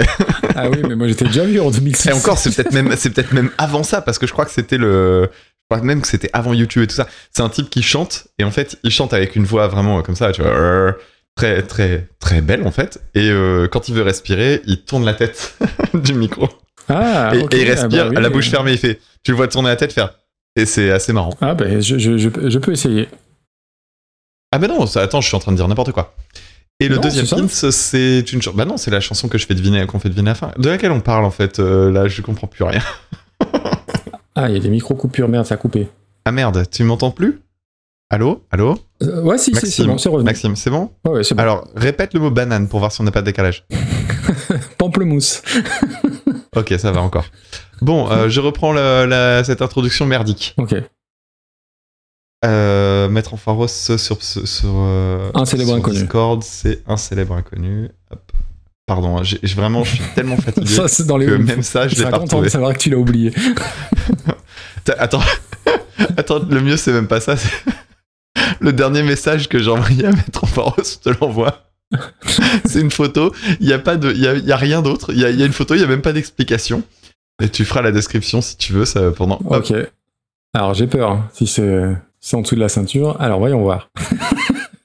Eh ben, c'est une photo de Joseph Staline. Voilà, un cadre. Il y a une dame qui. Ah non, j'avais pas vu le doigt d'honneur. C'est Amandinouche C'est Amandinouche qui fait un, qui, qui fait un bon doigt d'honneur d'honneur. à, à ce bon brave Staline. devant un portrait de Staline dans un musée. Ok, très bien. Voilà. Je rappelle, euh, Amandinouche partage son anniversaire avec celui de Staline. et, et, et moi, pour l'anecdote, avec celui de Stallone. Est- Putain, ça s'invente pas, ça. Ouais, là non, là, ouais. c'est fantastique. Euh, donc, euh, avec tout ça, j'écris même pas mon message. Euh, donc, pins up deux points. Et on salue Thomas, et ce dont c'est, sera, qui est un des fidèles du Discord, dont c'était l'anniversaire il y a pas très longtemps, qui partage son anniversaire avec Eric Zemmour. ça lui a fait très plaisir. Voilà. C'est très très Staline, bien. Zemmour, c'est Bon. on, est, on est bien parti. Why Don't We Do It in the Road, sorti en 1968. On the road. On the Road. Ah non, c'est in the road. C'est In the Road. In the road. Voilà, t'es content, tu m'as coupé alors que j'avais vachement bien prononcé. Pour la peine, je le refais. C'est Euh, parce que genre- t'es fan de Ken. Parce que je, je suis fan. Ken, Ken, Ken, Ken, Qu- Quen, Ah, Quen, Quen, Quen. Putain, T'es fan de Quen? ok. Oui, très bien. Je suis pas sûr à la garder au montage. Attends, je vais la refaire, je vais la refaire. Euh, Ça, mais ça, c'est parce que t'es fan de Quen. ah oui, très bon. Lector Studio. De toute façon, personne n'écoute Tony Green. Tout le monde s'en fout. Pardon, Yvan. Oh putain, on a oublié de dire remercier Yvan. Non, non. Ah putain, c'est pas bien, tu couperas. Euh, euh, Hazy Shade of Winter, ça te va? Eh ben non. Ah non, c'est ton pins Putain, Eh oui. qu'est-ce que c'est que cette histoire? Mais non. Oh, la déception. Oh. Ok. Bon, alors prends celle que tu Euh. pensais être mon pins, du coup. Bah, tu l'annonces et c'est la première. Ah, on peut faire celle-là si tu veux. C'est celle avec laquelle j'hésitais, évidemment. Oh, putain. Et on va continuer maintenant. Alors, tu vas, tu vas mimer la surprise, on est bien d'accord Tu vas faire Oh non, dis donc, je pensais que c'était celle-là. Et on va continuer maintenant avec une chanson de 1962 de John Baez, reprise en 1969 Oh, par. putain, c'était. Je m'ai trompé, j'ai cru que c'était ça ton Ah, pins. tu pensais Eh que ben c'était voilà. celle-là Eh ben non Je peux la commencer, s'il te plaît Euh, oui, mais j'espère que tu vas pas me voler ma vanne. hein. Écoute, on va voir. Allez, c'est parti. Ouh.